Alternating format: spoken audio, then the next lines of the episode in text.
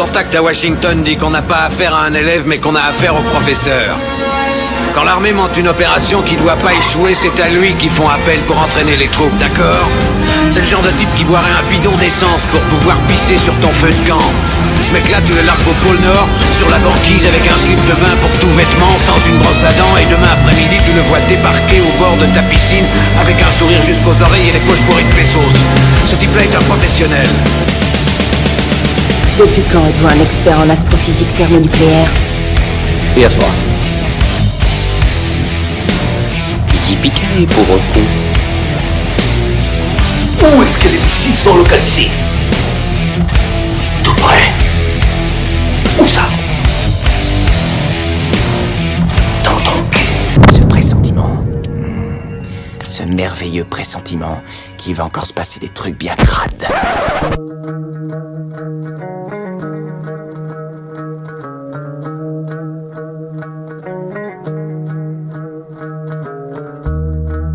Bonjour à tous et bienvenue dans ce nouveau numéro de Qu'est-ce qui devient? Et oui, comme vous pouvez l'entendre, Chris n'est pas présent encore ce soir, mais il revient très vite. Et c'est pas parce qu'il n'est pas là que ça doit nous empêcher d'enregistrer. On lui avait dit qu'elle reviendrait dans l'émission, elle est la fine fleur du podcast game de Liège. Marine est avec nous ce soir. Salut, salut Salut Marine, comment ça va Bah écoute, ça va très très bien, euh, je suis très contente d'être là.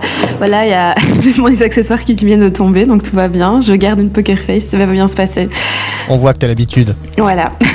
Et il faut que je te présente aussi l'autre personne qui est ici ce soir. Euh, Il a promis de se tenir à carreau pour ne pas te faire fuir. Il est un peu notre Wikipédia sur pattes, notre père Castor qui a toujours une histoire à raconter sur les films qu'il a vus.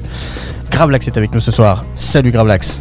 Eh bien, salut Dantès, euh, salut Marine. Et en effet, j'ai entendu les consignes, il n'y a pas de, pas de problème là-dessus. Euh, voilà, je, je saurais me tenir. De toute façon, il y a Chris qui est derrière en disant voilà, euh, il faut le, bien de qu'est-ce qui devient en premier. Donc voilà, il n'y a au- aucun souci là-dessus. Et par contre, je tiens à féliciter Marine pour sa première émission sur les comédies horrifiques. Et j'ai entendu justement qu'il fallait être ami avec elle. Et justement, c'est bien parti, puisque moi j'ai mon DVD de Tucker and Dale Fight le Mal. Oui Voilà. Trop bien. Et j'ai même, euh, j'ai entendu ça, la- à la recherche de l'ultrasex. Voilà, donc. euh, Oh, c'est voilà. génial C'est putain, mais vrai- de la corruption ici dans cet épisode Voilà. ce soir. Oui, voilà, voilà. mais moi j'ai pas tout ça, mais comment je fais pour être dans les petits papiers de Marine? Oh, bah. Eh bah tu n'en es pas, voilà, écoute. euh, Bon bah d'accord, bon bah je m'en vais. Allez salut, on euh, lance le générique. Allez salut à tous. Non, mais voilà, donc oui, on est, euh, on est vraiment. euh, Enfin, voilà, je suis vraiment en très bonne compagnie ce soir et ça va être un, un très bon épisode sur euh, un, un gars dont, dont on va parler euh, très vite et qui est un peu connu en ce moment. Ah il est fan de petits hommes verts, de soucoupes volantes euh, et du bard aussi. D'avions de chasse. Ah oui, Je dis d'avions de chasse, de moto, euh, voilà, c'est ça. les airs. Eh, C'est que la partie émergée de l'iceberg, la partie sympathique du personnage. Des sexes, euh, des mariages arrangés, voilà, c'est cool. Et donc on va parler de qui ce soir Marine Tom Hanks Ah De Tom Hanks C'est pas ça, pas je me suis trompée d'épisode. Non mais oui, Non, non, mais je exactement. rassure tout le monde parce que j'ai vu leur tête qui me regarde en mode mais merde, qu'est-ce qui s'est Non passé mais t'as dit ça avec Non, un non, tel on va aplomb parler de qu'on a cru que tu, hein. tu le pensais vraiment. Ok, je vais vous troller ce soir. Non, de Tom euh, Cruise, le seul et l'unique, le fantastique, euh, la légende. Thomas Croisière dans la langue de Molière. Exactement. Bah, je rêverais que l'Académie française fasse traduire son prénom dans tous ses films, ce serait vraiment trop cool.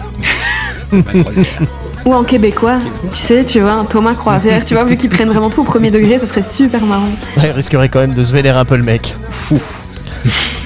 Alors là, normalement, dans cette partie-là de l'émission, on a notre ami Gravelax qui nous fait un petit laïus sur l'acteur dont on va parler aujourd'hui. Mais on va vous conseiller de vous référer à la première émission qui est sortie dans la première saison de Qu'est-ce qui devient?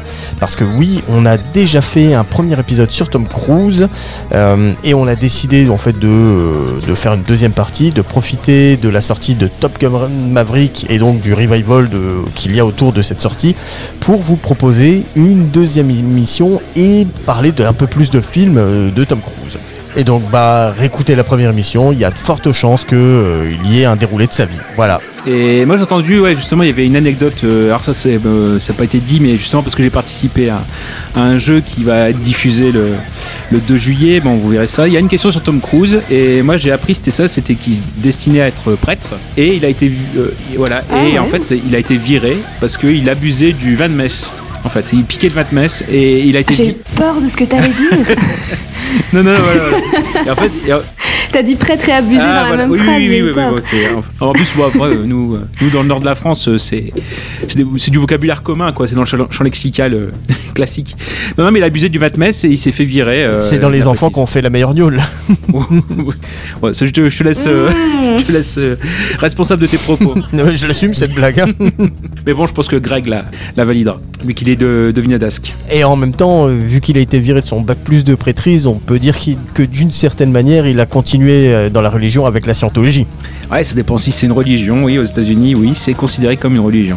En même temps, oui, aux États-Unis, c'est pas encore considéré comme une secte, donc, euh, donc on valide. hein. Enfin, non, on valide pas la scientologie, mais on valide le fait qu'il prêche pour la scientologie.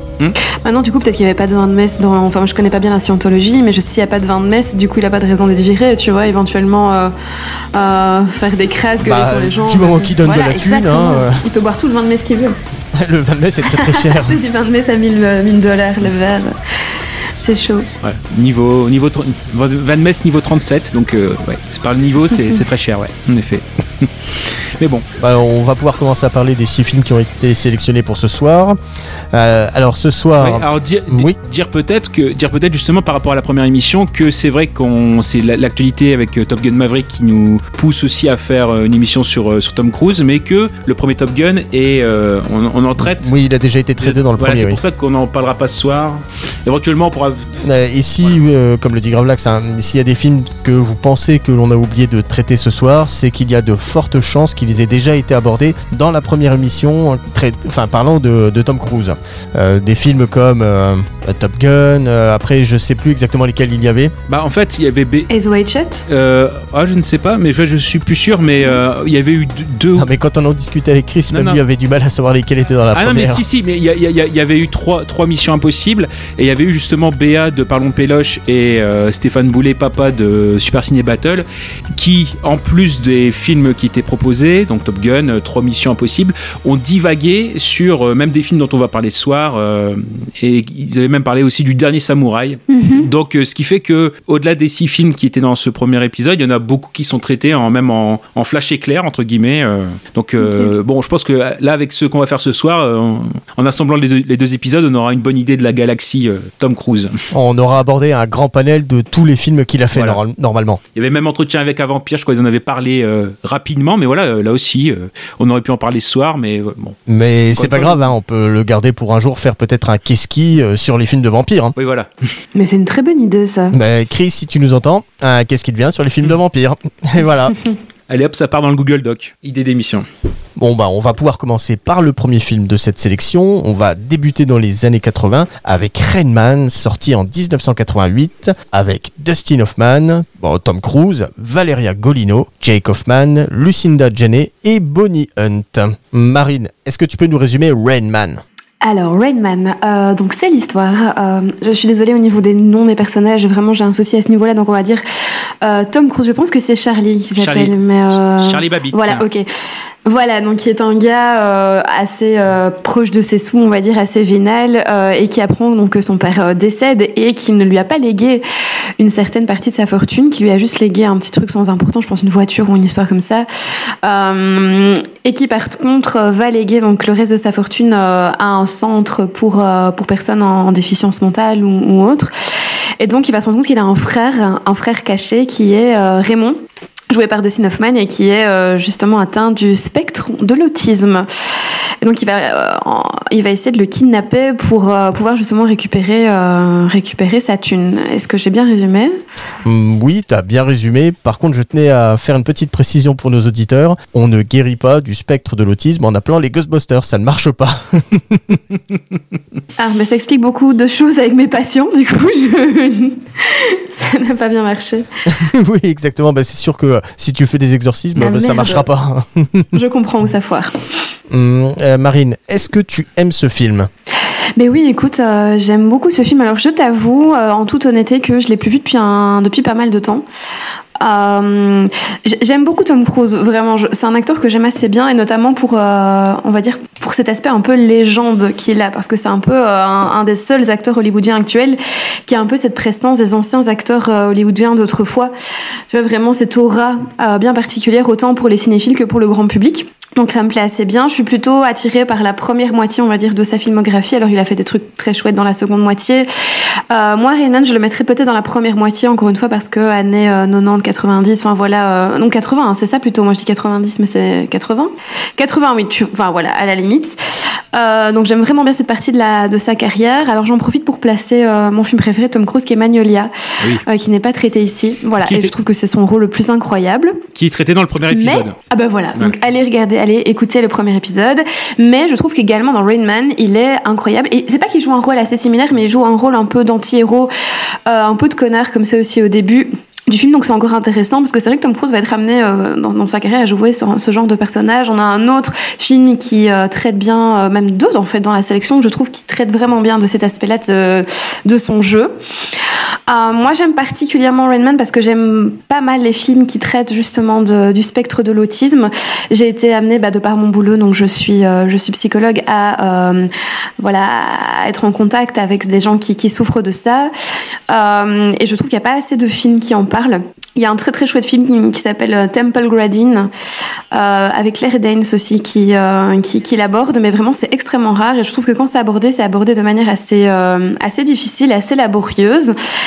Juste ce qui me pose un problème dans ce film ici, à ce niveau-là, c'est qu'en fait, à cause de Rain Man, et je me suis un peu renseignée avant d'enregistrer l'épisode, tout le monde pensait que, euh, que l'autisme c'était ça. Sauf que là, en fait, on a plus une personne qui souffre du syndrome d'Asperger, qui a une forme d'autisme. Désolée, hein, je me permets, mais euh, je fais le petit point, euh, point psychologique ici. Mais donc, euh, tout le monde pensait donc que les personnes souffrant d'autisme étaient des personnes extrêmement intelligentes, mais voilà, ayant des problèmes de communication, etc.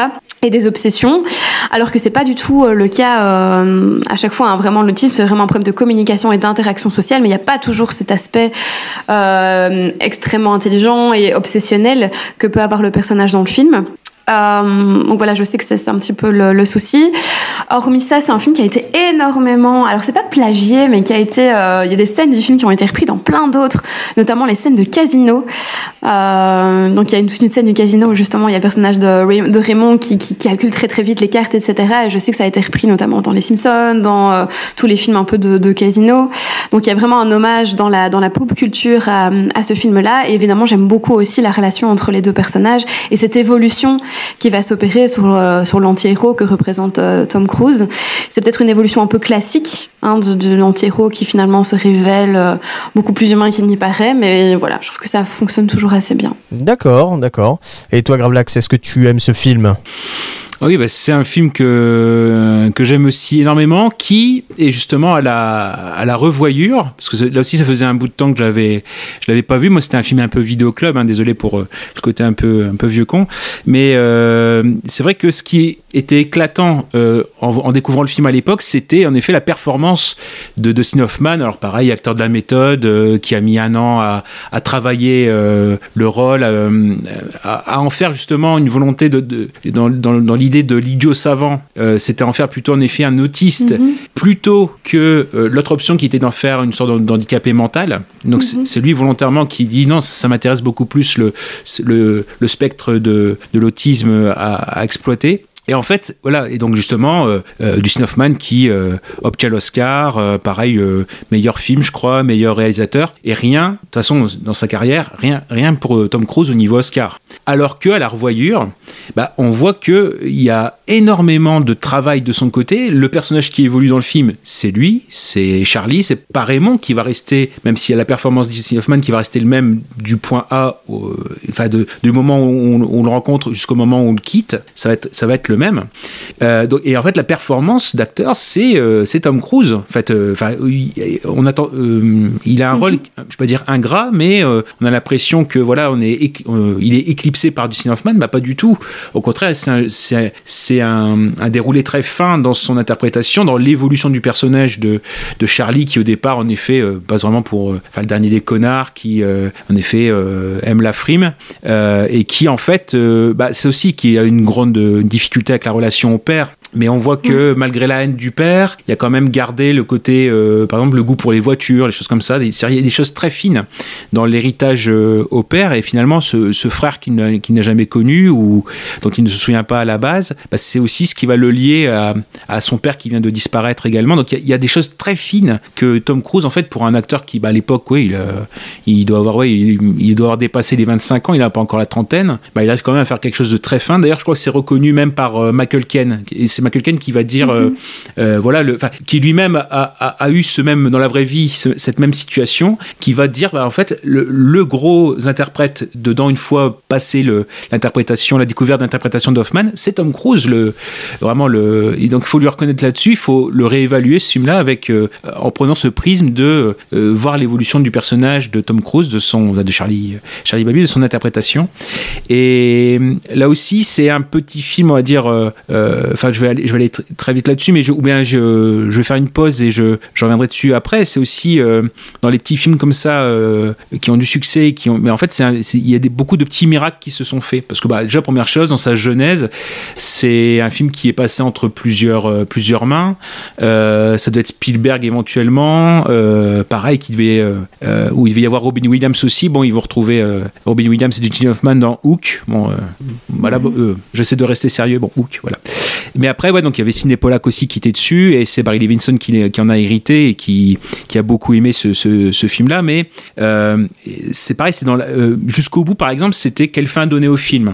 Et par exemple, est-ce qu'il fallait euh, que Raymond, enfin Dustin Hoffman, montre un signe un peu d'intérêt en fait à, Charlie, autre que quand ils sont ensemble? Et en fait, non, c'est vraiment une bulle qu'on ne qu'on ne pénètre pas ou que, ou, ou justement il faut appliquer les codes de cette bulle pour pouvoir euh, interagir un temps soit peu. Mais en effet, ils sont restés très cohérents et le fait que le film finisse, euh, pas forcément sur une happy end ou pas de façon niaise, euh, on quitte le personnage de Tim Hoffman dans le, je vous dis dans le même état qu'on l'a trouvé, et bah c'est aussi euh, le film est resté crédible. On n'a pas, ils ont pas, euh, euh, comment dire, ils ont pas euh, été attirés par les sirènes d'Hollywood dans, dans le sens où euh, ils auraient fait volontairement euh, un, un- un- comment dire, un Raymond qui euh, interagit ou qui, ou qui lui-même a changé quoi. Enfin bon, Ouais, je- c'est ce qui- oui, bah, c'est ce qui donne un rendu beaucoup plus proche de la réalité de ce qu'est l'autisme. Mhm, Tout à fait. Alors moi, Rainman, en ce qui me concerne, euh, bah, je l'ai vu la première fois euh, hier soir, c'est un peu la loose. Mhm. Mais jamais trop tard. ouais, tout à fait. Euh, et donc, euh, bah, en même temps, c'est pas plus mal, je pense, parce que je le vois euh, seulement maintenant avec un, mon regard de trentenaire, quarantenaire, et j'ai pas l'affect qu'il peut y avoir euh, de la- d'avoir vu ce genre de film il y a, il y a longtemps. Et euh, donc, quand j'ai dit à ma femme qu'on qu'on faisait une Tom Cruise et qu'on allait regarder Redman, elle, en fait, elle voulait le revoir et elle m'a dit qu'elle qu'elle avait adoré ce film parce qu'en plus, elle l'a vu au cinéma à l'époque et elle a passé toute son adolescence avec la BO sur, euh, sur son quel baladeur. âge, ta femme? 40 ans, non, je rigole. Ah oui, oui, à un certain âge, bah, en même temps, elle a, elle l'a vu au cinéma, donc euh, oui, forcément, elle a plus de, plus de 40 ans. Mais moi, je voudrais aborder un point qui a, qui a pas encore été abordé, c'est au niveau de la musique. Et Hans, Hans Zimmer, qui, justement, qui a fait le score. Et moi, j'ai un gros, Ah oui gros, gros problème avec, euh, avec cette musique, c'est que quand je l'entendais, euh, ne le prends pas mal, Marine, mais j'avais l'impression d'en- d'entendre le Roi Lion au, au CAT. Un CAT, c'est quoi Euh, euh, c'est un centre d'aide par le travail pour les personnes handicapées. Ah, vous êtes sale. Bah, pas du tout, je suis pas sale. Le, le truc, c'est que euh, quand t'as quand t'as entendu. euh, Enfin, moi, quand j'entendais la musique de Redman, j'entendais j'entendais la musique du Roi Lion. Les sonorités sont hyper proches et on a l'impression que. Je, ou c'est plutôt pour le Roi Lion. euh, Zimmer a dû réutiliser les mêmes orchestrations ou les mêmes, les mêmes sonorités. Ouais. Alors sur Hans Zimmer, faut rappeler que c'est sa première BO hollywoodienne. D'accord. Déjà première chose, que dans les directives de Barry Levinson, il y avait l'idée que comme ça allait être un road movie, il fallait écarter les clichés de la musique de road movie, c'est-à-dire pas de guitare, Mhm. pas de piano. Donc ce qui fait qu'il s'est... euh, en plus on est très années, quat- enfin, fin années 80, beaucoup de synthé, et donc il a fait une sorte comme ça de truc un peu af- afro-cubain avec une sorte de flûte de pan et choses comme ça, quoi. Euh, Enfin, la- Ouais. et ce qui fait que voilà, il- c'est un, un petit peu euh, voilà une musique comme ça, euh, afro-latino électronique quoi. Donc ça fait un mélange un peu spécial et par rapport à ce qu'on connaît après, ce qu'on connaîtra après de Hans Zimmer, ça change un petit peu. Mais c'est aussi voilà voilà, euh, c'est pas le, le Hans Zimmer installé, euh, euh, voilà. Et donc ce qui fait que forcément, s'il, bon, ce qui arrive souvent, euh, euh, comment dire, pour les pour les compositeurs de musique, ça arrive que forcément ils se euh, ils se repompent eux-mêmes. Bah, c'est voilà, ça ça arrive. Est-ce que je peux dire quelque chose qui est socialement pas très acceptable? Oh, non mais vas-y, hein, ici on dit souvent des choses qui ne sont pas acceptables, hein, donc. Ben, écoute, moi je, je suis pas hyper fan de Hans Zimmer et je trouve qu'il se repompe souvent lui-même. Je pense qu'il a fait quelques Ah mais là t'es tombé sur un mec Ah, qui est oui, d'accord avec toi. hein. il a fait vraiment des morceaux qui sont très identifiables et qui, sont, qui relèvent du génie. Et à côté de ça, j'ai l'impression vraiment qu'à chaque fois, il, se, il recopie son style à l'infini. Donc ça, en fait, ça m'étonne pas. Voilà, moi, il fait pas. j'ai- J'aime bien. Voilà, il y a deux trois morceaux que j'aime vraiment bien, mais c'est pas un des, des, un des compositeurs, je trouve, euh, des plus mémorables. Hum, bah, le truc c'est qu'on l'appelle souvent pour faire du Zimmer. Voilà. Hmm. Et en même temps, oui, c'est des commandes. hein. On, on demande à Zimmer de faire Ouais. du Zimmer. C'est c'est pour ça qu'on l'appelle. De la même manière que on a, enfin, dans les années 90, on appelait Bruce Willis pour faire du Bruce Willis. Et de la même manière, euh, on a appelé Tom Cruise pour faire du Tom Cruise, pour jouer le Golden Boy un peu connard. Le mec proche de ses sous qu'on a envie de, de baffer, mais qui va avoir une certaine forme de rédemption au fur et à mesure du film et qui va avoir une sorte de happy end. Mais euh, ça n'empêche que Tom Cruise, à chaque fois qu'on l'appelle, on l'appelle pour jouer un, un vrai connard. Et, Le connard. ouais, totalement. Et dans 80 à 90% des films, dont ceux qu'on a vus euh, pour ce soir, bah, on a envie de le baffer, quoi. Dès le début du film, genre, on a envie de lui mettre des pains. Et je pense que, euh, euh, je sais pas, mais ça se trouve, c'est proche de la réalité euh, du, du, du vrai Tom Cruise. Bah, dans le film, c'est un, connard fini avec sa, avec sa copine, Valeria Golino, la très Mhm. belle Valeria Goli- Golino, mon amour Oui. de jeunesse. Merci, Hot Shot. Mhm. Hum, Et bah, je vais revenir rapidement sur Redman avant de passer à la suite. Euh, en ce qui me concerne, bah, j'ai adoré le film. Euh, Pour, bah, pour un premier visionnage, c'était cool. Euh, et je vais même vous avouer que j'ai versé une petite larmichouille pendant le film parce que parce, bah, bah, parce que je reste quelqu'un de très sensible. Euh, et comment c'est venu? Bah, C'est principalement la, la, la relation qui se construit progressivement entre Raymond et Charlie, avec le pinacle, euh, le moment où on apprend que Raymond a toujours été dans la vie de, Charlie, et on apprend euh, qui est justement le Redman. Et euh, quand il, quand il y a cette révélation, je vais vous avouer que oui, ça m'a fait un petit effet, et que j'ai été obligé d'aller chercher des mouchoirs. Et comme tu disais, Gravelax, le film ne nous emmène pas là où on, on, l'attend. Le personnage n'a pas de, de fin heureuse comme on s'y attendrait. Que, enfin, il récupérera pas l'héritage qui lui permettrait de continuer son business de vente de voitures. Et c'est peut-être ça qui, euh, qui rend le film encore plus attachant. Et, euh, et c'est ce que je disais à ma femme. euh, il y a peut-être pas gagné d'argent, mais il y a gagné un frère. Et ça, c'est beau. Ça, c'est Eh ouais. moralement, c'est très beau. Et elle m'a dit, bah pour une fois, enfin pour une fois, elle m'a dit, bah pour une fois, t'as compris le film, hein, t'as tout compris. Ça fait réfléchir. Exactement. Euh, Jack Reacher à côté, ça fait pas réfléchir. hein. c'est pas du tout la même philosophie. Non. Euh. C'est vrai que c'est encore. Pardon. Non, non, vas-y, Non, Marie. mais je trouve, que Vas-y, c'est vas-y, encore, vas-y, vas-y. euh, je trouve que c'est encore intéressant parce que, enfin, de vous écouter parler, ça me fait penser aussi du fait que je trouve que Tom Cruise a souvent euh, joué dans des films qui traitent aussi du rapport au père. Alors là, évidemment, c'est de manière un peu plus insidieuse, mais euh, et rapport au père conflictuel. Tu vois que ce soit, vous voyez que ce soit lui en tant que père euh, défaillant, bah, comme dans la guerre des mondes par exemple, euh, ou que ce soit lui qui est un père défaillant. Alors je pense notamment à Vanya Sky qu'on va traiter ce soir, qui où il y a quand même cette, ce, ce- ce- encore ce spectre un peu du père qui, qui repose là-dessus, mais aussi dans Magnolia, un très fort au père mourant Mhm. Notamment. Et donc là, qu'il y a un autre film assez proche qui va aborder ces thématiques, je trouve que c'est encore intéressant qu'on le fasse jouer là-dedans. Après, euh, Ah c'est oui. lui, qui, pardon. Et après, c'est lui qui, euh, bah, qui fait ses castings, donc euh, c'est lui qui doit choisir, je pense, des rôles en rapport avec ça, et c'est plus facile de, de jouer ce genre de personnage, c'est possible. Oui, tout à fait. Après, il y a de fortes chances même que euh, il ait peut-être un rapport conflictuel avec son daron. Je ne connais pas l'histoire personnelle de, de ce monsieur Thomas, Euh, mais enfin voilà, faudrait regarder peut-être. Ah, parce qu'il l'a pas connu en fait, c'est tout. Il est parti, son père est parti très vite. Donc Bah voilà. en voilà. fait. Y a pas. Ah bah euh, d'accord. Bah, ceci explique cela. ouais. Ah ouais, ce qui fait que le père absent ou choses comme ça, c'est oui. Dans le Magnolia, en fait, il, joue le vrai quoi. C'est tout ce qu'il aurait, tout ce qu'il a pas pu dire à son, à son vrai père, euh, voilà. Et euh, voilà, vite fait, la guerre des mondes qu'on, qui est abordée dans le premier épisode aussi. Comme ça, ça, c'est bien. C'est au fur et à mesure du temps, on remonte. on n'a pas su les dire au début, mais voilà. Hum, Est-ce que quelqu'un a quelque chose à rajouter sur, euh, sur Redman Alors sur Rainman, vite fait, euh, non, j'avais dit il y avait encore d'autres petites choses. C'est vrai que euh, c'est aussi un film qui a justement qui s'est quasiment tourné dans l'ordre. Donc ce qui fait que dans la, au niveau de la relation, de l'évolution de la, relation, ça s'est fait au fur et à mesure. Et ce qui fait que par exemple la scène dont tu parles, où euh, justement on prend co- connaissance dans le dans, les- dans, dans le motel de la véritable histoire de voilà Rayman, euh, Raymond, etc. Euh, bah, finalement, c'est le moment où ils sont arrivés à maturité dans euh, la, leur interprétation et je crois que ça, a même été euh, quasiment tourné. Alors, c'est pas forcément en plan séquence, mais en, en une seule prise. Quoi, c'était très frais, très, très, très fluide. Et aussi, on ne le sait pas forcément, mais c'est vrai que au niveau euh, succès, voilà, ça a été, le film a été un succès euh, parce que voilà, on voit 25 millions de budget euh, à la base et puis il, finit en avec 350 plus 350 millions. Mais à savoir qu'au tout, début, c'est un, un film qui a fait un bid. C'est-à-dire le premier week-end, il a fait 6 millions. Et en fait, c'est un excellent bouche à oreille. C'est-à-dire qu'il a les week-ends suivants, il n'arrêtait pas chaque week-end de battre le record du week-end précédent. C'est un film qui a eu un excellent bouche à oreille malgré un, un mauvais départ au box-office américain. Bon, bien à l'époque, euh, ouais, il y avait une- quand même une grande différence entre, euh, enfin, euh, un grand écart entre la la de com sortie- était pas la même à l'époque. il y a ça aussi, voilà. Et en fait, euh, voilà, c'est un des rares films comme ça. Enfin, je sais je sais pas si ça arrivera encore aujourd'hui. euh, voilà, le film, un film qui démarre mal et qui, au fur et à mesure du temps, enfle.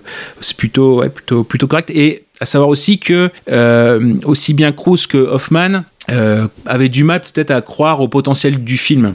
Hoffman, Mhm. euh, déjà au niveau de son interprétation, il y a beaucoup de fois où euh, il disait à Bray Levinson, ouais, je suis à chier, faut que j'arrête, appelle, appelle Richard Dreyfus, voilà, euh, ou quelqu'un d'autre pour qu'il fasse le, le rôle, qu'il reprenne. Et alors, finalement, il finit avec un Oscar. Et même Tom Cruise et eux, voilà, ils, ils surnommaient le film Deux blaireaux dans une voiture. Voilà, donc pour, ils, ils sentaient pas du tout le potentiel commercial du, du film. voilà, donc même jusqu'au bout, c'est pas, voilà, même les grands films, ils ont quand même les histoires ou les doutes où ça aurait pu être un, un bid. Bon, voilà, mais avec le temps, c'est le cas. Et non, juste pour euh, euh, pour revenir sur euh, Golino, c'est vrai que c'est important dans le film qu'elle soit une étrangère en fait, parce que c'est voilà, euh, parce qu'en fait il y a ce- cette barrière de la langue qui fait que les petits écarts ou ce qui peut pas être forcément compréhensible entre dans les rapports primaires entre Charlie et Raymond, par exemple le fait qu'il qu'il qu'il l'enlève euh, de l'institution, euh, bah, ça aurait dû faire, si c'était une, une américaine, la, petite amie, ça aurait fait, bah, tu l'as kidnappée. Et ça aurait fait quelque chose, un ton très dramatique. Là, le fait qu'elle soit étrangère, ça, il reste toujours cette idée où elle lui dit, bah, tu as kidnappé ton frère, mais euh, c'est dans l'idée où, euh, limite, elle, elle trouve pas d'autres mots plus rapides pour désigner la situation et ça donne une, relation, euh, une scène semi-dramatique, mais moins dramatique que ce que, ça aurait pu être. Donc c'est l'important aussi d'avoir euh, comme ça ce, cet écart de compréhension euh, par le langage et de pouvoir laisser après justement la relation se développer entre Charlie et Raymond, puisqu'ils sont, ils vont être tout seuls après. Mais sinon non, c'est très, encore une fois très très fin et c'est ça reste vraiment un, un grand film encore aujourd'hui bon après voilà il y a quand même des choses qui sentent les années 80 c'est c'est clair il y a des choses où bon ça peut Euh, Johnny Ah, ça Clegg, Johnny Clegg et Savuka ouais ça aussi euh, ça me donne envie de mettre Ouais. mon Sarwell et de danser là. On veut voir ça. Non, non, je te On veut rassure, il n'y a personne qui a envie de le voir. Non, non. mais Et moi, je vais Mais- terminer sur une citation. euh, Non, non, mais non, je garde ça pour la fin. Vas-y. Non, c'est parce que j'y pensais juste, c'est juste ça, c'est qu'il y a quand même une astuce dans le générique de fin où c'est en fait toutes les photos, parce qu'il y a un appareil photo euh, euh, Raymond, ouais, Raymond dur- durant, le, durant le voyage, et en fait, euh, le, générique de fin, c'est l'exposition un petit peu de ces, toutes ces photos, et ce qui montre un petit peu, ça permet de rentrer dans cette bulle, parce qu'on voit l'importance, par exemple, il photographie des panneaux avec des chiffres, donc l'importance des chiffres, euh, des formes, choses comme ça, et même du flou, hein, c'est voilà, c'est un- une pensée floue euh, qu'on a du mal à, avoir. Je trouve que c'est une belle image euh, devant, derrière- devant laquelle il faudrait pas passer, euh, passer à côté en fait. Ça, un petit supplément sympa. Euh, avant les commentaires, je voulais terminer sur une citation de- d'un grand, d'un grand acteur, Kirk Lazarus. Euh. Never go full retard. Ah oui. ouais, parce que en regardant Redman, j'ai pas pu m'empêcher euh, de penser justement à, Oui. à la scène dans, dans Tropic Thunder où on voit Kirk Lazarus qui parle à Tug Speedman et qui lui explique que euh, il ne faut il faut jamais la jouer full retard. Et comme comme il prend l'exemple justement de Dustin Hoffman dans Redman, euh, Dustin Hoffman, il- je sais plus, enfin, je sais plus comment il dit en français, mais Dustin Hoffman, il est, en fait, il était pas full retard. Il a eu l'Oscar. Sean Penn, il l'a pas eu parce que lui, il, a- il est allé full retard. Il n'a pas eu, ouais. Faut être Et donc, si vous voulez nous entendre parler de Tropic Thunder, n'hésitez pas à aller réécouter notre épisode sur Ben Stiller. le deuxième Ah, film qui est, ouais, un film qui est aussi euh, super, enfin avec une magnifique apparition de Tom Cruise, hein, vraiment. Euh, euh, Oui, en plus, oui, c'est vrai. Tom Cruise à moitié, enfin chauve, énorme, en train de faire une petite danse. Je pense que ça vaut vraiment le, le coup d'œil. hein. Ouais, en, en Les Grossman. Et en plus, euh, ouais, j'aurais aimé voir le film qui était prévu sur lui, oui. Mmh. Sérieux? Ouais, ouais, c'était en projet. Euh, et justement, il y avait des rumeurs qui évoquaient un film qui est centré sur Les Grossman. Mais prenez mon argent tout de suite, mais oh. oh mon dieu, génial. Mais bah, j'avais entendu les rumeurs à l'époque, mais ça s'est pas fait. Euh, après, c'est vrai que c'était le Tom Cruise de l'époque Hélène DeGeneres qui essayait de redorer son blason. Il faisait un peu, Mm. euh, un, un peu nimp. Bon, moi, je pense qu'on a fait le tour de, de Redman. Oui, oui, oui. On peut passer aux commentaires, à moins que Marine, t'as encore des choses à dire sur, sur, le non, film. Vas-y, Tu- je sais que tu as très envie de faire les commentaires. Bah, très envie, je ne sais pas, mais à un moment donné, il faut, il faut avancer. Euh, donc, pour les commentaires de Redman, c'est moi qui m'y suis collé, et je vais commencer par un commentaire zéro étoile de Illuminati. Ça pue la bonne volonté. Oh mon dieu.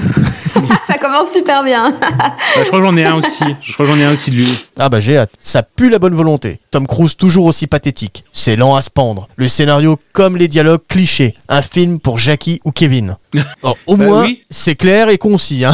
On peut, voilà. Mais qu'est-ce qu'il a contre les Jackie et Kevin euh Eh bah, on va en savoir un peu plus dans le film suivant, puisqu'on va retrouver, on va retrouver Illuminati. ça sera le, un- le chouchou de la soirée. Ah, tout à fait. Mais je dois vous dire que j'aime bien Illuminati, j'aime bien sa voix et son phrasé. Jackie et Kevin, euh, c'est une série en fait. Tu vois, Jackie et Kevin, bah regarde Rainman, Jackie et Kevin euh, vont à la plage. Enfin, je sais pas ce que c'est le prochain film, mais Bah, Jackie et Kevin regardent Vanilla Sky. Non, mais je, Voilà. non, mais je pense, je pense qu'on est tombé sur un troll de Allo- Allociné dans les commentaires. Moi, je pense qu'il faudrait regarder tous bon. les commentaires qu'il a fait un peu partout. euh. Ouais, ouais. Et pour le commentaire 5 étoiles de Redman, j'ai trouvé un Mhm. commentaire de euh, Chris Chambers 86. Ah oui, oui. Ah pourquoi tu le connais aussi celui-là? Ah, tu les connais tous. Hein. Ah non, non, mais il est, non, il je veux dire, c'est, euh, c'est souvent lui qu'on, qu'on retrouve. euh, il a, je pense, énormément de d'annonces, enfin de, de commentaires, de critiques. Euh, C'est un référent, je pense, de, d'Allociné. euh. D'accord. Un peu comme fan de coach quoi. Oui, mais je pense que c'est peut-être un peu mieux construit. Enfin, on va voir. Oui, non Ouais. bah celui-là je l'ai pris parce que euh, parce qu'il est bien emballé en fait. euh, le ce commentaire est dans, dans un très bel écrin. Alors j'espère que vous êtes prêts. Mêlant habilement drame et comédie, Barry Levinson entend dépasser l'histoire d'un être particulier et signer ainsi une fable sublime sur le manque de communication dans notre société troublée par de fausses valeurs. Le cinéaste montre comment nous sommes enfermés en nous-mêmes, dans notre propre univers personnel et à notre manière, sans que cela soit considéré pour autant comme un comportement pathologique. La composition extraordinaire de Dustin Hoffman, récompensée à juste titre par l'Oscar du meilleur acteur 89, apporte à son personnage cette touche d'humour fine et drôle. Le regard vide, les épaules tombantes, la démarche prudente et mécanique, le comédien de Midnight Cowboy se laisse habiter par son personnage d'handicapé mental replié sur lui-même, mais doté d'une mémoire prodigieuse. Il retient par cœur tout un annuaire téléphonique en une nuit, et de dispositions exceptionnelles pour le calcul mental. Pour lui, le film prend une résonance profonde. Le temps d'une traversée inoubliable des États-Unis en automobile, Levinson réunit son anti-héros incapable de communiquer et un personnage normal, mais foncièrement égoïste. Tom Cruise, parfait, incarne en, en effet un jeune arriviste obsédé par la conquête des biens matériels, obligé de faire route avec ce frère qu'il apprend à connaître peu à peu, privilégiant la peinture des rapports entre ces deux hommes. Levinson décrit leur rapprochement progressif au fil d'incidents graves ou drôles. Le cas tragique de, de Raymond Babbitt, dit Rainman, si triste qu'il soit, n'exclut pourtant pas l'humour et le cinéaste fait même découvrir l'amour à cet autiste sous les traits de la séduisante Valeria Golino. On retiendra également une BO à la hauteur du film composée par le grand Hans Zimmer, avec des titres comme Las Vegas End Credits et la superbe chanson Beyond the Blue Horizon de Lou Christie que j'écoutais en boucle durant mon service militaire en 1995. Détail. Récompensé par 4 Oscars à Hollywood, ce prodigieux succès n'a pas volé son statut de chef-d'œuvre, humaniste et parfait, dont on ne voudrait rien changer. Ah, il est beau. Ah. Magnifique, vraiment. euh, quelle plume. Ah, J'avoue, c'est tellement bien écrit que j'en ai pleuré, tellement c'était beau et que c'était, Ah, ça reflétait parfaitement Redman en fait, c'était trop beau. Mais Chris Chambers, t'as, t'as tapé dans le haut du gratin, quoi. Donc euh, oui, c'est, c'est obligé. Je reconnais bien son style. Ouais, c'est un peu le BHL du commentaire euh, halluciné, on, on pourrait dire ça. C'est vraiment ça. Non, puis il a une filmo, enfin, une filmo éclectique dans ce qu'il a critiqué. euh, je me souviens pour d'autres, euh, un ancien podcast, euh, voilà, je, il y avait des films que voilà qui n'étaient pas vus par grand monde et souvent je retombais justement sur Cliff Chambers qui, euh, voilà, qui a une grande curiosité d'esprit, voilà. Bon, je pense que maintenant on peut avancer euh, au film suivant. On va avancer de quelques années jusqu'en 2001 avec Vanilla Sky, thriller euh. Bon, bon, ok. hmm. Avec euh, Penelope Cruz, bah, le Thomas, Cameron Diaz, Jason Lee que j'aime beaucoup, euh, Kurt Russell et Tilda Swinton. Hmm. Alors, je vais crever l'abcès tout de suite. hein. Je vais vous l'avouer, j'ai pas, j'ai pas fini de regarder Vanilla Sky. J'ai regardé une heure et demie du, du une heure, une heure et demie, et j'ai pas réussi à rentrer dedans et j'ai pas pu le finir. Voilà. Bouh, Ah désolé. shame. Ah, shame. Ok, d'accord. Non, non, non. Moi, je- alors attends, on va le dire tout de suite. Moi, j'ai qu'une moitié de shame par rapport à toi, hein. Ah là là. Et donc, bah, vu que je n'ai pas fini le film, hein, euh, je vais m'abstenir de faire le résumé, bien sûr, hein, et je vais demander à Gravelax euh, s'il veut bien nous faire ce petit résumé. Alors, moi, je veux bien, je, vais- je vais le faire s'il le faut. euh, mais comme je suis galant, est-ce que, Marine, vu que c'est ton film, le film que tu as proposé, un film de cœur, est-ce que tu veux t'y coller, même si tu as résumé avant? Non, non, vas-y, vas-y, je, je te laisse euh, ce privilège. Et je suis pas dans la galanterie, moi. Tout le monde est logé à la Ah même ouais, enseigne. On te connaît bien là. Bah, c'est- Mais c'est ça la parité et femmes, c'est ça. C'est ça. mais c'est pour ça que ta femme s'en plaint. Enfin bon, je vais pas ramener les dossiers. euh, voilà, mais bon. Euh, Moi, c'est ce qu'elle m'a dit. hein. On a dit qu'on faisait pas ça quand c'était moi qui étais à la présentation. T'abuses, franchement. Ah oui, ben non, mais c'est juste un petit rappel. Voilà, c'est pour ça que je ne, je ne m'étends pas sur le sujet.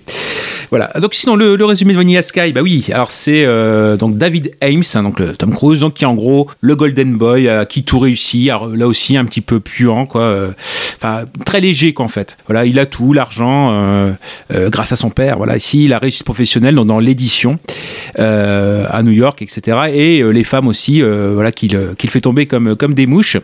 Et justement, c'est d'ailleurs c'est ce que je vois sur Allociné où il y a le petit stagiaire qui euh, qui n'a pas fait son boulot puisqu'il a fait du copier-coller avec Ouvre les yeux qui dans le film est un est un remake hein, d'Amenabar.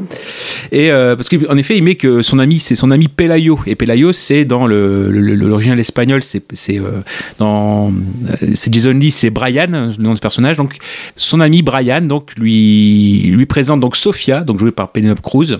Et euh, donc en effet qui fait chavirer le cœur de, de, de David de Tom Cruise qui jusque là bah oui en effet il était un peu un peu léger un peu cavartichaud là peut-être qu'il y a moyen de l'hameçonner de voilà, de, de, de l'amener dans, dans les dans les filets de quelqu'un enfin avoir une relation stable mais donc ce n'est pas au goût de Julie qui est jouée par Cameron Diaz qui est euh, on va dire son son plan cul hein, si on veut dire ça comme cul. ça hein. Je- et en fait ça va l'amener vraiment folle de jalousie à lui causer donc un un accident de voiture euh, duquel il ressort défiguré, donc ça, son visage d'ange, euh, bah, il ne peut plus jouer dessus. Et, euh, et en fait, donc en effet, tout le monde, enfin, pas- aller vite, mais ça, lui, ça, rend ses, relations sociales beaucoup plus compliquées. Et euh, donc en fait, voilà, c'est le souci, c'est que voilà, il est, il, se croit tout le temps dans un rêve, donc on ne sait pas. à partir de ce moment-là, on ne sait pas si dans le film on évolue, soit dans dans un rêve, soit dans la réalité, mais une réalité un peu bizarre. Donc là, bah, forcément, comme c'est un des, un des plots du, du scénario, on, on ne va pas en dire plus, mais spoiler. On va pas spoiler. voilà. Bah ok, euh, bah vous n'allez pas spoiler, d'accord. Bah, et moi qui allais demander à Marine de, euh, de me donner envie de regarder ce film, vu que c'est son film préféré, euh, bah c'est pas gagné. Hein. Alors, alors, donc déjà, je veux euh, remettre vraiment euh, le- l'église au milieu du village. Ce n'est pas mon film préféré, loin de là. Non, non. Et ce n'est pas non plus mon film préféré Tom Cruise, non. En fait, c'est ton film préféré de ce soir. alors, pas spécialement non plus. Euh, en gros, en fait, euh, on va dire qu'on va remonter il y a... Attends, j'ai quel âge 30 ans. Ouais, donc on va remonter il y a 15 ans. Voilà, on va aller appeler la petite Marine de 15 ans qui, euh, par contre, elle, adorait ce film. Donc, euh, quand j'étais adolescente... J'étais hyper fan de Vanilla Sky, donc c'était vraiment un film que j'ai vu un nombre incalculable de fois. Euh, alors je, je sais ce qui m'attire dans ce film, hein, c'est l'aspect, euh, l'aspect un peu euh, ouais mais tu comprends, c'est super intelligent et puis il faut réfléchir et puis et puis il y a des indices et peut-être que c'est la réalité, peut-être que c'est le rêve, on sait pas. Enfin voilà, voilà la Marine Emo de 15 ans était hyper fan de ce genre de choses. Sans oublier la BO, la BO hyper année Oui. 2000 avec du Radiohead, avec du Sigur Rós. voilà donc ça faisait vraiment plaisir. Et puis Et puis un jour, j'ai découvert euh, Ouvre les yeux de Amenabar et directement euh, Vanya Sky est un petit peu tombé dans l'oubli. Mais quand même, ça reste pour moi, alors je vais pas dire un nanar, mais il a un côté très très nanardesque. Mais ça reste quand même un gros nanar de mon cœur que, que j'ai quand même envie de défendre. Alors clairement, hein, je veux dire, si vous voulez de la qualité, euh, ici pour les éditeurs, je conseille vraiment de regarder la version d'Amenabar, qui est euh, au niveau qualitatif euh, 100 fois meilleure. Mais si vous avez vraiment envie de vous fendre euh, la gueule devant un film avec Tom Cruise défiguré qui surjoue, euh, et, et- je vais même ajouter qu'il a des prothèses faciales. Oui, exactement, ouais, dégueulasse. Euh, et enfin, ses prothèses ne sont pas raccord d'un pl- d'un plan à l'autre. Ouais. Des fois, il a l'œil ouvert, des fois, des fois, il ouvre la bouche en grand. Ouais, c'est ça. Mais après, euh, enfin, il y a peut-être des, des trucs que j'ai pas compris. Hein. Il y a- peut-être que des choses qui se passent dans sa c'est tête. hyper mal fait. Et franchement, mais, mais encore une fois, tu vois, quand t'as 15 ans, tu vois ça, tu trouves ça incroyable. À un moment donné, il y a la scène où il sort de la boîte de nuit et qui tombe par terre. Et là, tout devient un peu rose. Tu vois, t'as l'impression d'être sur un skyblock des années, des années 2000 avec la petite musique de Radiohead. Donc vraiment, quand t'as 15 ans, tu trouves ça incroyable. Euh, et puis tu dis, mon Dieu, cet homme va quitter son plan cul pour se mettre en couple. Mais c'est incroyable. C'est ça, les relations euh, amoureuses en 2000. Enfin, donc voilà. Donc vraiment des raisons qui étaient pas il y a même à euh, son anniversaire, il y a Spielberg qui vient le voir. C'est trop cool. Ouais. Ah oui, Spielberg est dans la, dans la pièce. Ouais, ouais, pour, euh, Oui, oui. pour sa fête d'anniversaire, il y a Spielberg qui vient le Ah, voir, qui fait Ouais, salut, comment ça va, David Euh, Comment que c'est, gros Euh, J'ai pas fait attention du tout. Mais, euh, mais non, en, en- vrai, euh, voilà, je, je me moque un petit peu, mais, mais j'ai beaucoup d'affect pour ce film. euh, j'ai beaucoup d'affect également pour. Voilà, moi je suis psy, tu vois, et on m'a déjà dit, euh, c'est vraiment un film pour les psys, des trucs un peu compliqués qui s'attachent à la à, l'âme humaine. tu vois, même moi je suis pas sûre de ce que je raconte. Et euh, qui traite aussi des relations euh, père-fils, des relations de l'estime de soi. On est beaucoup là-dedans aussi. Tom Cruise, finalement, dans le film, c'est un golden boy vraiment dégueulasse, mais tu sens bien qu'il y a des énormes failles derrière et tu comprends un petit peu au fur et à mesure pourquoi est-ce qu'il agit de cette manière-là. Puis il y a l'aspect un peu science-fiction qu'on ne va pas révéler et qui est vraiment, bah, pas dire intelligent, mais qui, voilà, qui surprend quand même un petit peu. euh. Et puis Penelope Cruz, cette femme est incroyable, donc je pense que dès qu'elle apparaît à l'écran, on ne peut que qu'être subjugué. Ah, par contre, j'ai une question. Alors, je sais plus si c'est elle ou si c'est sa sœur Monica Cruz qui joue dans le premier film.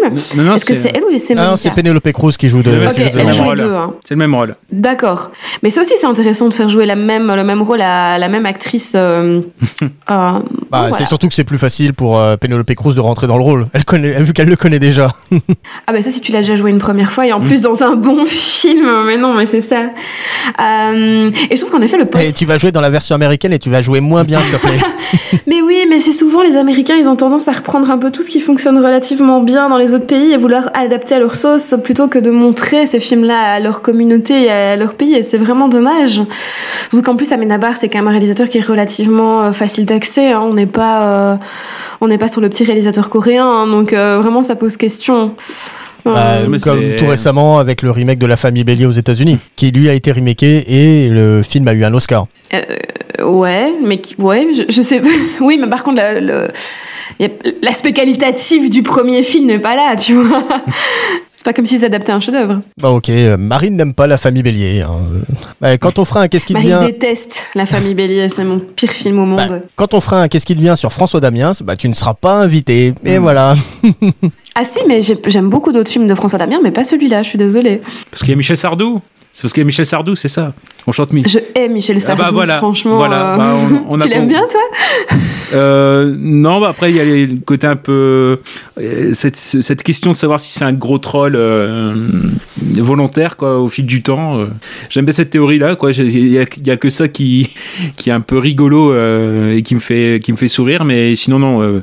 Bah, après Michel Sardou, il y a juste dans le côté troll, c'est ça aussi le côté déviant, mais ça c'est je, reparle complètement pour autre chose parce que c'est dans mes plaisirs coupables, c'est le polar qu'il a fait dans les années 80, Cross, où il est en blouson, blouson en cuir avec Roland Giraud en tueur à gage. C'est le film qui est porte nawak et franchement, ouais, il y a- voilà. Il- je- Mais génial. non mais je, je l'aime bien, mais enfin, voilà. Sar- Sardou, je l'aime bien, mais pas pour des bonnes raisons. c'est, Bah, voilà. Comme tu as mis euh, l'eau à la bouche aux nos auditeurs avec ce film, euh, tu leur as glissé un peu de miel dans les oreilles. euh, il serait, je pense, judicieux de mettre le lien du film sur Twitter. Bah, De toute façon, il est, il est dispo en intégralité euh, sur YouTube. Donc euh, voilà, vous tapez Cross. euh, Non, mais même Ouais. mieux, tu partages le lien, Le sur, lien, voilà. euh, sur Twitter au lendemain de la sortie de l'émission. Comme ça, les auditeurs pourront y Alors, aller directement. pour- C'est quand même incroyable. Pour Michel C'est Sardou. quand même incroyable que. C'est ça, mais c'est incroyable que dans un, un podcast sur Tom Cruise, on en arrive à parler de Michel Sardou, quoi. Moi, je trouve ça fou. Qu'est-ce que c'est Bah que oui. cette soirée Ben, il manquerait Bah plus oui. que Tom Cruise joue avec Michel Sardou, et là, la boucle est bouclée. Oh mon dieu, prenez mon argent. Ah. Et je, je, je voulais juste rajouter un truc par rapport au film. Moi, quelque chose qui me perturbe aussi, c'est euh, en fait le rapport au couple dans le film. Euh, le rapport au couple, parce qu'on est vraiment sur un couple ici qui est maltraitant. hein. On est sur un même quelqu'un qui bat euh, qui bat sa compagne. Alors voilà on va le justifier pour x ou y raison euh, déni de la réalité etc mais c'est ce qui se passe dans le film. Et on prend totalement le point de vue même de l'agresseur je trouve et de Tom Cruise où c'est pas normalisé mais bon à un moment donné voilà il, il est pas bien il revient vers euh, vers elle il se fait pardonner c'est quand même tendu hein. je, je, on voit bien que c'est dans les années 2000 euh, et, que c'est fort controversé mais moi ce, rapport au couple me, me perturbe assez bien quand même je, je trouve que c'est très euh, très particulier et très malsain il y a vraiment un côté très malsain dans leur relation Bah après, c'est vrai qu'aussi, c'est un film qui arrive dans un moment très précis de la, la vie de Tom Cruise, la vie privée. C'est le, le, le divorce de Nicole, euh, avec Nicole Mhm. Kidman. Et c'est le moment où il est pendant deux ans avec Penelope Cruz. Donc, euh, ce qui fait que dans le film, Ah oui. c'est c'est un vrai couple. C'est un couple à la ville aussi. Donc, euh, il y a cette, euh, voilà, cette transition dans sa vie, euh, sa vie privée qui, qui est là aussi, quoi. Voilà. Bah, c'est vrai que je m'étais posé la question parce que j'avais le souvenir que euh, Penelope Cruz et Tom Cruise avaient été en couple à un moment donné, mais je, je savais plus. euh, et donc, bah voilà, euh, j'ai la réponse. Mhm. Et toi, Gravelax, qu'est-ce que tu as pensé de, de Vanilla Sky? Bah, c'est pareil pour pas l'avoir. Enfin, je l'avais vu au cinéma et pareil, c'est très voilà. Enfin, moi, je sais pas à l'époque, ça, c'est j'avais une, une toute petite vingtaine et c'est vrai que c'est vraiment pile.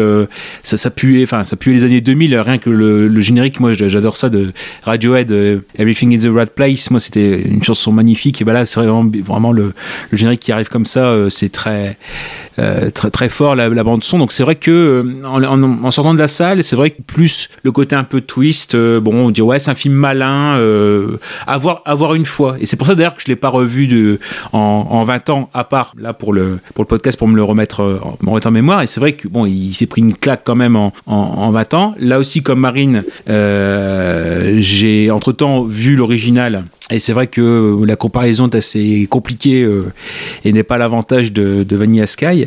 Après, euh, encore une fois, il y a, ce côté aussi où. euh, alors, c'est Cameron Crowe hein, qui était à la réalisation, qui avait fait aussi Jerry Maguire euh, euh, avec Tom Cruise. Le but, voilà, c'est dans la philosophie de, de refaire, euh, euh, refaire le film, c'était l'idée de euh, garder l'esprit de l'original et puis d'avoir quelques petits euh, éléments propres à lui. Donc, il y a énormément de références à la pop culture, mais en, Enfin, c'est très, c'est très, enfin, très visible, mais c'est un des aspects du film, ce qui fait que ça fait un film un peu gloubi-boulga.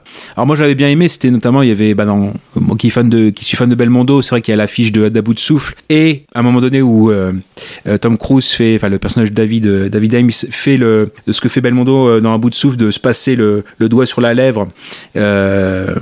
Donc c'est bon, une ré- référence. Il y a Julie Jim aussi, qui est l'autre affiche. Donc c'est vrai qu'il y a énormément de références à la pop culture euh, qui peut qui peut être sympathique, mais voilà, le film il a tellement, il va tellement, dire dans tous les sens, mais euh, euh, il est- il est beaucoup plus bancal. Et ce qui fait que, par exemple, Amenabar, il faut rappeler aussi que c'est l'époque où Amenabar fait Les Autres avec Nicole Kidman. Donc, il est, aussi dans, l'entourage de, Tom Cruise à l'époque. Euh, bah, dira en fait que euh, voilà, le, Vanilla Sky, par rapport à Ouvre les yeux, c'est un film qui est respectueux de l'esprit, euh, mais qui est ir- irrévérencieux par rapport à la forme qu'il adopte. En fait, et ce qui fait que Cameron Crowe lui dira que bah voilà c'est un peu deux frères deux frères qui mais qui ont quand même quelques ils sont de la même famille mais ils ont un peu de différence un aime l'opéra donc je suppose que c'est ouvre les yeux et l'autre aime le rock and roll. Donc c'est voilà pour un, petit peu voir l'esprit l'esprit du film euh, euh, voilà. Bon après Tom Cruise c'est un de ses préférés mais bon c'est pareil c'est toujours pareil c'est est-ce que c'est au moment de la sortie du film et puis qu'entre temps il est quand même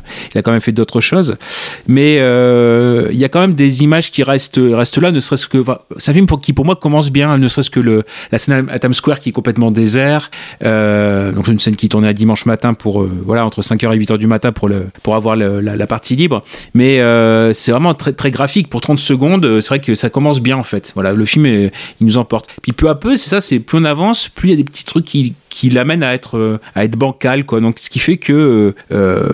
Enfin, pour, pour moi, dans le, dans le côté où il veut être un petit peu philosophe, bah c'est ça, c'est qu'on a un, Tom Cruise au début qui est voilà, bah, un peu comme dans, Rain- dans Rain Man.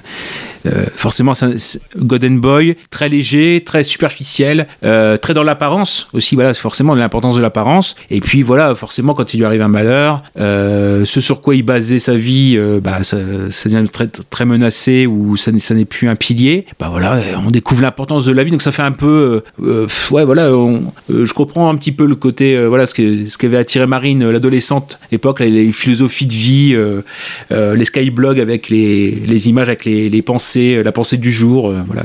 Et Ouais, c'est vraiment ça. voilà. Et en fait, ça, comment dire, c'est ça. Donc, ce qui fait que euh, ça fait un peu philosophie prête, prête à penser ou très superficielle. Et ce qui fait que ça fait perdre énormément de profondeur par rapport à, à l'original. Et c'est vrai que, bon, on peut, voilà, si, si, vous, si pour vous, Vanilla Sky ou Ouvre les yeux, c'est inconnu pour vous, bon, voilà, si vous voulez gagner du temps, faut vraiment voir euh, Ouvre les yeux, quoi. L'original, c'est c'est bête à dire, mais c'est c'est ce côté-là. Et non, non, donc c'est pour ça, c'est euh, enfin, c'est un film qui, pour Vanilla Sky, il est surprenant au premier visionnage, mais à la revoyure, c'est très, très compliqué, quoi. C'est c'est plus, c'est plus ça qui, qui me pose souci. Euh, non, voilà pour, euh, voilà pour ce que, ce que j'avais à en, en dire, je pourrais en dire, en dire d'autres, mais euh, oui, en effet, ça, c'est juste pour dire la petite inversion, parce qu'on avait parlé du caméo de Spielberg. C'est vrai qu'il a, c'est juste au, au moment où il va faire Minority Report après. Donc, si on regarde Spielberg dans- la scène de l'appartement, c'est la scène d'anniversaire de David Ames, il a une casquette pré-crime. C'est le, le P de Ah. Et Allez et il y aura un aller-retour, puisque, un- retour d'ascenseur, puisque Cameron Crowe aura une scène dans Minority Report, un petit caméo euh, euh, dans, le métro, je crois, comme ça. Et, il y aura aussi Paul Thomas Anderson, mais qui lui-même euh, est dans la même scène, mais qui arrive même pas à se retrouver dans le, dans le plan. Mais il y a des caméos. Donc oui, il y aura un, retour d'ascenseur, donc les petits, voilà, petits Easter egg. Voilà. Voilà pour ça. D'accord, ok. Euh, bah, pour ma part, c'est vrai que je ne vais pas pouvoir en parler beaucoup de ce film parce que j'ai dû voir euh, une, bah, comme j'ai dit, une heure, une une heure et quart de film, à peu près jusqu'à, alors sans spoiler parce que euh, il y a du spoil bien sûr, jusqu'à la scène où il est au commissariat pour un, pour un truc pour lequel il est accusé. Hein. On va pas au commissariat pour euh, pour boire des bières. Euh, mais tiens, je vais repasser un peu la main à, à Marine. Marine, toi, tu nous disais que tu l'avais vu quand tu avais à peu près 15 ans, c'est ça? Euh, Tu l'as vu au cinéma ou tu l'as peut-être vu un peu après, je sais pas? Je l'ai vu après, en fait, il fait vraiment partie euh, de, de- des cassettes enregistrées. J'avais une grand-mère incroyable qui savait que j'étais cinéphile et qui m'enregistrait plein de choses. Et donc, euh, j'avais plein de cassettes enregistrées et il fait partie des, des films que j'ai un peu découvert comme ça, par hasard.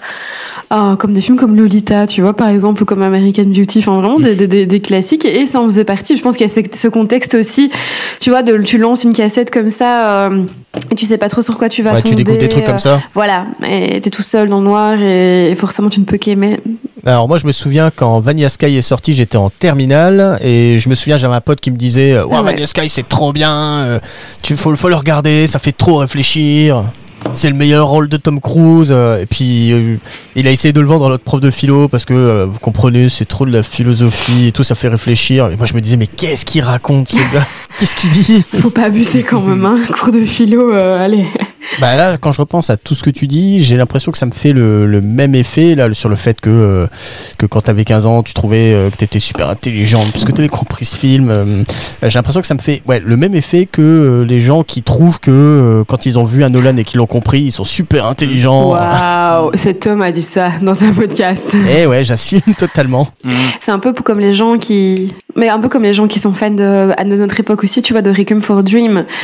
En mode, mais c'est complètement incroyable, c'est le meilleur film sur la drogue qui puisse exister, tu vois, c'est un peu. euh, Il y a des ralentis de fou, c'est un peu la même démarche. Et pour en revenir justement à, à la petite histoire, je pense que euh, mon pote, en fait, il m'en avait tellement parlé que euh, ça m'a saoulé. J'ai dû faire un gros blocage sur le film. Et quand je l'ai lancé, le film était tellement décousu, tellement, euh, tellement space, enfin qui, qui, qui se voulait se, enfin qui se voulait intelligent que euh, bah, j'ai j'ai pas réussi à rentrer dedans. Et on a encore une redite du même Tom Cruise qui est le même Golden Boy tête à claque. euh, T'as envie de lui, de lui mettre des, des pains, même si d'après ce que vous dites, euh, ce sera, enfin c'est pas le même genre de fin. Il aura pas de happy end. Euh, la progression n'est pas du tout du tout la même.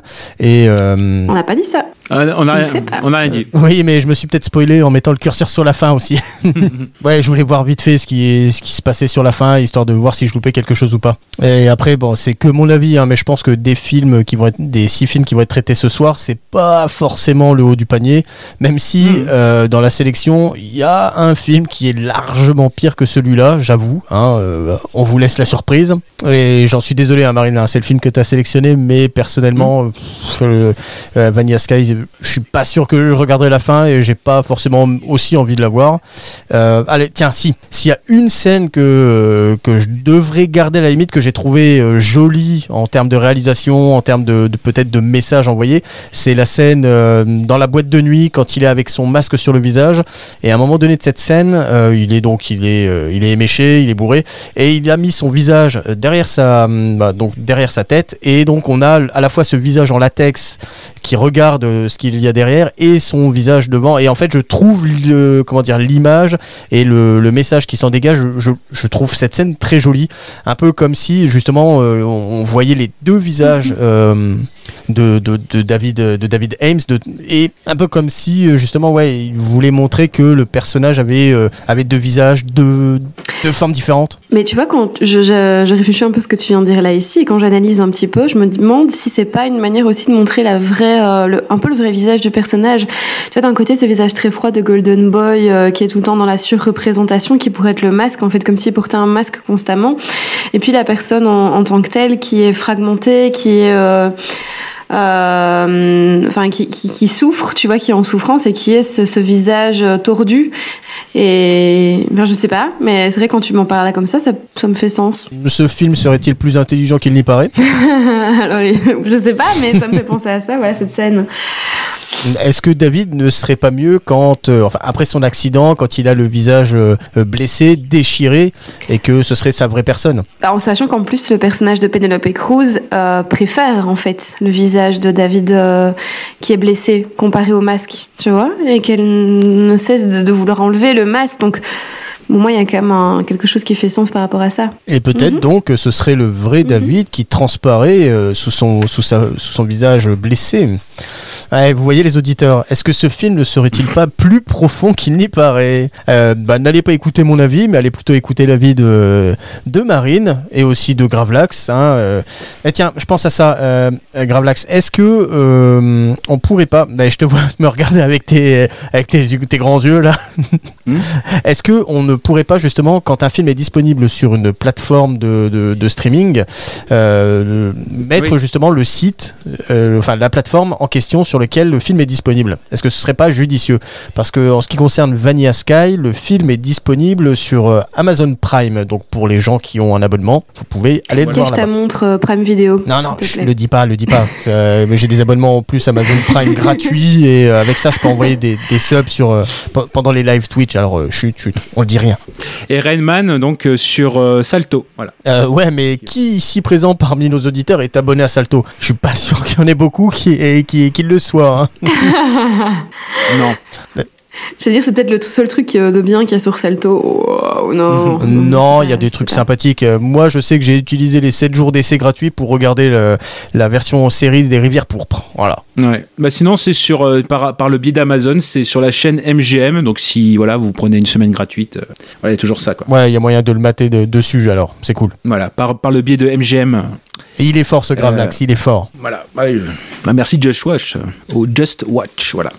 Bonne application aussi. Mon petit. Euh, oui. Bah, Non, oui, mais Gravelax, vas-y. là j'ai les comment j'ai les commentaires euh, si si vous avez. Eh ben, mon petit doigt me disait justement que tu les avais et j'allais te passer la main pour ça, voilà. Tout à fait. Donc, euh, on commence par les 5 étoiles. hein, voilà, c'est Martin Cinéphile. Voilà.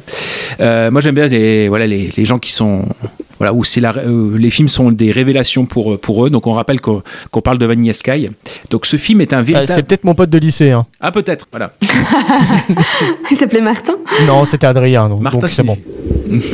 Donc ce film est un véritable voyage. Il m'a littéralement transporté. Je me suis lancé dans le film sans rien savoir sur l'histoire et je m'attendais à une comédie dramatique.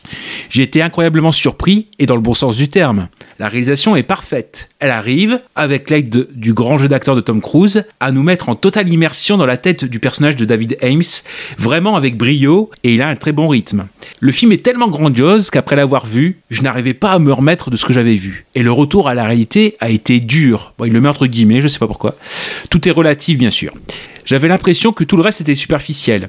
Je n'avais pas éprouvé de tels sentiments après un film depuis le procès d'Orson Welles ou Fight Club de David Fincher.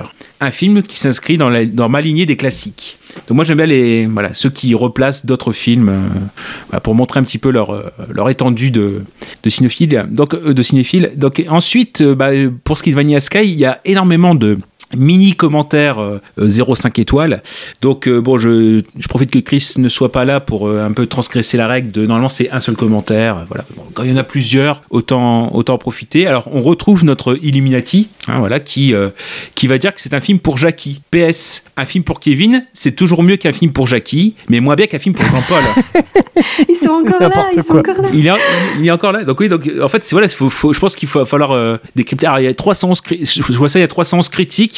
Donc à mon avis, c'est un truc à suivre, c'est une sorte de fil rouge euh, pour comprendre la signification des choses. Voilà. Donc je répète hein, pour les métiers, film pour Jackie, PS. Alors suivez bien, un film pour Kevin, c'est toujours mieux qu'un film pour Jackie, voilà, mais moins bien qu'un film pour Jean-Paul. Donc euh, bon, je vous laisse euh, faire faire. Euh, c'est le Illuminati Extended Universe. Et donc après, donc il y a voilà vite fait des petits euh, petits commentaires là-dessus. Donc un visiteur qui nous dit il n'y il n'y a vraiment qu'une chose à dire en voyant cela, filez chercher l'original d'Amenabar. Déjà de loin pas parfait, mais des milliards de fois mieux que ce truc écœurant. Oui, Tom Cruise est mignon et encore, il est riche. Mais il ne sera jamais un vrai acteur. Dommage pour lui. Dommage pour lui. À part ça, Cameron et Pénélope, vous êtes aussi jolis, mais vous ne servez à rien. Donc voilà. Donc euh, pour, euh, pour Cameron Jazz, c'est très, très bien. Euh, et ensuite, donc je regardais vite fait. euh, bon, allez, j'en j'en prendre que un des deux qui, qui reste, celui-ci. Donc toujours un visiteur qui nous dit donc ce réalisateur aurait dû se lancer dans l'écriture pour coucher son idéologie sur le papier, à savoir comment prendre un film qui existe déjà et qui est vraiment bien sympa. Donc ouvrez les yeux, garder la même histoire, les mêmes noms, parfois les mêmes acteurs et pousser le vice jusqu'à prendre la même actrice que le film original. Bravo, c'est une opération, c'est une opération ré- réussie. Vous me direz, peu importe le flacon pourvu qu'on ait l'ivresse, ici le flacon a détruit ce qui produisait l'ivresse. Pour finir, je déplore qu'on ne puisse utiliser du PQ comme bande. Au moins ce film pourrait retourner, au moins ce film pourrait retourner à son utilisation première. Donc voilà. Oui, c'est bon. Non, non, après, non. Très imagé, très imagé. Et. Non, non. Bah, Peut-être, allez, un petit dernier pour la route. Toujours un visiteur qui nous dit voilà, de- tout d'abord, merci à Tom Cruise de ne pas avoir joué dans Édouard aux mains d'argent. Donc, ça, je sais pas pourquoi il dit ça, mais voilà. Mais il commence par ça. Il commence par ça. Sinon, c'est un peu qui tout double pour moi ce genre de film. En plus, je n'avais pas vu l'original. Ma première erreur, je crois. Donc, je connaissais rien du scénario. Et heureusement, sinon, je l'aurais jamais regardé. Alors, sans doute, la note de 0 étoile est un poil ex- excessif, car il n'est pas une catastrophe techniquement parlant, mais quel fan de merde, pardonnez-moi l'expression. C'est insupportable les films qui emmènent le spectateur là où il le veut, en laissant supposer des choses, et de finalement tout expliquer par un énième twist final improbable. Parce que dans ce cas-là, moi je suis pour que le dernier... Parce que dans ce cas-là, moi je suis que pour le dernier épisode de 24 heures chrono, soit un flashback dans lequel on voit Jack Bauer sortir de la matrice à la fin de la saison 1, et que pour cela, il éclate, et c'est la raison pour laquelle il éclate tout le monde. Non, vraiment, arrêtez ce genre de fin. Donc voilà, il a été euh, dégoûté du twist, euh, twist final, mais bref... euh, Bah, il, est colère, je ah pense. bah, hein. sont, ils sont très colères, les, les, les zéro étoiles de, de Vanilla Sky. Quoi. C'est- ouais. Ouais, comme tu dis, au vu des commentaires, ça spoil un peu quand tu vois le, le genre du film, thriller SF, bah ça spoil quoi. Ah oui, mais euh, voilà, on dit, on- la SF c'est un univers très étendu, donc on ne dit pas quel type de SF c'est. euh, voilà, on reste vague. euh, on a promis de pas spoiler avec Marine, donc euh, on tient notre promesse. Pas de spoil. Ok, d'accord. Voilà. Bah, ça tombe bien que tu parles justement un petit peu de SF parce que ça permet de faire la jonction parfaite avec le, le film de, suivant qui est sorti en 2002, qui est Minority Report, qui est donc lui aussi un film de SF action d'après Google. donc film réalisé par euh, le grand Steven Spielberg avec encore euh, Thomas Croisière comme d'habitude. Samantha Morton, Colin Farrell, Max von Sydow, Catherine Morris et Neil McDonough, euh, que j'aime, enfin j'aime bien cet acteur parce que euh, son nom me fait rire. Voilà, c'est tout. Euh, vous savez quoi? Vu que je vous ai sollicité pour les deux précédents films, bah je vais faire le résumé comme ça. euh, bah comme ça, il y en a un peu pour tout le monde. Alors Minority Report, de quoi ça cause, de quoi ça s'agit? Donc l'action se situe en 2054. C'est bientôt? Bah oui, tout à fait, ouais. Donc il va falloir se préparer à ce futur. hein. Et donc on y suit Tom Cruise qui joue John Henderton, qui travaille donc pour la société Pré-Crime et qui donc euh, ce sont des policiers qui euh, combattent le crime avant qu'il n'ait lieu. Et pour ça, la société Pré-Crime utilise ce qu'on va appeler des précogs, qui sont des sortes de euh, télépathes. euh, euh, voilà, qui euh, arrivent à visionner le futur avant qu'il n'arrive, et donc ce qui permet de donner un délai aux policiers pour arrêter les crimes. Voilà. Et ce qui va démarrer réellement le film, c'est quand un jour les trois précogs vont, euh, vont prédire un meurtre que John va commettre et il va tout faire pour euh, prouver que c'est pas lui qui l'a tué ou qu'il n'a pas l'intention de tuer, de tuer cette personne parce qu'il ne le connaît pas. Voilà tout. Bah, je pense que je vais ouvrir le bal justement pour, euh, pour parler de ce film. Donc Minority Report, euh, je l'ai vu quand il est sorti à l'époque et je l'avais pas revu depuis. Et je sais pas si vous serez d'accord avec moi, mais je trouve que c'est un film qui vieillit extrêmement, extrêmement bien, qui patine Oui. bien Oui. et qui, même encore maintenant en Tout à 2022, bah, il il n'a pas à rougir face aux dernières productions SF qui sont sorties.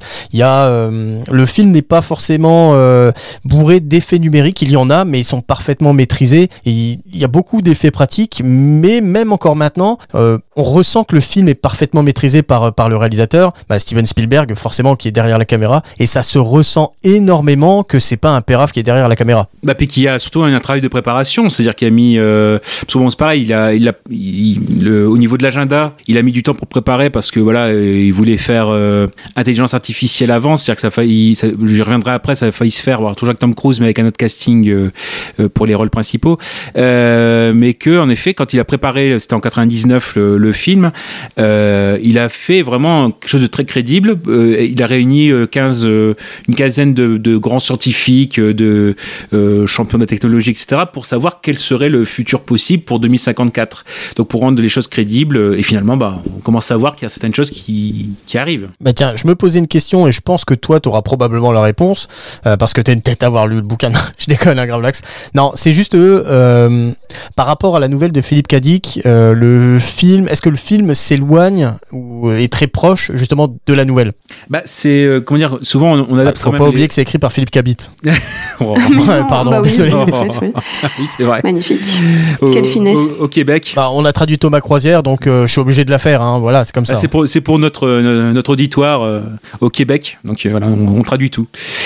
Voilà, voilà. Philippe Cabit. Euh, et en fait, euh, bah, c'est-à-dire souvent, quand même, il y a euh, toujours euh, dans, dans un film de Tom Cruise, on taille forcément le, le rôle pour lui. Alors c'est vrai que si on prend par rapport à, l'œuvre originale, donc il faut rappeler qu'elle est de 56 euh, et que alors déjà John Anderton dedans, il a 50 ans, donc il a 20 ans, euh, 20 ans de, de, de plus que Tom Cruise, enfin que le personnage de Tom, l'incarnation de Tom Cruise, qu'il est gros, qu'il est chauve. Ouais, ça, c'est pas Tom. Hein. Donc euh, voilà. Pas comme Tom Cruise. Comme Tom Cruise, donc là euh, on est tout à fait euh, raccord avec le film. Ouais, c'est Thomas, mais pas, mais pas Tom. hein. Et voilà, c'est Tom Croise, Thomas Croisière, mais pas Tom Cruise. ouais.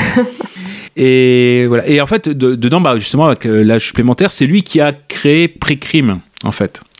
Euh, donc voilà, c'est ça. Et euh, le, but pour lui, c'est justement de, de- que, que, que euh, continue. Donc en effet, la fin est différente. Enfin, ou si c'est pas tout à fait différent, c'est pas les mêmes personnages qui font les mêmes actions que, le film. Donc je vais pas trop développer non plus pour pas spoiler si besoin. Alors si voilà, c'est on, de toute façon le, le script en lui-même, je crois que c'est disponible sur Scriptorama. Il y a connu, je crois ici trois versions. Voilà, trois versions avant de tomber sur celle de, de, de Spielberg, enfin de celle qui sera au, au final pour le film. Euh, mais bon, on va dire oui, euh, il y a quelques ajustements. Après, je pense que pour Spielberg, l'important de ce qui a été retiré, c'est plutôt les questions que soulève la, la nouvelle.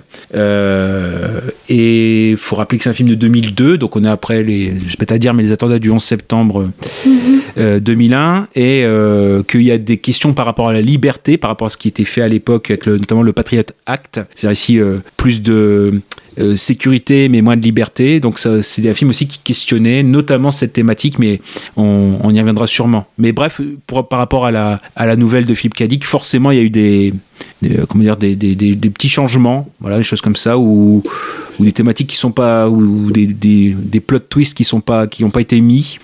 Euh, mais bon, on va dire que l'élément de base en fait pré- pré-crime.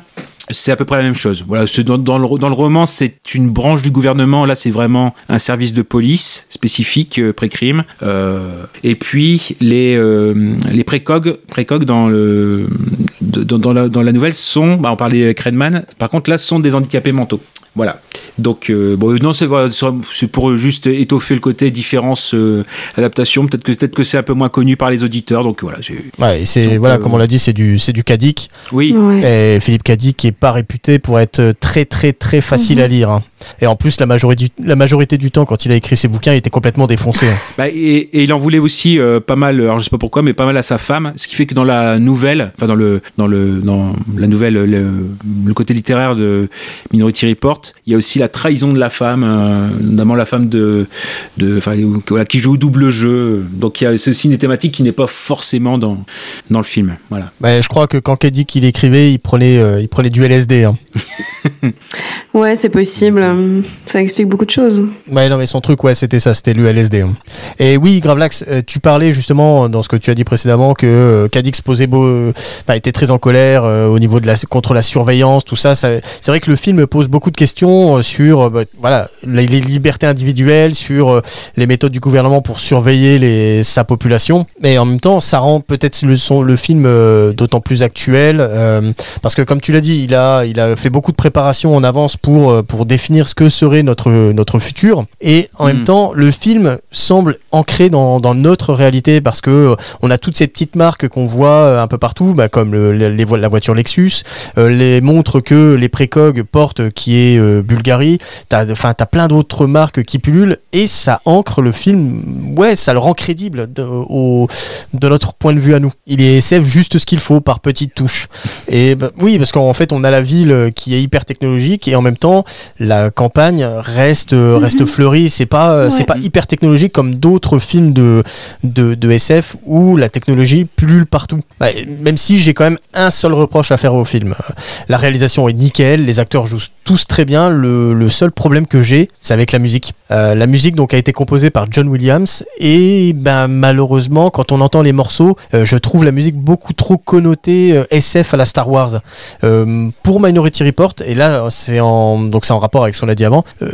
J'aurais préféré un Zimmer par exemple sur Minority Report. Là cette musique elle est elle est ouais elle, elle- quand j'entends certains Ouais. morceaux, certaines envolées, je pense tout de suite à Star Wars. Malheureusement hein, et en même temps bah voilà Spielberg il a appelé John Williams parce qu'ils sont potes mais euh, voilà je la trouve pas exceptionnelle et j'aurais préféré un autre compositeur. Hmm. Et tu dis Marine va te contredire, mais en fait, le, le- je me souviens même pas de la musique, tu vois. Ah bah d'accord. Alors que j'ai vu le film quand même euh, pas mal de non mais non mais tu vois j'ai vu le film pas mal de fois quand même vraiment mais la musique ne m'a pas laissé en ne reste pas dans ma mémoire donc je pense qu'elle est un peu anecdotique Euh, et c'est et c'est malheureux Ouais, c'est pour la musique en fait, c'est- c'est-à-dire que John- c'est une, c'est une musique qui a été faite à l'arrache parce qu'en effet John Williams Mhm. était en retard euh, par rapport à Star Wars. Ah, ça, va euh, être, ça devait être les Star Wars.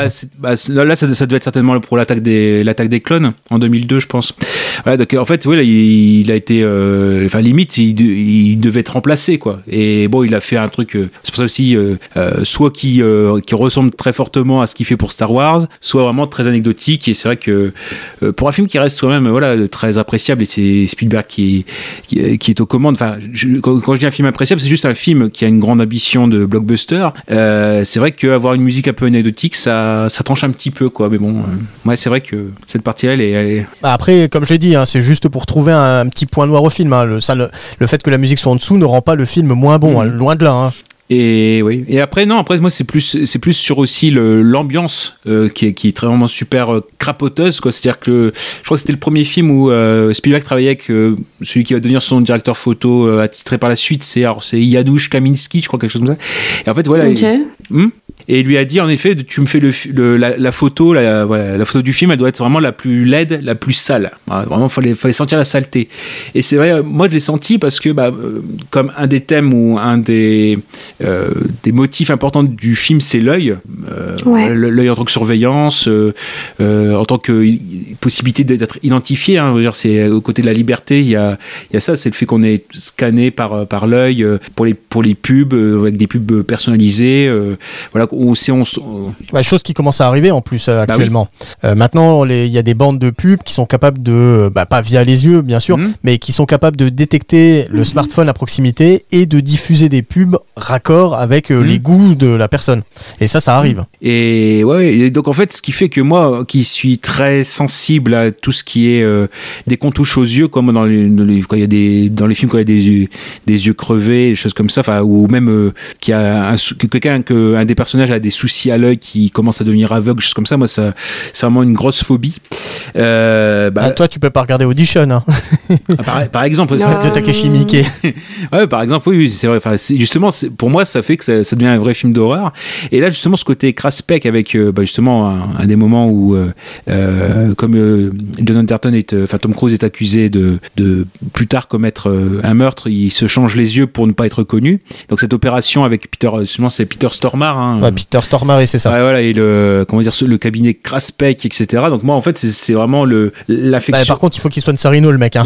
c'est ça. Et en fait, ouais, vraiment le, le côté, euh, euh, vraiment l'œil qui risque d'être infecté ou choses comme ça. Moi, j'ai vraiment, été- ça a été très, euh, très, très viscéral qu'en fait. J'ai jamais ressenti autant la saleté et, et le, ouais, le côté. Et en fait, ouais. Et puis après, il y a tout- Tiens, je te coupe deux secondes. hein. Tant qu'on est sur les yeux, on est d'accord que ses yeux, il pourra jamais les remettre. hein. Non, je pense que y a... on peut oublier l'idée. Hein. On serait vraiment dégueulasse. Ah, et complètement. Les yeux, ils ont traîné n'importe où. euh, ils sont, bah, ils sont dégueux. euh, ils ont roulé dans la poussière. euh, tout le monde les a touchés. Donc, bah bon. Au pire, il a des beaux yeux noirs. hein, il va garder les yeux du, euh, du japonais. Ouais, c'est ça, ouais, c'est ça. ouais. Mais ouais, ouais, ouais. Et en fait, bon, euh, en fait, ouais, donc, juste, je reviens sur, sur l'idée euh, des, du- de la saleté. C'est vrai qu'il y a aussi tout ce qui est bah, le, le- les armes avec le, le- les, les vomitriques, les, les bâtons de, bâtons de vomi. C'est aussi pour euh, le, ta- le taser qui, qui fait, euh, qui fait cette partie-là. Puis euh, il y a tout ce qui est aussi, bah oui, Bah, la scène est marquante hein, dans l'usine Nexus avec le justement la Ouais. scène de fight avec le l'arme. Et moi, en- moi, ça m'a rappelé cette cette scène, toutes les scènes même dans, dans, dans Terminator quand quand Schwarzenegger, il, enfin le Terminator recharge son fusil en faisant le faisant tourner.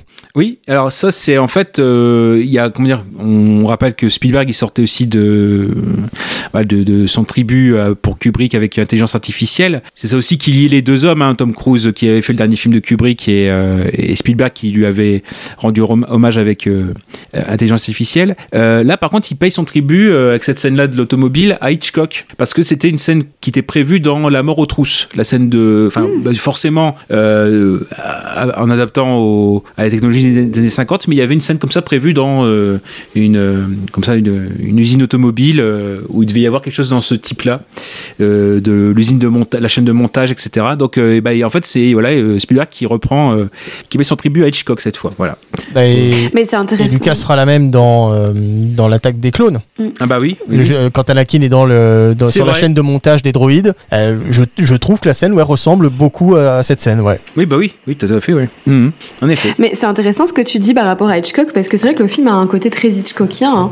Cet aspect un peu complot, euh, course-poursuite. euh, je, je trouve qu'il y a, que c'est des thématiques aussi qu'on va retrouver dans le cinéma de Hitchcock. Donc c'est vrai que ça, il y a, une filière, enfin voilà, il y a quelque chose qui se retrouve. Ah oui, de toute façon, bah, les, voilà, il y a toujours euh, chez, Spiel- chez Spielberg il y a une, richesse et puis euh, des, des, références, même si elles n'éclatent pas aux yeux, ne serait-ce que par les thématiques ou euh, parce que là, c'est pareil, il faut savoir que c'est une scène qui était prévue à la base, mais qui qui n'a pas existé réellement, donc il se la ré- réapproprie un petit peu. Et non, non, moi, je, enfin, comment dire, c'est vraiment un un, un film, euh, bah, ne serait-ce aussi, c'est tout bête, mais le, le nom des précogs, puisque là on peut faire une petite dédicace à notre collègue Greg, parce qu'il faut rappeler aussi que les trois, euh, euh, comment dire, les, les trois précogs, Là, il a pas pu se libérer pour enregistrer avec nous ce soir, il ne pouvait pas, donc non. Ah non Voilà. ok. Bah non, parce que justement ça fait référence à son podcast. Non, rien du tout. Non, mais je déconne, Ah, c'est pas vas-y. Non, non, c'est juste, c'est juste Sachant que euh, là, d'après Mm. ce que je vois, donc on... j'ai vu certains de ces messages, la personne avec qui il est censé enregistrer ce soir a de gros soucis pour enregistrer. Euh, bah voilà, Ah, c'est dommage pour lui, il aurait mieux fait d'être avec nous. Donc cher. Bon, bah d'accord. Euh, non, je déconne, pour- on t'aime Greg. Ouais, bah oui, on l'aime tous. Et puis en plus, la dernière fois sur la Cronenberg, euh, avec mon débardeur, je lui ai fait de l'effet, donc euh, Ah oui, bah, je t'aime encore plus. C'est, Marine, voilà, c'est l'univers euh, qu'est-ce qui, quoi. Il y a, y a, Bah oui, je découvre a- des choses il y a- là, bravo. il y a beau- beaucoup de chaleur humaine, hein, voilà. Donc, ce qui fait que, juste, je reviens sur ça, c'était, euh, bah, d'ailleurs, je sais même plus. Ah oui, voilà, c'était pour pour Greg, euh, le fait que les hum, euh, trois précogs, bah, s'appellent en effet, euh, alors c'est Da- Daciel, euh, Arthur et Agatha pour Samantha Morton qu'on va connaître un peu plus, et qu'en fait, bah, forcément, c'est des références au polar noir, parce qu'en effet, il y a Agatha Christie, c'est d'où la référence et la dédicace à Greg, puisqu'il y a son podcast Agatha Christie, où il reprend un par un les les, euh, les romans d'Agatha Christie. Et euh, bah oui, il y a Dashiell Hammett. euh, qu'on voilà, qui, qui est un prince du, du, polar noir euh, en roman, et puis forcément bah, Arthur, Arthur Conan Doyle pour Sherlock Holmes. Donc voilà, on a des petits euh, Easter eggs aussi, bah, bien avant euh, euh, Ready Player One. Voilà, on est tout de suite dans cette, cette partie-là, quoi. Et dans les similitudes, moi je trouve qu'il y a beaucoup de similitudes aussi au niveau de la de, du scénario ou des rebondissements avec le fugitif de Harrison Ford. En fait, voilà, si on, il y a, il y a- il y a au moins quelques, enfin, 5-6 points communs au niveau des rebondissements ou du schéma narratif. Bon, peut-être pas les, les évoquer, mais euh, euh, voilà, il y, a, il y a beaucoup de similitudes entre les, les- les deux films. Il y a, a 5-6 plots euh, scénaristiques qui sont les mêmes. Il y a juste à transposer ou à changer les noms des personnages et, et c'est le cas. Bon, après, c'est forcément le même univers. Et après, je sais pas si vous le saviez, mais en fait, à la base, le scénario c'était prévu pour être une suite à Total Recall. Ah, ça m'étonne pas. Ouais, bah for- forcément parce que Total Recall c'est aussi Philippe Cadic et qu'en fait il cherchait éventuellement à faire une suite avec Schwarzenegger. Donc Anderton serait devenu bah, Duke, Duke Quaid, hein, le personnage de. Mais, mais c'est la la faillite de Carol Co. hein, qui était la société de production de, l'époque, qui, euh, qui a fait que le- le- ça ne s'est pas fait. Ça doit être à Kian de Bont à la réalisation. Et euh, justement, c'est en 97 où ça tombe, le scénar tombe entre les mains de Tom Cruise qui, veut travailler avec Spielberg. Il faut rappeler aussi, ça c'est important pour, pour Tom Cruise, l'idée que vraiment il s'entoure quand il veut, il a toujours recherché à bien s'entourer au niveau réalisation. Et là, oui, euh, euh, donc c'est ce qui fait que dès 99, ça a failli, être le cas. Mais bon, il faut rappeler aussi qu'il a été pris euh, totalement par, pendant deux ans et demi par le tournage d'As Wide Shut. Donc voilà, il y a cette partie-là. Mais ouais, ça devait être à la base une suite à Total Recall, quoi. C'est. C'est un peu spécifique. Et d'ailleurs, en 99, quand le film devait se faire éventuellement la première fois, donc toujours Spielberg, Tom Cruise, mais euh, dans le casting, en fait, on avait à la place de euh, Samantha Morton, c'était Kate Blanchett pour Agatha. Je vous laisse imaginer un petit peu le casting. Voilà. Euh, à la place de Max von Sydow, c'était Ian McKellen. Donc on est à peu près dans le même, même style aussi. À la place de Colin Farrell, ça aurait dû être Matt Damon. Mais qui, au final, bah, quand, il a, quand, le film s'est re- s'est refait, bah, il, avait, il avait dû ref- euh, prendre la suite dans Ocean Eleven et, et La mémoire dans la peau. Et euh, bon, à la place de la femme de, de Tom Cruise, enfin là, c'était- ça, devait être Jenna, Jenna Elfman, je sais pas si vous voyez qui c'était. C'était euh, une qui avait une série qui était Dharma et Greg à l'époque, dans les années 90. Non. Et dire l'importance de la scientologie peut-être, alors ça je ne sais pas, c'est une théorie que, que j'ai, mais ça m'a frappé, que bah, finalement Tom Cruise il fait quand même pas mal tourner, où il, euh, des, par-ci par-là en- dans des seconds rôles, mais des, des gens qui sont adeptes de la scientologie. Par exemple Jason Lee, il est, il est scientologue, euh, bah, il est dans Vanilla Sky. Euh, Elfman, bon, qui n'est pas... Ah, je suis déçu parce que j'aime bien Jason Lee dans My Name is Earl. Bah voilà et bah attends euh, je vais non je- moi j'ai j'ai énormément euh, j'aime énormément cette série j'ai le coffret qui est qui est là Euh, mais en fait My Name is Earl c'est un repère de scientologue Ethan Supplé, Ethan Supplé qui est le frère euh, de- Oh non, non, tu m'as cassé mon truc. Non, pas Ethan Ah Suplee. bah, si, si, si, voilà, il y y a énormément de, voilà, de. Membre de la Scientologie, bien que. Et tu vas me dire quoi maintenant Que les Chipmunks aussi, c'est des scientologues Calvin et les Chipmunks, ils sont là-dedans à fond Niveau 99, euh, les Chipmunks. Eh oui, euh, Alvin, ah ouais, euh, Théodore, Simon. Eh oui, bah oui, c'est. Ils, sont numéro 3 après Tom Cruise Eh merde. dans la. Ouais. Avec toute la thune qu'ils ont gagnée de leur single, bah tout est parti dans la soucoupe volante. C'est obligé, c'est obligé. Et oui, oui, bah, qu'est-ce qui, qu'est-ce qui on dénonce aussi hein? On dénonce, on dénonce. Bah voilà, je suis Et dégoûté. Mais voilà. Donc après, non, sinon sur les petits, euh, euh, je sais pas, vous avez d'autres choses à dire ou vous voulez que je. Bah, je, je pense que Marine a des Oui, trucs bah, à dire quand même. Oui, bah vas-y, oui, bah si, bah elle y- va alors, euh, Marine, euh, on, on veut t'entendre. Ouais, mais c'est difficile de passer après ça. Hein. Je pense que t'as tout dit.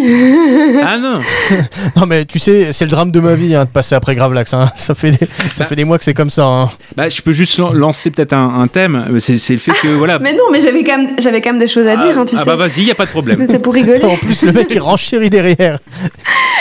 C'est vraiment pas galant ce mec. Hein. non, c'est pas ça, mais euh, Bah, pour la peine, tiens, je couperai son micro ouais, au montage après. là. Euh, Qu'est-ce que je dois dire Euh, Attends, je me, je me reconcentre deux minutes. Donc, euh, Bah, tu sais, si tu veux, Ouais. on prend une pause, hein, histoire que tu repasses sur deux, tu repartes sur des bonnes bases. Hein. non, ça va aller. Donc, euh, c'est vraiment euh, un film moi qui que j'aime beaucoup. J'aime beaucoup dans la carrière de, de Steven Spielberg. Et euh, déjà, ça me touche parce que c'est un film que j'ai beaucoup fait avec mon papa. c'est mignon, mais voilà, c'est un film euh, qu'on a beaucoup regardé tous les deux. Euh, lui aussi qui est fan de Tom Cruise, donc euh, donc c'est un film que j'ai vu assez jeune. Euh, en parlant de papa, bah encore une fois, c'est un film aussi qui touche à cette thématique de la parentalité. Hein Mhm. et du, du rôle du père de, de Tom Cruise. Alors que ce soit du point de vue, encore une fois, de la carrière de Tom Cruise qui va toucher cette notion de la parentalité, euh, mais également de Spielberg, qui est aussi une thématique très importante pour lui et qu'on peut retrouver dans énormément de ses films. Et donc là, il y a vraiment les deux qui, qui se rejoignent. Euh, On pourrait aussi parler aussi du rôle de Max von Sydow, qui pourrait être une sorte Ouais. de père de, de substitution pour, euh, exact. pour euh, John Anderton. Ouais, tout à fait. Et encore une fois, la parentalité qui est euh, paternité qui est hum, malaisante, malsaine. Enfin voilà, on va pas spoiler, mais y y il y a quelque chose de pas net derrière. hein. Euh, alors en effet, évidemment, question de la sécurité, de la liberté, etc. Mais ce qui m'intéresse aussi, c'est l'aspect un peu philosophique et qui est la question plus du libre arbitre. Parce que là, on est clairement un peu dans euh, cet aspect, bah, tiens, euh, est-ce que je suis maître de mes, de mes actions? Est-ce que je, le fait de, est-ce que l'intentionnalité prédomine dans, dans la question du crime et de l'action ou est-ce que c'est l'action en elle-même qui, qui prédomine? Enfin voilà, vaste sujet, mais ici c'est clairement, c'est clairement ça, la thématique principale. Et également bah, la question du destin. Alors je trouve que c'est aussi une question qui est fort répandue chez, euh, chez Philippe Cadic. hein. Vous, vous avez parlé de Total Recall, euh, qui était éventuellement vu comme un, enfin pas un préquel, mais voilà qu'on avait pensé de penser faire une suite avec ce film-là. Moi je trouve qu'il y a vraiment ce, lien qu'on peut faire entre les deux, hein, cet, aspect destin et également cet aspect un peu critique du, monde de l'entreprise. Alors là c'est plus la police, etc. Mais on a l'impression qu'on est dans une grande corporation quand même, où l'individualité est, est assez euh, mise de côté et assez euh, bafouée. Il n'y a pas d'individualité finalement. Le, le- ce qui prédomine, c'est le, bah, le bien commun, c'est la société euh, qui t'a justement bafoué pas mal de, de liberté. Et encore une fois, c'est ce qui est vu aussi pas mal dans Total Recall. Euh, moi, je voulais faire un lien aussi avec euh, Blade Runner. Mhm. Euh, qui est également un film qui est euh, tiré de Philippe Cadic. Pourquoi? Parce que dans les deux cas, on va avoir une figure de l'autorité, euh, à chaque fois des flics ou, semblants qui vont être mis à mal. Pas totalement dans Blade Runner, peut-être plus dans le 2 que dans le, le- le premier, mais il y a quand même cet aspect retournement face à une figure de l'autorité, qui c'est lui le personnage principal à chaque fois, mais qui va être, assez malmené et qui peut-être va retourner justement sa, veste et, se rendre compte de, certaines choses qui ne vont pas dans ce monde qui semble si idyllique. Euh, voilà, je pense que, que, que j'ai dit tout ce que je voulais dire. Alors j'ai un petit peu regardé, un peu analysé, parce que c'est moi qui vais m'occuper des commentaires. Je me suis rendu compte que c'est un film qui est, c'est bizarre, mais genre sur Allociné, qui est extrêmement mal aimé. Euh, et même dans la carrière de Tom Cruise, je pense qu'il n'y a pas eu pas mal de critiques. Je pense pas que ce soit un film qui soit vraiment très très fort mis en avant dans sa euh, filmographie. Et tantôt, j'ai fait un espèce de mini sondage sur euh, les réseaux sociaux, notamment sur Twitter, et je me rends compte que par contre là, c'est un film qui est pas mal apprécié. Donc, est-ce qu'il n'y a pas une différence entre, je ne sais pas, communauté cinéphile ou communauté non cinéphiles, mais de gens qui, qui veulent juste regarder, enfin voilà, qui, qui n'abordent pas le cinéma de la même manière Est-ce que quand on veut voir un film de science-fiction un peu popcorn, est-ce qu'on n'est pas un peu déçu parce que euh, ça a une, enfin je ne sais pas, je ne sais pas. Pourtant, pour c'est un film très grand public, mais voilà, j'ai remarqué qu'il y avait ce- ce- cet écart-là quand même. Euh, Ah, tiens, euh, je- ça me fait penser, tiens, je vais utiliser un terme que euh, j'aime encore bien utiliser pour définir le genre. Moi, je vais appeler ça un film d'anticipation. C'est vraiment un terme de boomer, ah oui, mais bah oui. oui. Et moi, pour moi, donc euh, c'est en- Minority Report. euh, je le rapprocherai beaucoup plus euh, de, de l'anticipation et en même temps, le, les livres de K. Dick à l'époque quand ils sont sortis, c'était vrai. Enfin, c'était pas vraiment du roman de gare, mais c'était ce qu'on pouvait rapprocher des des films, enfin des livres pulp ou des de, bah, de toute cette vague de films bah, qui anticipaient le futur d'une certaine manière avec des technologies qui étaient euh, à la fois proches et éloignées. Et ce qui, qui- c'est ce qui vendait du rêve euh, au lecteur. Ouais. Et pour moi, Minority Report est pile poil dedans. Il est juste ce qu'il faut. Il n'est pas assez SF ni trop. Mais c'est euh, pour ça que ça n'a pas vieilli. Exactement, C'est oui, c'est ça. même les technologies qui sont utilisées, il y en a beaucoup qui, alors clairement voiture, etc., mais il y en a beaucoup qui sont pas spécialement obsolètes et qui pourraient tout à fait euh, euh, exister dans, dans pas longtemps. Hein, ce côté anticipé. les voitures automatiques qui commencent Bah déjà oui. progressivement à arriver. Ça, c'est pas de la SF à Mais- la Star Wars. Ouais, Ouais. toutes les montres connectées, Et je tout crois ça. Bah, je pense que le terme Ouais. adéquat, c'est que c'est de la SF, mais pas de ouf. Voilà. Mais je crois qu'il y a, une région aux États-Unis où la police euh, utilise des statistiques pour prévoir. euh, il y a ça aussi qui est là. Ouais, qui. Euh, ils utilisent aussi les jetpacks pour aller chez les gens. Qui utilise des précogs. mais comme les jetpacks sont pas au point, bah, ils utilisent les jetpacks, euh, enfin le jetpack de méga gaffe. ah oui. Euh, Désolé Marine, hein, c'est une rêve que tu ne peux pas comprendre. non, du tout. En effet, je ne comprends pas. Bah, euh, je voulais revenir aussi sur ce que tu as dit tantôt, Gravelax, au niveau de la, des yeux. Moi, la scène avec les yeux, c'est une scène qui m'a extrêmement traumatisée. Euh, je pense qu'il n'y a pas des passages dans la bande-annonce ou un truc comme ça. Euh, me rappelais avoir vu la bande-annonce tout gamine et vraiment déjà me dire, oh putain, je verrai jamais ce film. Finalement, je l'ai quand même vu et, et c'est une scène qui me hante. Euh, et que ce soit les yeux et que ce soit aussi, tu vois, les espèces de petits, euh, de mini-robots qui viennent fouiller comme ça Ah oui, oui. dans, le, le studio. Je sais pas, il faut vraiment flipper, mais il y a vraiment des scènes de tension qui tiennent extrêmement bien, et notamment celle-là. On n'est pas sur de l'action bourrine, bah, c'est Spielberg aussi. Hein. Il y a des, des pures scènes de tension qui fonctionnent très très bien. euh. Euh, Et même. et à l'inverse, des- il y a- Ah, pardon, Gravelax. Ok. Euh, bah, en même temps, c'était pour continuer sur, euh, sur la lancée euh, des yeux. Euh, moi, quand j'ai vu la scène justement d'opération des yeux, quand il y a euh, donc euh, la- de Peter Stormare, le, le docteur, qui lui met les les écarteurs de paupières directement, là, on voit bien que c'est pas du fake. Et là, moi, quand je vois ça, je bah, on voit l'investissement de l'acteur. Et moi, je je peux pas m'empêcher d'avoir une pensée pour à l'heure actuelle, il y aurait aucun acteur qui referait la même chose ou qui ferait ce genre de choses, qui s'investirait au point, Ouais, je suis pas sûre. ouais, c'est ça, qui s'investirait au point d'avoir euh, justement euh, bah, ces objets en métal qui écartent les paupières, ou même, voire même plus. hein, Est-ce que ce serait pas Mhm. aussi des assureurs qui euh, qui feraient chier pour pas que l'acteur puisse euh, se blesser les yeux? Mais mais voilà, quand je vois ça, moi je peux pas voilà m'empêcher de dire que oh, bah, Tom Cruise c'est peut-être un des derniers acteurs qui s'investit dans le rôle. Euh, c'est un, un des trucs qu'on peut pas lui enlever. Ça pour le coup, euh, et le- la plupart des featurettes dans- sur YouTube quand euh, il y a les préparations de films, on peut pas lui enlever. Voilà. Mhm. Bah, il avait fait un truc, dans- c'était euh, en 2000 dans Mission Impossible 2, il avait fait la scène avec le, le couteau où il a la lame à 2 cm de l'œil. Alors, en plus, ce qui, ce qui, Ah, ce qui, ouais. ce qui est dommage, c'est qu'au niveau du rendu, bah, le couteau il fait un peu euh, effet spéciaux, en fait, c'est dommage, alors que c'est une scène en, en dur. Euh, mais avec l'œil, ouais, en effet, il y a, bon, on va dire qu'il est resté dans, le, dans, ce, dans ce qu'il avait fait euh, deux ans auparavant. Euh, et en fait, oui, juste pour euh, rebondir aussi, c'est sur bah, oui, l'importance de l'œil. Et bah, Blade Runner, tu citais Blade Runner Marine, c'est vrai a l'importance de l'œil aussi dans Blade Runner, ne serait-ce que le premier, un des premiers plans, c'est un Ouais. œil. Ouais. pour, pour connaître la vérité sur qui est répliquant, qui ne l'est pas, le test, c'est Ouais. c'est forcément le- la réaction de la pupille, etc. Et non, après, c'est- c'est vraiment revenir sur, euh, pour prolonger sur ce que tu disais sur euh, euh, bah, le déterminisme, le libre arbitre, etc. C'est aussi tout ce qui est euh, l'inversion des tendances, c'est-à-dire qu'on passe d'une présomption d'innocence à une présomption de culpabilité. Donc là aussi, dans le système des valeurs, c'est un peu, compliqué. Tu parlais aussi, bah, là, la, pré- préméditation, l'intention. euh, est-ce que finalement, oui, euh, euh, projeter de tuer quelqu'un, est-ce que ça va amener finalement aussi à, l'exécution du plan?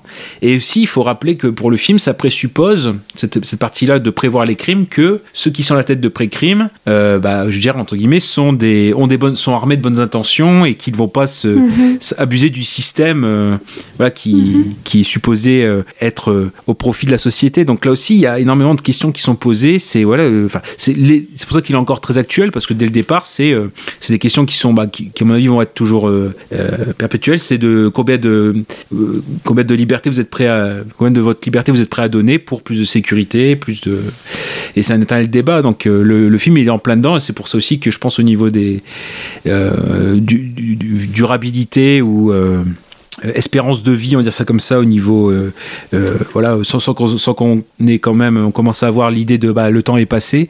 Euh, non, ça, fait- bien durer, quoi. Comme quoi, quand il y a de la réflexion derrière un film ou un auteur, euh, tout est, enfin voilà, ça, fait augmenter la dure- l'espérance de vie d'un film. Euh, donc juste aussi dire, voilà, euh, comme on le disait, voilà, on, applique ça. Il est sur euh, Amazon Prime aussi, voilà. Je, le dis au passage. Ok, bah si euh, notre avis vous a donné envie de l'écouter, hein, vous savez où le trouver. Et ah, je voulais juste peut-être évoquer, c'est parce qu'on a parlé beaucoup de l'action ou des scènes qui nous ont traumatisés. C'est là aussi on est chez Spielberg. Moi, je voulais juste parler de la scène où justement la Agatha, quand il euh, Anderton euh, kidnappe. euh, euh, Agatha, c'est une, scène vraiment très tendre et toi qui pleures beaucoup, euh, Dantès, et, euh, à juste raison. Euh, bah non, mais c'est justement, moi je trouve qu'il y a une scène très tendre, c'est quand justement Agatha euh, parle à, Tom Cruise et sa femme de ce, qu'aurait pu devenir son leur fils, leur fils qui a disparu. Et là aussi, là on est chez Spielberg, c'est que là aussi quand il veut être tendre.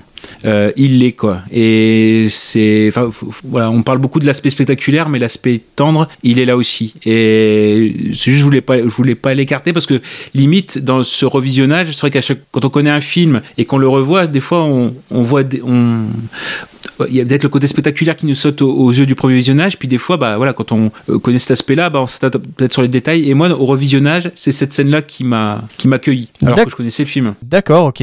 Euh, bah, je pense qu'on va enfin, on a pas, dit pas mal de choses sur Minority Report.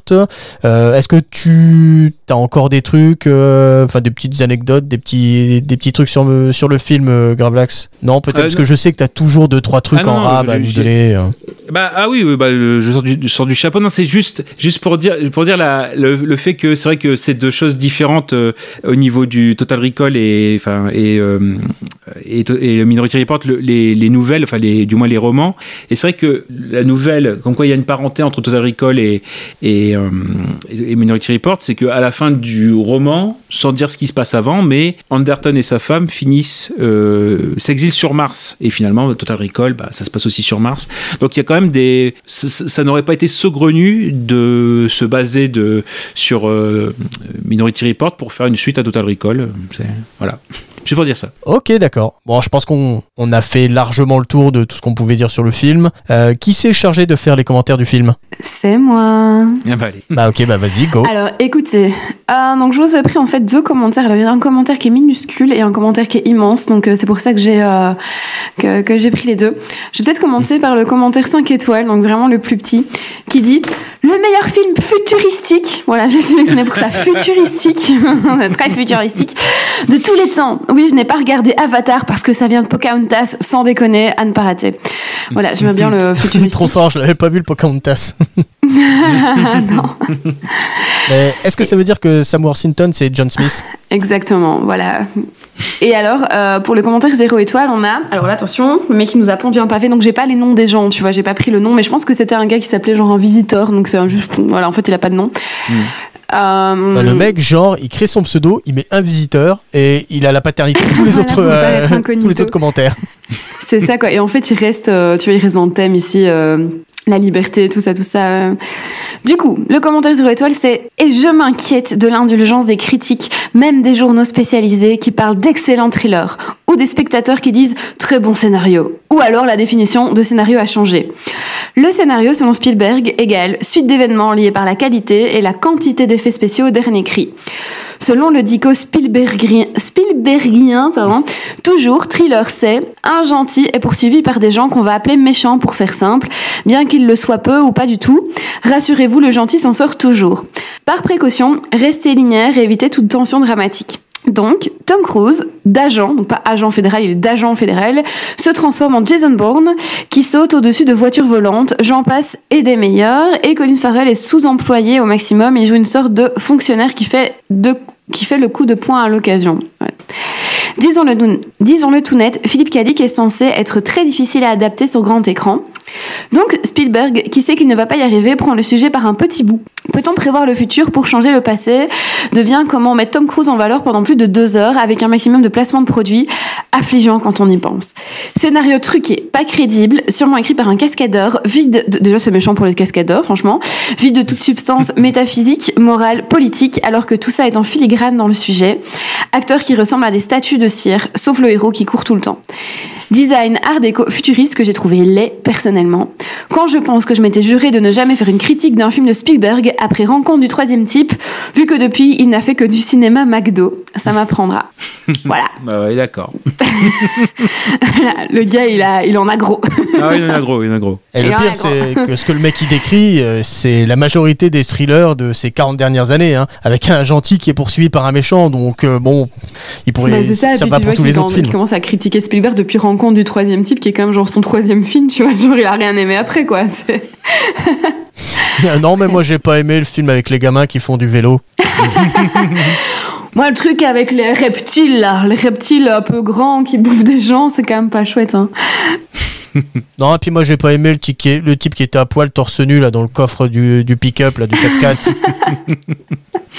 bah tiens, puis j'en profitais pour faire un petit élargissement sur, euh, enfin si vous voulez voir un autre film basé sur une sur un livre de Philippe Cadic, euh, moi j'avais bien aimé Scanner Darkly, qui est très sympathique et qui est hum, idée. visuellement étrange, voilà. Euh, bah, merci Marine pour, euh, pour, pour ces commentaires et on va maintenant avancer au film suivant. Donc en 2012 sort Jack Reacher, réalisé, même tiens c'est vrai que je l'ai pas fait pour, euh, pour les films précédents, j'aurais dû, euh, j'aurais dû, euh, réalisé par Christopher McQuarrie avec bon bah encore euh, Tom Cruise, la très jolie Rosamund Pike, David Oyelowo, le grand Werner Herzog, Alexia Fast et le non moins nulos Jay Courtney. et oui, parce que voir euh, Eh Jay oui. Courtney se faire casser la gueule par Tom Cruise, c'est jouissif et ça fait plaisir. ça fait Et bah, je ne vais pas demander à Marine de faire le résumé de ce film Ah. parce que elle ne le connaît pas. voilà, voilà. Je ne l'ai pas vu. Je me suis euh, abstenue euh, de ce chef-d'œuvre. euh. Alors peut-être que c'est un chef-d'œuvre. hein. Je, je me réjouis de vous écouter et du coup, bah, éventuellement de me convaincre de le voir ou pas. de Allez-y. Mais je pense que tu seras tellement convaincu par ce qu'on va, ce qu'on va te dire sur le film que tu vas arrêter tout de suite l'enregistrement du, du podcast et que tu vas aller le voir direct. Ok, j'y vais. Let's go. Mister Gravelax, je te laisse faire le résumé. Oui, oui, bah, c'est euh, l'histoire donc en effet d'un bonhomme en fait qui euh, voilà, on sait dès le départ que c'est Jake Courtney, hein, voilà, qui euh, qui va faire feu sur sur six personnes, voilà. Donc et donc cinq personnes. On sait dès le début que c'est Jay Courtney Non mais c'est le début, voilà, cinq. Mais non, mais de toute façon on sait dès le début que c'est T'es sûr? Si. Mais c'est pas James Barr qui est... qui fait feu et... Enfin, Si. on ne sait pas. D'accord, ok, bon bah... Ah, si si si, si si on le voit, on le voit. On Non bah, bah je te fais confiance, hein, en même temps euh, ça fait longtemps. Attends, est-ce que tu viens de révéler le grand méchant Non, du non, sang non, résumé non. ou euh, Ah, non, non, il- on le voit. Pas ça. Ah bah, eh, tu sais quoi Euh, Je me targue en- de vous revoir tous les films pour euh, Keski. Et là, celui-là, bah, vu que je l'avais revu il y a un ou deux ans, bah, j'ai, je me suis dit que j'allais faire l'impasse, vu que j'étais déjà en PLS pour, euh, pour Vanilla Sky. Donc, euh, bah, j'aurais peut-être dû, en fait. voilà, il y a que le début, ouais, Ah, j'ai, un problème. trou. Donc, et on rappelle qu'il est sur Netflix, voilà. Ouais, c'est ça. Ça en place ça aussi.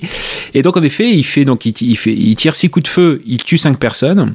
Et en fait, euh, tous euh, les preuves qui sont recueillies en fait euh, vont convergent vers un, autre homme, en effet, qui, qui s'appelle James Barr, je crois, dans, le film, qui est arrêté donc. Et euh, donc lors de l'interrogatoire de James Barr, il, écrit qu'une seule phrase, c'est contacter Jack, Jack.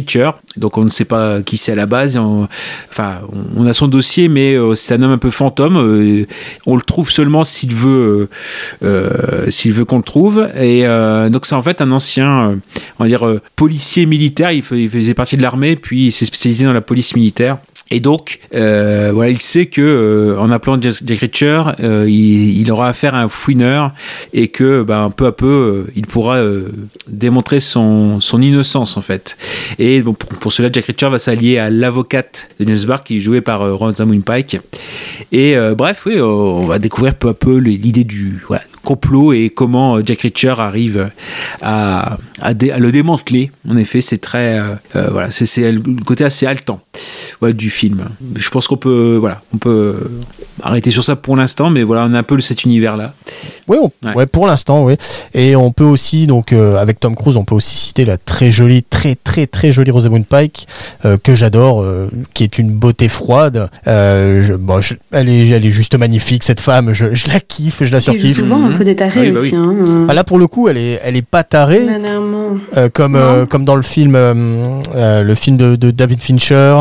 Euh, punaise, j'ai plus nom Girl. Euh, oui, c'est ça, Gone Girl. Et euh, Gone Girl, ouais. que j'adore. ouais. Euh, oui, non, vas-y, Gravelax. On a un petit charme, à- on a, on a un petit charme involontaire. Euh, Bon, c'est le, je suis désolé, hein, c'est pas le, c'est le point un peu MeToo de, de, de, de- pour le, pour ce film-là, mais euh, on va dire qu'il y a, elle apporte beaucoup de, de décolleté en fait dans, dans ce film-là, mais c'est parce que elle était enceinte. Et en fait, euh, voilà, il y avait eu, euh, voilà, le, le, décol- le décolleté ne pouvait être que visible en fait. Voilà, c'est les circonstances qui ont fait que. Mais voilà, mais euh, comme Bah, c'est surtout que, enfin, que ça se voit pas qu'elle est enceinte. Ils ont essayé d'attirer l'attention des gens sur autre chose que son ventre, quoi. Bah non, non, non. Et euh, c'est pour ça. Il y a ça aussi, il y a ce côté où euh, euh, il y a quand même ce côté beauté froide dans le sens aussi où euh, il n'y a pas de de, de, de- de relation entre guillemets entre Richard et, et elle. En fait, euh, C'est platonique. euh, c'est platonique, mais il y a du respect. Il y a et donc en fait, voilà, ça. Il y a quand même l'atout charme sans euh, voilà sans. Sans en montrer trop. Bah, il y a- il y a aussi le côté charme aussi. Bah après, c'est chacun euh, est client ou pas, mais peut-être ça peut convaincre Marine. Mais bon, enfin, en même temps, on le voit dans Bah, Werner Herzog. Werner Herzog. Non mais, sur- non, mais sur- c'est surtout non, c'est toujours forcément le Tom Cruise qui arrive à faire montrer son torse dans le film. hein, voilà donc d'ailleurs oui, avec euh, une scène avec Rosamund Pike qui lui demande bah, vous pouvez mettre votre chemise s'il vous plaît parce que bon une discussion comme ça avec euh, Tom Cruise torse nu bon c'est cette partie cette partie là mais oui euh, alors, après je sais pas si on poursuit sur euh, bah, vas-y si tu veux en parler euh, Dantès. Ouais, pas de souci. Euh, alors moi, pour le coup, je crois, enfin oui, c'est même, c'est même pas, je crois, c'est sûr. euh, historiquement, c'est le premier film que j'ai vu avec Tom Cruise euh, dans lequel il fait euh, l'intégralité de ses scènes de, de combat, enfin toutes Mhm. ses scènes de baston, ses, ses cascades, où il Ouais. fait tout. Et c'est ce qui m'a marqué le premier, enfin c'est ce qui m'a marqué en premier dans, dans le film. Et je pense, je pense que c'est probablement pour ça que je l'aime beaucoup, même si, et je pense que Gravelax aura des, des choses à dire là-dessus. Euh, le, le personnage de Richard est vraiment à l'opposé de, de, de ce qu'est Tom Cruise en fait. Le, le personnage dans, dans les livres et dans la série euh, qui est sorti Ouais. récemment, et c'est censé, en fait, il est censé être une masse, euh, une, une montagne de muscles, chose que n'est pas Tom Cruise. Et donc il a été obligé d'imposer un, un style pour Richard qui, bah, qui ne passe pas par, euh, qui ne passe pas par de la force physique. Et, euh, et je trouve que Tom Cruise s'en sort bien parce qu'il a réussi à détourner, à prendre certains, certaines parties du, du personnage qu'est Richard, à les incorporer, à les faire siens, et euh, il, il donne parfaitement le change par rapport au personnage du livre et de la série. Par exemple, Richard, c'est un- c'est une personne qui, qui, qui est calme et qui ne démarre jamais les, les bagarres. En quand il se fait emmerder, en règle générale, il essaye de régler le conflit en, discutant avec la personne et en lui énonçant ce qu'il va lui faire s'il continue comme ça. Et en général, euh, ce qui se passe, bah, c'est que euh, euh, quand Richard dit quelque chose et qu'il va le faire, en général, ça, en règle générale, ça se termine comme il l'a énoncé. Et c'est souvent, enfin, c'est jamais lui qui finit au tapis. Et donc, en parlant de tapis, ça aussi, c'est une des choses que j'ai aimé dans le film, c'est euh, les scènes de, de, baston qui sont qui sont courtes et qui sont nerveuses. Et une des choses que tiens, j'ai euh, en, y repensant là, ça m'a fait le même effet. Je peux un peu comparer le personnage de Richard euh, dans une moindre mesure, enfin, à ce que peut être euh, Steven Seagal, parce qu'en fait, il, finit jamais au tapis, il gagne tout le temps et il est souvent très peu blessé. Parce que dans le film, le film Jack euh, bah, le personnage principal est pas blessé. À la limite, une fois, à un moment donné, il a peut-être une petite égratignure sur le front, mais, mais c'est tout. Et donc, on, sent que le personnage, c'est un, vrai pro, qui, qui a des années et des années d'expérience. Et je, euh, tiens, je, pense qu'il serait peut-être bon aussi de, de resituer Jack Reacher dans, euh, dans son univers, parce que euh, originellement, enfin, Jack Reacher à la base, c'est un ancien, donc un ancien militaire qui fait, enfin, qui faisait partie de ce qu'on appelle la police militaire, et il était donc chargé de d'enquêter sur euh, sur des militaires qui auraient commis des crimes, soit donc en mission à l'étranger, soit en même temps aussi sur le sol américain. Et euh, souvent, donc Jack Reacher, sa particularité, c'est qu'il va euh, mener l'enquête de bout en bout, et que si une personne est coupable, il veut faire justice. Il, ne, en fait, c'est un une, personne qui ne supporte pas l'injustice, et donc ça, c'est quelque chose qui est qui est bien rendu dans, dans le film. Et puis, si je peux me permettre de, de, de finir euh, sur quelque chose, enfin avant de passer la main à Gravelax, euh, tiens, ça peut peut-être te donner envie de le regarder le film, Marine. Euh, Il y a dans le film une scène de course poursuite qui est vraiment bien menée, euh, bien réalisée, bien montée. Elle est nerveuse euh, et euh, bah, Tom Cruise a fait l'intégralité de la scène Euh, et donc euh, franchement, euh, elle vaut le détour. Bah, en tout cas, là, pour le moment, vous me le vendez très très bien. Moi, je m'attendais à un énorme nanar. Je sais pas pourquoi j'avais vraiment en tête une espèce de, de John Wick euh, numéro 2 ou un, tu vois, un peu les films à la euh, Liam Neeson. Oui, ça ressemble un peu. C'est c'est pas tout à fait dans la même lignée, mais oui, on pourrait le rapprocher un peu dans le revenge Ouais, movie un ça a petit l'air peu. vraiment pas mal. Et j'avais oublié que c'était Macquarie qui était à la réal. Et je trouve que vraiment, c'est c'est quelqu'un qui est assez efficace. Donc, euh, ouais, donc ça a l'air intéressant. Bah, si t'as envie de les regarder, euh, si je peux te donner un conseil, euh, ne regarde que le premier. Oublie Ouais. le deuxième, la suite qui est vraiment, vraiment, vraiment en dessous. Euh, la, la suite n'a aucun intérêt et tout ce qui faisait l'intérêt de Jack Reacher euh, a été perdu en chemin. C'est même pas la peine de perdre ton temps avec. Euh, et toi, Gravelax, est-ce que t'as des, des choses à rajouter euh, sur le film euh, sans, sans trop en dévoiler pour Marine? Non, sur Jack Reacher, euh, moi, c'est le fait de l'avoir découvert. bah, C'était pour le Nouvel An, j'étais en, en Savoie. donc, c'est quand on est sorti avec un tout petit cinéma de, village. Puis, quand, quand je suis sorti, il faisait de la neige. Mais c'est vrai que. Enfin, bon, c'est- juste que je me souviens de cette séance-là, ne serait-ce que par le décor et aussi par l'ambiance. En effet, c'était un film où. Euh, pour, pour moi qui était pleinement euh, réussi. Alors je, je reconnais, c'est peut-être ce qui, ce qui va euh, embêter euh, Marine, mais c'est un film, c'est vrai, de bonhomme.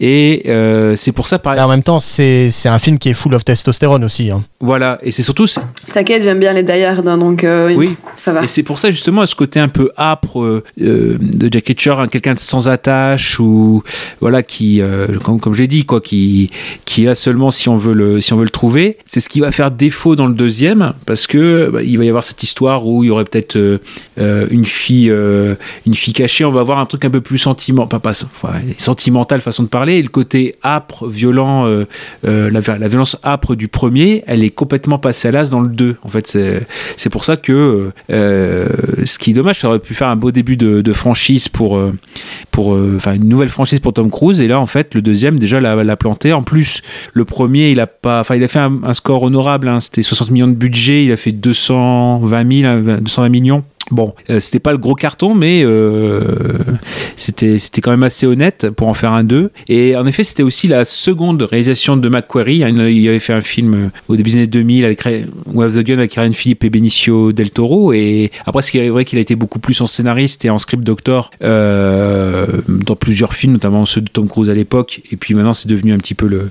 l'homme de Tom Cruise pour ne serait-ce qu'au niveau des scénarios, au moins, bah, bah, on parlait de Top Gun Maverick, il a fait quand même une, une passe dessus.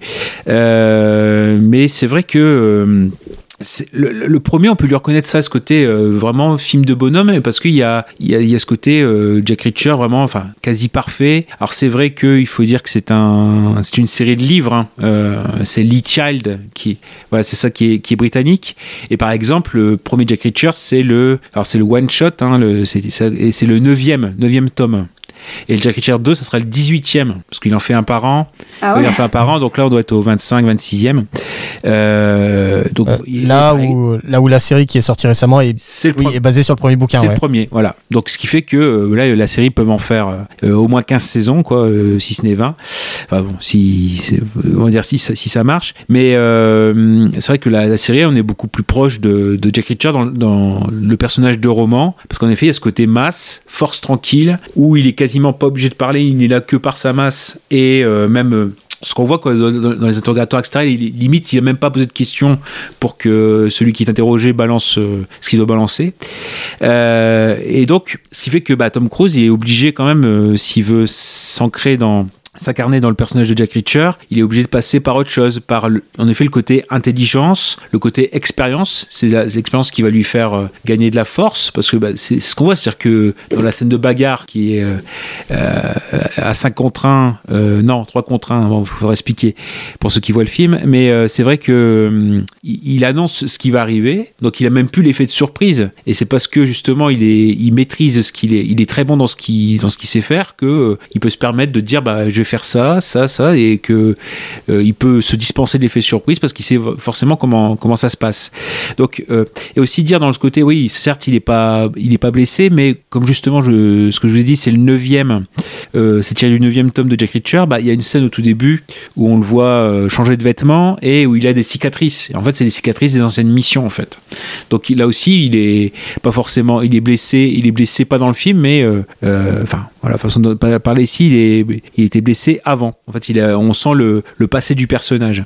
Et aussi il y a ce côté où euh, il est par, pas parfait mais il est capable de nuances aussi parce qu'il faut rappeler que euh, il a déjà eu affaire à James Barr, celui qui, euh, qui l'appelle pour l'innocenté, et que justement Richard l'avait l'avait l'avait démasqué pour des, des des avoir tiré sur des civils en, en Irak, mais l'affaire avait été étouffée. Mais justement, euh, Richard à la base veut que James Barr paye. Enfin voilà, il, dit voilà si, c'est lui coupable, euh, qu'il soit qu'il soit mort, etc. Donc en fait, il arrive à aller contre lui-même, euh, contre ses préjugés, pour pour avancer, aller vers la vérité. Bon, bah, c'est aussi un moment quand on quand on s'en prend à lui que bah, commence aussi à réagir. Et moi, je trouve assez fort, c'est ça, c'est ce côté violence âpre, parce qu'il faut rappeler aussi que le film, il est euh, PG-13, il n'est pas R. Et, et pourtant, au niveau côté âpre, côté coup sec, etc., la violence, elle est quand même présente. Donc, ils arrivent à quand même avoir ce tour de force de euh, présenter une violence. euh, euh, sans pour autant qu'elle soit Ouais, ils ont réussi à contourner chacune des morts pour que euh, le film puisse rester PG-13. Hum, c'est ça. Et, ouais, et puis, alors, peut-être dans la trahison par rapport au, au roman, c'est euh, la scène de, justement, on parlait de la scène de poursuite en, en voiture. Or, Jack Reacher, dans le roman, c'est quelqu'un qui n'aime pas conduire. Euh, justement, c'est pour ça qu'il il se déplace tout le temps en bus, euh, en train, etc. Parce que, ouais, et donc, bon, c'est une petite, une petite trahison du personnage. Et euh, juste pour la petite anecdote, c'est qu'il y a un moment donné où la voiture cale et que c'était pas prévu. Et euh, Tom Cruise a réussi à la redémarrer, donc en fait ça a été gardé au montage, mais qu'à la base, euh, dans la poursuite, le moment où il cale, c'est pas prévu du tout au, au scénario, quoi. C'est une petite, euh, une petite euh, astuce, quoi, en fait. Et, et puis bon, c'est aussi un film où J. Courtney est supportable. Il est moins nul que d'habitude. bah parce que on l'a fait taire. En fait, ils ont trouvé la solution. C'est que comme il est australien d'origine, il avait un fort accent. Donc pour faire l'accent américain, c'était un peu moins. ouais, il y avait beaucoup plus de, de lignes de dialogue prévues. Et finalement, ils ont coupé dedans parce que bon, euh, euh, ce qui fait qu'il y a beaucoup de scènes où il est euh, soit silencieux, soit voilà, c'est quelqu'un d'autre qui parle. Donc peut-être ils ont. Voilà, c'est on va dire qu'en face, c'est un film où il est un peu plus supportable du fait qu'il se tait. Voilà, il se taise. C'est c'est- et, puis surtout, bah, il Voilà. décède. voilà. Ah bah oui, Après, oui, il y a des petites curiosités. C'est vrai qu'il y a le personnage de Werner Herzog, le, grand méchant. Donc, il s'est inspiré de Mick Jagger pour son, euh, pour son, euh, son interprétation. Mais ouais, ça dénote un petit peu, quoi. C'est un peu comme grand méchant. euh, bon, c'est original, mais bon, après, on l'a vu dans Mandalorian aussi, hein, mais bon, ça, ça peut le faire. Et non, mais je trouve que, comment dire, c'est aussi le, le film un petit peu, voilà ce qu'on voit pour Tom Cruise. Il faut dire que c'est le film de 50 ans. Y a beaucoup d'acteurs comme ça qui, quand ils font le tournoi de la cinquantaine, euh, il faut qu'ils montrent qu'ils soient, qu'ils sont encore en forme. Et bah, on avait ça avec Delon, avec euh, Parole de flic, euh, bon, qui, qui, qui est euh, pour le coup un, un gros plaisir coupable aussi, mais où il en fait des caisses. Bon là, ça se tient encore un petit peu. Et donc c'est pour ça, je trouve que il y a des films comme ça, quand on sait ce qu'on, que ça pourrait facilement euh, pas être bon, euh, on les chérit encore plus. Et là, le fait d'avoir une suite qui qui est pas bonne du tout, euh, ça permet encore de d'apprécier à nouveau le, le, le premier, quoi, de le re- remettre encore plus en hausse que qui- ce qu'il n'était. Ok. Euh, Gravelax, on passe aux commentaires ou t'as encore des, des petites choses à nous dire sur le, sur le film? Alors dire aussi, ouais, éventuellement, c'est ce que c'est ce que je tombe dessus ici. C'est vrai qu'il y a des acteurs qui étaient euh, prévus euh, euh, aussi autres que Tom, Tom Cruise. Bah, alors, euh, il y, a- toujours eu très en, en avant, mais ça semble bizarre, mais ça collé. The Rock s'est très tôt intéressé au personnage. Donc finalement, bon, euh, par rapport à la masque et Jack Reacher, Bon, Après, on est proche euh, du côté masse. c'est ça, voilà, c'est ça. Mais sinon après, Et parce qu'il voulait le jouer, il voulait lui-même jouer le rôle de Jack Reacher. Alors, il voulait, mais ça a été, je pense, en 2007, euh, quand il a, quand il n'était pas encore, euh, ouais, je pense qu'il il débutait sa carrière d'acteur, euh, il avait fait le roi Scorpion, etc. Donc bon, c'était pas, il n'était pas encore installé, mais il s'était intéressé au potentiel du personnage. Bah, ça Voilà. aurait pu être cool. hein. Ah, mais ouais, clairement. Bah voilà, donc c'était 5, ans avant que le film se fasse. Euh, mais sinon après, dans ce, ce qui était prévu, bah, au niveau plus taille que masse, mais il y avait Brad Pitt, euh, Hugh Jackman, bah oui, euh, bon, ça, aurait pu, ça aurait pu être dedans, bon, Vince Vaughn, Jamie Foxx et Will Smith, qui, bon, on, a vu pour les mandales, euh, il est pas mal. Ouais, J'aurais pas dit mieux. Mais oui, donc ce qui fait qu'il y avait des acteurs autres. euh, Bon, mais, mais Tom Cruise, ça aussi sa force, c'est qu'il a réussi à se réapproprier le rôle. Et, bah, et- et il aime bien toujours aussi avoir ses références. Par exemple la relation avec euh, entre son, son personnage et celui de Rosamund Pike ils ont eu comme ligne directrice le euh, bah, puis de toute façon euh, avec la, la scène de poursuite en voiture on a cet héritage là aussi. C'est Steve McQueen et c'est euh, Steve McQueen Ouais. est fait de Noé dans euh, l'affaire Thomas Crown. Dans l'énergie dans le la relation entre les deux voilà voilà si ça peut être un argument en plus peut-être voilà pour pour aimer pour regarder ce film en fait. Ouais Donc, mais bon encore une fois on- là il est sur Netflix euh, et on conseille bien forcément le premier le deuxième. C'est un peu c'est beaucoup plus compliqué et ça a été une déception pour l'avoir vu à l'époque c'était puis de toute façon ça a enterré la, série parce que je crois qu'il a fait ouais il a- fait euh, à peine le double de son budget alors que voilà le- les deux films sont au même niveau et c'était une grosse une grosse déception mais on, on en reparlera parce que c'était une période compliquée euh, ça peut être de Jack Reacher 2 pour Tom Cruise euh, plus les autres films qui, qui sont autour Bah, je pense que maintenant on peut euh, enchaîner sur les commentaires si tu le veux bien. Donc, euh, dans la série, euh, alors, même si c'est un film de bonhomme, je vais prendre deux commentaires de, de, de femmes ou de filles. Euh, alors, dans la série 5 étoiles, euh, comment tu sais que c'est un commentaire de fille? parce que c'est Marie C, par exemple, Ah, bah oui, forcément. ouais. euh, donc qui, euh, alors, moi je suis désolé, mais 5 étoiles, mais euh, alors, not all women, mais nous les hommes, nous ne sommes pas que, nous ne sommes pas que de la que de la viande, voilà. Et donc ça c'est c'est ce que dit le le commentaire. Bon, je, je vais lire comme je peux. Donc très bon film. Quoique les cheveux de Tom Cruise seraient mieux plus longs. Bon, déjà ça. Trêve de plaisanterie, Rosamund Pike joue bien le rôle de l'avocate froide et qui ne croit pas sans voir au début. Non, là je comprends pas trop la phrase. Tom Cruise joue bien le mec intelligent qui n'a peur de rien. Bien que ce soit un très bon film, certaines scènes sont dures, comme par exemple lorsque quelqu'un doit, doit manger ses propres doigts. Mais dans l'ensemble, Jack Reacher est un bon film et Tom Cruise est toujours aussi beau et musclé. Euh, ouais, on voit bien que ça vient euh, une petite fan. Voilà. Alors là, par contre, vous pouvez aller prendre une pause. Alors, c'est euh, le 05 étoile, donc de Lucie euh, J, qui, euh, alors, qui nous dit donc euh, que dire si ce n'est que ce film se résume par ces trois premières phrases A Tom Cruise Production, Tom Cruise, Jack Reacher. Cette simple constatation aurait pu faire le tour de cette erreur cinématographique et pourtant, je vais quand même aller plus loin et expliquer pourquoi je n'ai pas aimé. Tout d'abord parce que pendant ces 130 minutes, vous allez bouffer du Tom Cruise, si bien qu'après, vous ne pourrez plus le voir en peinture. Tom pédophile, en se créant un personnage qui se fait draguer par toutes les filles âgées de moins de 20 ans. N'oublions pas, pas qu'il a 50 ans. Tom Cruise qui fait tomber la chemise. Où est l'utilité de cette scène? Tom qui se la joue justicier en sauvant la veuve et l'orphelin. Tom hyper pro du combat et qui sait tout faire. Oui, madame et messieurs. Pour le fond du film, j'avais l'impression de voir un remake raté des experts avec comme acteur principal Horatio Kane. Et il me manquait plus que les lunettes de soleil. Des scènes qui traînent en longueur, une avocate qui ne sert à rien, euh, voilà, une intrigue qui. Non, en fait, il n'y avait pas d'intrigue. Je croyais avoir touché le fond, mais son humour, Tom nous fait racler, avec son humour, Tom nous fait racler le sol. 110, 110 kilos Sérieusement? Les scénaristes ont validé ça? Oh. Ah, Parce qu'il y a une personnage qui s'appelle Sandy. Sinon, le méchant, à part qu'il aime bouffer ses doigts et qu'il meurt d'une façon totalement stupide, on sait absolument rien de lui. Des gens ont trouvé le scénario bien ficelé. Excusez-moi, mais expliquez-moi euh, pourquoi il a voulu faire tuer ces cinq personnes. Dans quel but? C'était quoi la finalité de tout ça? Et pourquoi les policiers ont basé toute leur enquête sur une pièce de monnaie? Ah ah Qui, qui va croire à cela sérieusement? Sinon, le méchant, bah donc ça, c'est- moi qui l'ai dit. Sinon, j'ai bien aimé le papy à la fin. Oui, le papy, c'est Robert Duval. Euh, le papier à la fin, même si voilà, il faut se l'avouer, on sait pas trop ce qu'il fout là. Vieux bonhomme a décidé de jouer la carte de la charité ce jour-là, en aidant un parfait inconnu à tuer des hommes armés en plein milieu du désert. Sinon, sinon le Scrabble, c'est bien aussi. Moment de pure solitude, le combat dans la boue entre deux mâles, et sous la pluie, s'il vous plaît, faisons les choses bien. Donc ça, c'est le combat entre Tom Cruise et Jay Courtney. Autre moment de solitude, la course de voiture. Tom est quand même allé à contresens sous un pont. Enlevez-moi un doute, mais les voitures, c'est censé bouger, bouger, non Alors pourquoi sous ce pont, elles sont toutes arrêtées? On dirait un parcours d'obstacles pour des gens apprenant à conduire. Et voilà, il me reste deux paragraphes qui sont très courts. Sinon, je passerai également sur le manque total de musique, deux combats dignes de ce nom, du trop grand nombre d'erreurs du réalisateur. J'ai passé mon temps à faire des what the fuck tout long. Mais on peut résumer à- ça à par Tom Cruise Production. Bref, j'espère que j'ai bien spoilé tout le monde. Ça vous évitera d'aller le voir. Gardez votre argent pour des vrais films, comme Le Hobbit par exemple. Ah oui, d'accord, voilà le niveau. Ah, comme elle place un petit placement. Voilà. en plus, c'est nul. le bah Hobbit, voilà, putain. bah voilà. Donc voilà. Ouais, non, franchement, euh, ils sont pas mal ces commentaires. Hein. T'as sélectionné des parfaits. Bah oui, oui, et bon, j'ai pris un, voilà, des, des voix féminines. Bon, je pense qu'on peut avancer sur le prochain film. Et euh, bah Marine, celui-là, pour le coup, elle l'a vu, au moins.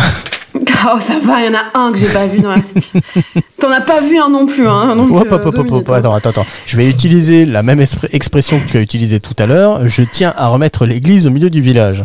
Euh, moi, alors par rapport à toi, moi j'ai vu plus de la moitié du film, alors que toi, y a- c'est carrément un en entier euh, que tu n'as pas vu. Donc, euh, toi plus, voilà. Ouais, mais au final, ça sert à rien, tu savais Moi. quand même pas en parler, donc... euh, Euh, mais si, j'en ai parlé un, un tout petit peu. un peu, voilà, c'est La suffisant. mauvaise foi, ici, la mauvaise foi. Mais ici, on est dans l'église de la mauvaise, de la mauvaise foi, madame. L'église au milieu du village de la mauvaise foi. Parfait. Venez, rejoignez-nous voir le vin de messe de cette église. Donc, on va avancer en- jusqu'en 2014 euh, avec Edge of Tomorrow, euh, avec bah, bien sûr euh, Tom Cruise, euh, Emily Blunt, Bill, Pla- Bill Paxton dans un de ses derniers rôles, Tony Way, Kik Gurry et, Ch- et Charlotte Riley, dont j'ai découvert qu'elle était la femme de Tom Hardy, mais ça, vous n'en avez strictement rien à faire. Absolument. Et je vais demander à Marine de résumer ce film. Waouh, merci pour le cadeau. Euh, alors, donc, on va dire que dans un futur qui est... Non, mais je le fais autrement, hein, si tu veux. hein. Non, ça va, t'inquiète pas. Euh, donc, dans un futur qui est relativement proche, on a des, des aliens qui vont, qui vont attaquer la Terre. Euh, et justement, voilà, l'être humain ne va pas vraiment réussir à se défendre. Et donc là, le film se passe quelques temps après, si, si je ne me trompe pas. Et alors, on a justement Tom Cruise, qui donc, si je vois bien le nom, est donc le commandant William Cage, qui est un, un commandant, mais qui s'occupe plutôt du- de la communication. Donc, c'est pas vraiment un soldat qui est sur le terrain. Euh, donc, il a jamais combattu et il va être envoyé en fait euh, dans une espèce de mission dont on ne lui dit rien. Euh, alors évidemment, puisqu'il ne connaît, euh, il n'a aucune expérience de, aucune expérience de terrain, il va se retrouver à mourir en deux minutes. Donc il entre dans des espèces de robots un peu euh, à la japonaise, un peu à la Pacific Rim. pour combattre ces aliens et il va se retrouver donc mort après quelques minutes et il va revivre. Voilà, et on est-ce qu'on dit quelque chose de plus ou, ou pas ou Non, bah, je pense que là, euh, on est plutôt Je pas mal. pas. Après, ça spoil. Là, tu n'as pas spoilé, donc c'est non, bon. pas du tout, pas du tout. Mais c'est des histoires, je pense qu'on peut le dire, parce que voilà, ça, ça ne spoil pas l'entièreté, mais c'est une histoire de, de boucle temporelle. euh, voilà. Ouais, c'est à peu près ça, ouais, exactement. Mais euh, aimes-tu ce film, Marine? Oui, alors il s'agit vraiment d'un film, d'un film que j'adore.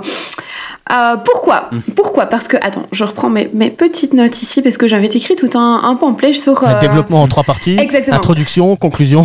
Alors, pour commencer, euh, j'aime beaucoup parce que Doug Liman, donc Doug Liman, le réalisateur du film, en fait, c'est vraiment un réalisateur qui est capable du pire comme du meilleur. Euh, alors, en tant que meilleur, je peux citer notamment Mr. and Mrs. Smith, qui pour moi est assez, assez dévalorisé, mais qui, voilà, c'est vraiment un film assez, assez ludique au niveau de la violence. Côté ludique, au niveau de la violence, qu'on va vraiment retrouver aussi dans Edge of Tomorrow. Justement, moi, j'avais fait, ben, j'avais participé au podcast sur les comédies parce que j'aime assez cet aspect ludique dans, dans, euh, dans, dans- dans les choses assez sanglantes et assez violentes. Et là, euh, clairement, on s'amuse de la mort euh, à, chaque, euh, à, à- à plusieurs moments. Donc, puisqu'il s'agit d'une boucle temporelle où le personnage de Tom Cruise et, et d'autres personnages euh, revivent à chaque fois en fait une même journée de, de débarquement. Euh, c'est un peu le débarquement de Normandie. Alors ici, j'ai j'ai écrit une espèce de, euh, de, de titre pour le film. Donc j'ai dit que c'était un mix en fait entre le jour le plus long et un jour sans fin, ce qui donnait le jour le plus long sans fin avec des aliens. Euh, voilà. Vont revivre à chaque fois la même journée, mais donc euh, il va, il va mourir un, nombre incalculable de fois. Quand je dis incalculable, vraiment, j'ai pas compté parce qu'on nous montre pas tout dans le film. Il y a, il y a vraiment des, des passages, euh, des passages qu'on qu'on passe de, de manière assez rapide. Euh, et, chaque fois, ces morts sont, sont très très drôles. On, s'en amuse énormément. Je trouve que d'un côté, le film, mais voilà, a cet aspect euh, science-fiction et action, mais un, un aspect vraiment très très très drôle. Et donc pour en revenir à, à Doug Liman, donc en effet Mr. et Mrs. Smith qui va jouer un peu sur le même principe de, la violence assez ludique, euh, qui est dans sa bonne bonne partie de la filmographie. Par contre, il a fait des, des mères d'infâmes comme Cow Walking qui est sorti euh, l'année dernière. Donc vraiment, on va trouver un petit peu de tout. Euh, moi, ce que j'aime encore bien dans sa filmo, c'est également le côté, enfin le sens du rythme. En fait, je trouve qu'il y a une très très bonne rythmique et ici également. Euh, J'ai l'impression qu'il n'y a pas énormément de temps mort, que c'est un film qui va, euh, qui va très très vite, bah, de par évidemment son procédé narratif et également sa mise en scène. Euh, bah, c'est vrai quand on parle bah, justement d'un débarquement, donc il y a tout un des, des- des scènes euh, phares du film où en effet donc il y a les, les, les soldats qui, qui arrivent pour euh, pour contrer les aliens et c'est une scène qu'on va revoir selon différents plans. Moi je trouve que cette scène est extrêmement bien filmée, un, un très bon rythme et qui évoque vraiment euh, des scènes de la, la- la deuxième guerre mondiale. Il y a un petit côté jeu vidéo également, je pense qui est voulu. Euh, mais de par ces, robots, de par la manière dont, dont le film est mis en scène. Euh, ce que j'aime encore bien aussi, c'est le... Bah, après, c'est surtout, c'est surtout qu'il y a une explication à ça. Ouais. Bah, je- après, je pense que Gravelax euh, comptait en parler, donc je vais lui laisser la primeur de. Pour le fait que ce soit en rapport avec un manga ou rien à voir Oui, oui, exactement. Ouais. Ah bah je vais le laisser euh, Gravelax en parler alors. Après, tu peux, tu peux le faire hein, si tu veux, il y a pas de problème. Hein. Non, non, non, non, non, non, non, non je, je l'avais noté, mais je vais laisser Gravelax en parler parce que moi, le- les mangas, c'est pas du tout mon domaine de, de prédilection. Euh, Non, non, non, pas du tout. Bah non, non, pas du tout. Euh, non, à part, euh, à part dire en effet, ouais, c'est donc c'est euh, ouais un manga donc de euh, Hiroshi euh, Sakura, Sakura Zaka, donc, qui s'appelle euh, All You Need Is Kill. On sent bien que c'est pas le domaine Voilà. de prédilection de Gravelax. oh mon dieu, ce jeu de mots. Bah, je vais me permettre de, de parler un tout petit peu de All You Need Is Kill, euh, parce que je connais pas, je connais pas le, le manga. Par contre, je connais le l'illustrateur, le dessinateur qui a dessiné euh, ce manga, qui s'appelle Yoshitoshi Abe, euh, que je connais depuis que je suis depuis des quelques années déjà. Euh, pour les plus vieux d'entre vous, les plus boomers, euh, il y a un, un anime qui est sorti sur Canal Plus à l'époque euh, qui s'appelait Blue Submarine Number 6 et il est aussi connu pour avoir dessiné d'autres d'autres animes mais qui sont peut-être un peu plus connus comme Serial Experiment Lane. Ça par contre oui il est plus- il y a de fortes chances que plus de monde connaisse cet anime. Et il a aussi dessiné un manga que je dois avoir dans ma bibliothèque qui est basé sur la légende du roi singe donc Sangoku dans sa quête initiatique pour qu'il puisse euh, récupérer l'intégralité de ses, de ses pouvoirs et bon je pense que j'ai déjà assez parlé sur euh, Yoshitoshi Abe donc euh, je vais passer la main à Marine. Vas-y, tu peux te faire plaisir. Oui, je pense que ce que je voulais encore, euh, ce que ce que, ce que je voulais, ça ça n'a aucun, voilà, ce n'est pas du tout grammatiquement euh, correct. Mais je voulais aussi parler évidemment bah, de, de Tom Cruise et donc de, de son rôle dans le film et de euh, du, du rôle qu'il doit jouer, donc qui est justement un rôle encore une fois d'anti-héros. hein, on en a parlé pas mal avant, mais cette fois-ci c'est pas un anti-héros justement un peu qui voilà qui qui a, qui, enfin quand même il se la pète un peu, mais encore une fois quelqu'un qui est un peu de haut placé, mais qui se révèle très lâche en fait. Euh, et je trouve que ça, enfin, ça vient un peu en contradiction avec justement la deuxième partie de, sa carrière. Notamment, on parlait de Jack Reacher, on parle bah, de Night and Day, on parle des Missions Impossibles, euh, où, justement il a ce- cette place de héros qui, n'hésite pas à sauver la veuve et l'orphelin, qui a ce côté très patriotique, euh, justement très soldat. Mais là, au contraire, hein, c'est un petit gars euh, hmm Bah, c'est pas le héros tout puissant dès le début. c'est ça, exactement. Que là vraiment, non, le gars, il veut pas aller euh, combattre, il est lâche, il veut s'enfuir. euh, donc c'est un rôle qu'il est pas habitué à jouer. Et justement, c'est plus la, la femme. Donc c'est le petit moment euh, féminisme du podcast. Euh, J'ai oublié le nom de, de, de, de ce personnage, mais en tout cas qui a incarné. Emily Blunt Oui, voilà, ça c'est l'actrice, mais je ne sais Rita. plus le personnage. Mais donc Rita. super. C'est Rita Vratovsky. Rita, voilà Rita qui est incarnée donc par euh, Emily Blunt et qui justement c'est elle en fait qui va l'introduire euh, dans, l'armée, qui va un peu lui permettre de, se révéler en tant que héros, qui va vraiment porter toute l'action on va dire et le récit à bout de bras, celle qui fait avancer les choses etc. Euh, donc personnage très intéressant. Ce qui est aussi pas mal c'est le groupe de soldats. Donc au départ on, on a tout une espèce d'équipe et qui est justement plutôt euh, contre le contre Tom Cruise, donc ils sont plutôt des ennemis, on va dire, et qui qui, bah, qui se moquent de lui, qui sont pas pas du tout solidaires de lui, mais qui sont solidaires entre eux. Et finalement, ces personnages-là vont être utilisés autrement au fur et à mesure du film, ce qui amène euh, voilà des, situations assez intéressantes. Et en- encore une fois, le fait qu'on s'amuse en fait de, chaque scène, que ce soit des scènes qu'on revoit, qu'on revoit, qu'on revoit, mais sous des angles différents, qu'on revoit euh, où on, on change un petit détail, où on va vraiment jouer sur des, des, des sur du rythme, sur des, des, dialogues de personnages, sur des caractères de personnages. euh. J'aime beaucoup ce, ce procédé narratif. D'accord, Marine. Euh, bah, et toi, Gravelax, euh, tu penses quoi de ce film? Ah, c'est un film que là aussi j'aime euh, j'aime énormément. Alors je, l'aime énormément dans sa première partie qui justement est très euh, très jeu vidéo. Euh, D'ailleurs, oui, euh, bon, le film avait pas, euh, enfin, il n'avait pas marché autant que, enfin, comme beaucoup de films de Tom Cruise de cette époque-là, autant euh, autant que prévu. Et euh, d'ailleurs, dans la ressortie euh, en, en Blu-ray, euh, il y avait une petite euh, euh, incompréhension puisque sur la jaquette il y avait euh, Edge of Tomorrow mais il y avait euh, Live Die Repeat et qui fait donc très, très jeu vidéo. Et en fait c'est limite devenu le nouveau titre de, du, du film en fait. C'est limite euh, un film qui a changé de titre euh, et bon et, et même là Et quand tu tapes Live, Die, Repeat sur, euh, sur Internet, tu tombes sur Edge of Tomorrow. Hum, bah oui, et parce parce qu'il y a aussi, euh, ça c'est peut-être une, une arlésienne, mais euh, un projet de suite, parce que ça fait voilà, et euh, où on serait justement sur ce titre-là, quoi. Donc euh, même là, même là, c'est prévu.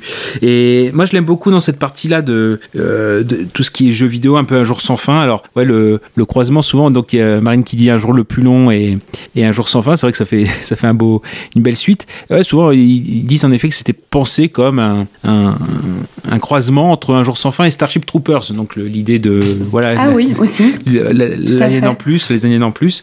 Et ouais, après, bah, c'est aussi un des profils, c'est, je crois même le limite le premier film d'action pour euh, Emily Blunt, donc sa première fois, et donc euh, voilà, c'est assez crédible.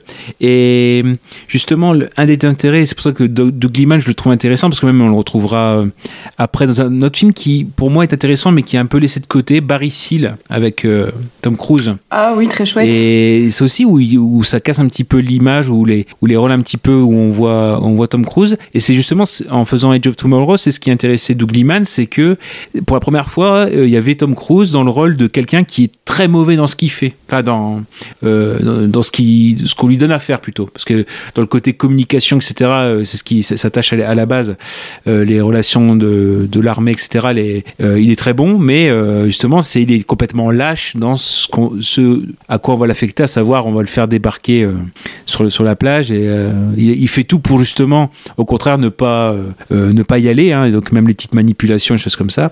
Et, et finalement, oui, c'est au fur et à mesure du temps où, bah, comme là, dans Un jour sans fin, le fait qu'il ait la mémoire des jours euh, Ouais. précédents, enfin des, des, des, des, euh, des- des tentatives précédentes, il apprend euh, et il s'améliore, en effet.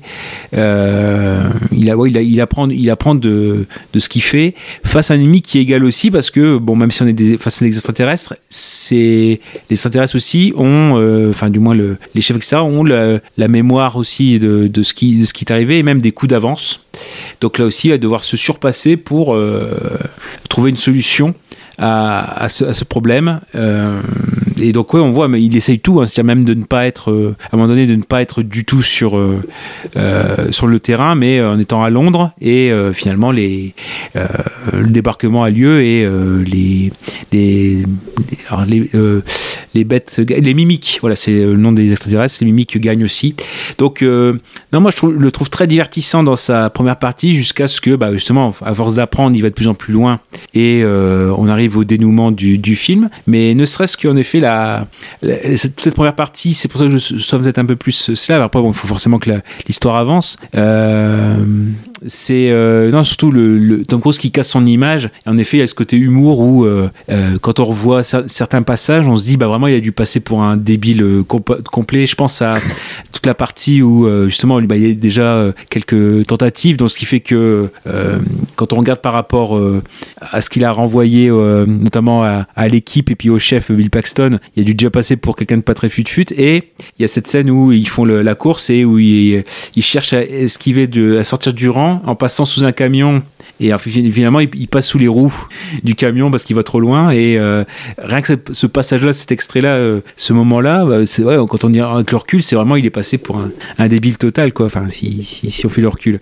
Donc bref voilà cette partie c'est difficile de ne pas rire hein, en même temps. Bah oui parce que franchement euh, il, a été complètement survolté avant bon c'est et il finit par ça. Et puis même quand on voit la réaction des autres on se dit bah qu'est-ce qui lui a pris de, de se jeter sur les, sous les roues du camion. Mais voilà, c'est cette partie-là pour moi où, euh, si, on va dire si la deuxième partie, il faut bien que ça avance, quoi, faut bien que l'histoire avance et se, se résolve. Mais euh, je, garde surtout ce gros fun de jeux vidéo et de comment dire et cet état d'esprit quoi en fait. La première partie pour moi c'est ce que je sauve le plus.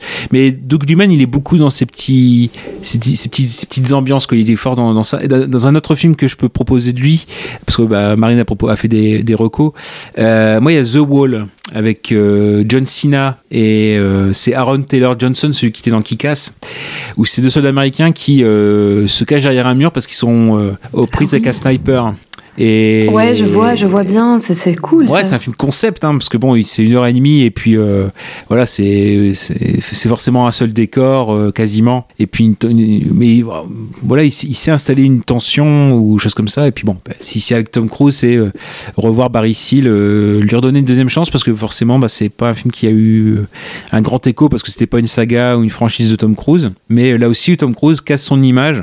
Et pour ça, Doug Liman, on peut lui reconnaître ça, quoi. C'est qu'il euh, il est au service de Tom Cruise, mais euh, il sait mettre sa patte. Contrairement, par exemple, à un Edward Zwick, qui a fait le deuxième Jack Reacher, qui a fait le dernier Samouraï et qui, malgré son quand même son bagage ou ses, ses compétences de, je vais pas dire de base de, réalisateur, mais euh, il est, il s'efface quand même beaucoup au service de Tom Cruise. Et là, Doug Liman, on le sent encore sa présence derrière, quoi.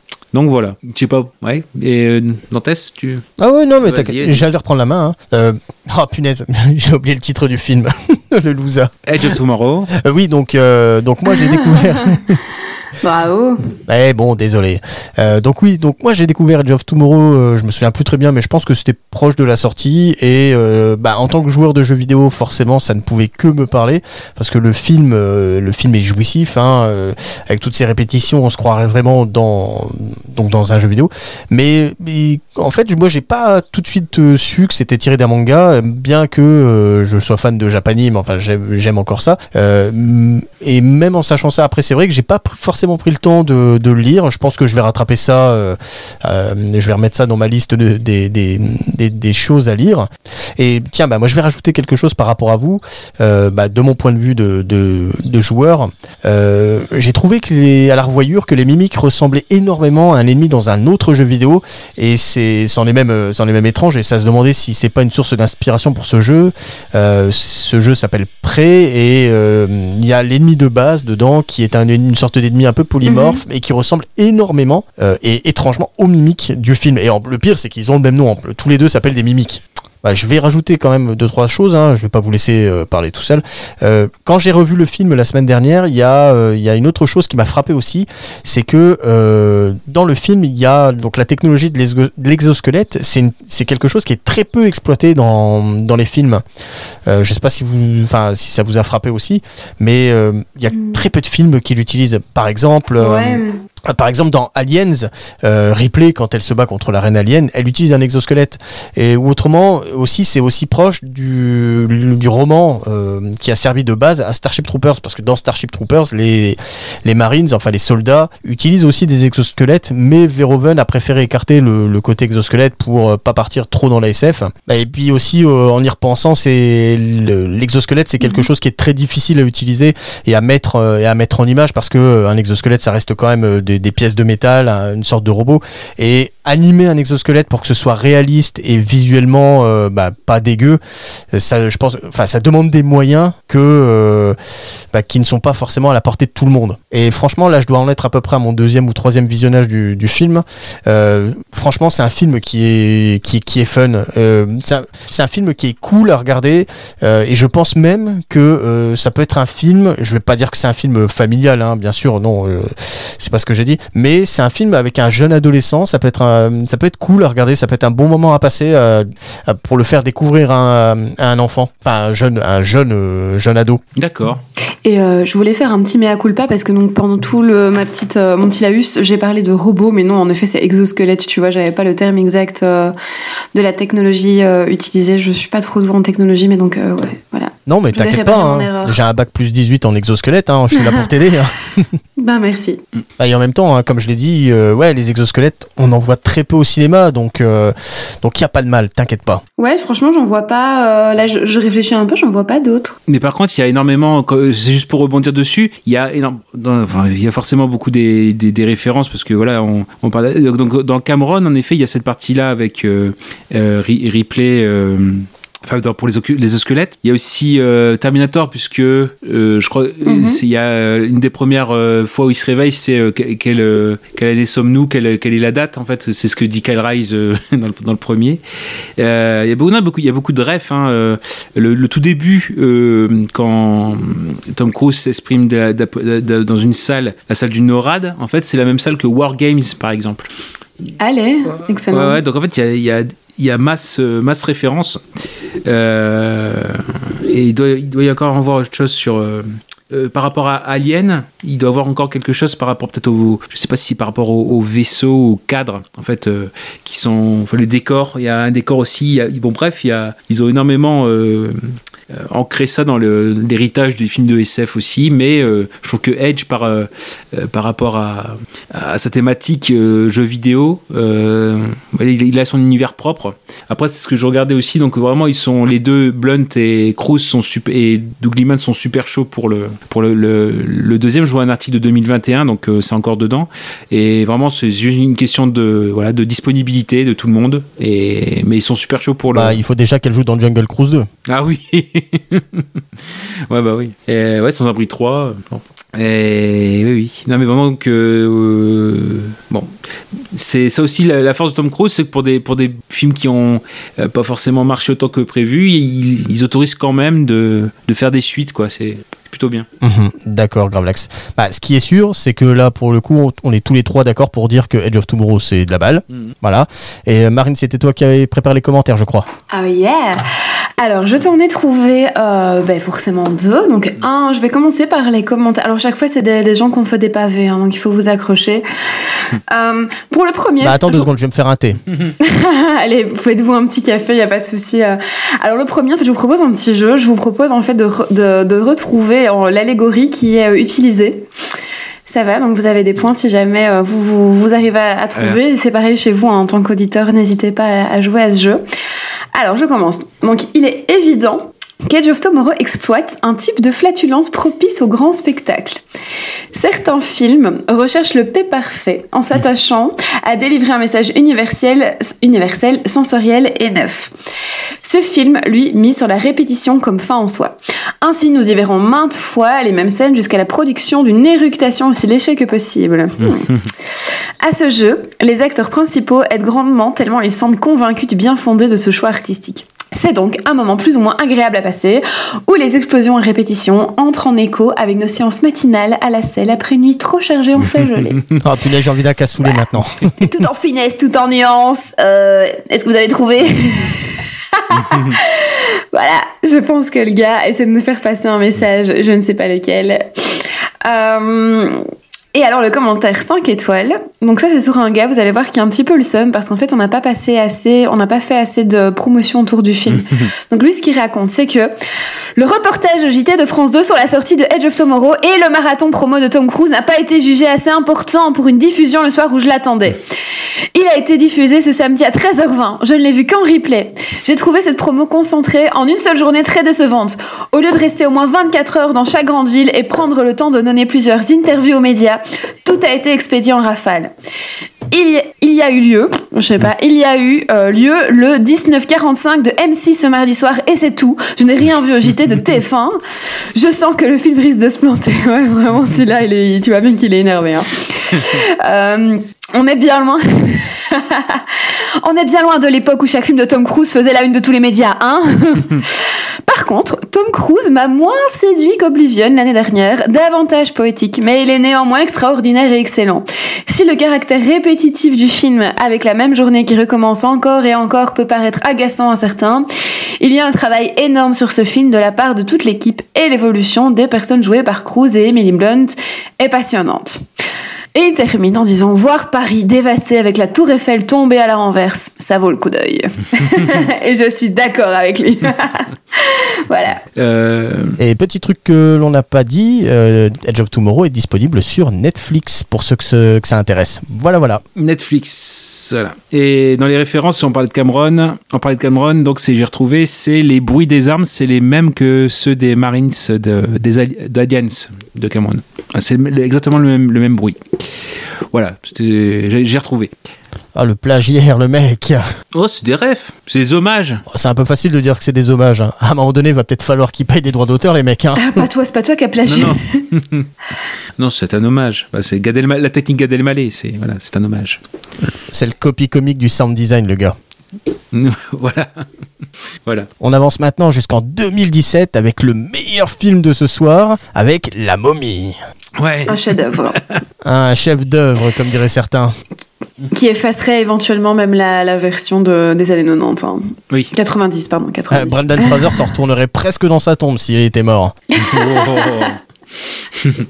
Ah, c'est sale. Donc, on a dit qu'on allait parler de la momie sortie en 2017 avec le gars qui s'appelle Tom Cruise, euh, la française Sophia Boutella, Annabelle Wallis, Russell Crowe, Jake Johnson, Courtney Bivens et puis d'autres gens. Voilà, mais on s'en fout des autres. Bon allez, comme c'est le dernier film, je vais être sympa avec vous, je vais faire le résumé. et je dois bien vous avouer que je ne boude pas mon plaisir. Merci. Ah, encore heureux que tu me remercies, eh, c'est un de mes films préférés, dis donc. Euh, je J'allais pas te laisser faire le résumé, j'adore ce film, mec. C'est mon film préféré. Je le vois tous les deux heures. À côté, Avatar, c'est trop nul. Hein. Et comme je suis un petit peu maso, ouais, c'est vrai, Gravelax a raison, je m'afflige ça toutes les deux heures. T'es comme, euh, t'es comme dans euh, Edge of Tomorrow, tu vois, c'est une boucle sans fin où t'es obligé de te retaper la momie euh, constamment. Sachant que, heureusement, il ne dure que Hmm. 1h50. ok, donc, bah, la momie, de quoi ça s'agit? Qu'est-ce quoi, C'est quoi donc? On suit Nick Morton, le personnage que joue Tom Cruise, qui est un- une sorte de militaire qu'on sait pas trop de, de quoi de quoi que c'est son métier parce que euh, euh, bah en fait le gars il fait partie d'une section de reconnaissance euh, on- mais on sait pas trop ce qu'il va reconnaître parce qu'il va où il veut il fait un peu ce qu'il veut. Euh, et donc il profite de, de, ses missions pour euh, pour découvrir des sites archéologiques et les piller pour les revendre au plus offrant donc en fait on est on est vraiment sur un personnage bah, comme les autres un peu un peu connard. Euh, je vais être un peu plus sympa un peu filou.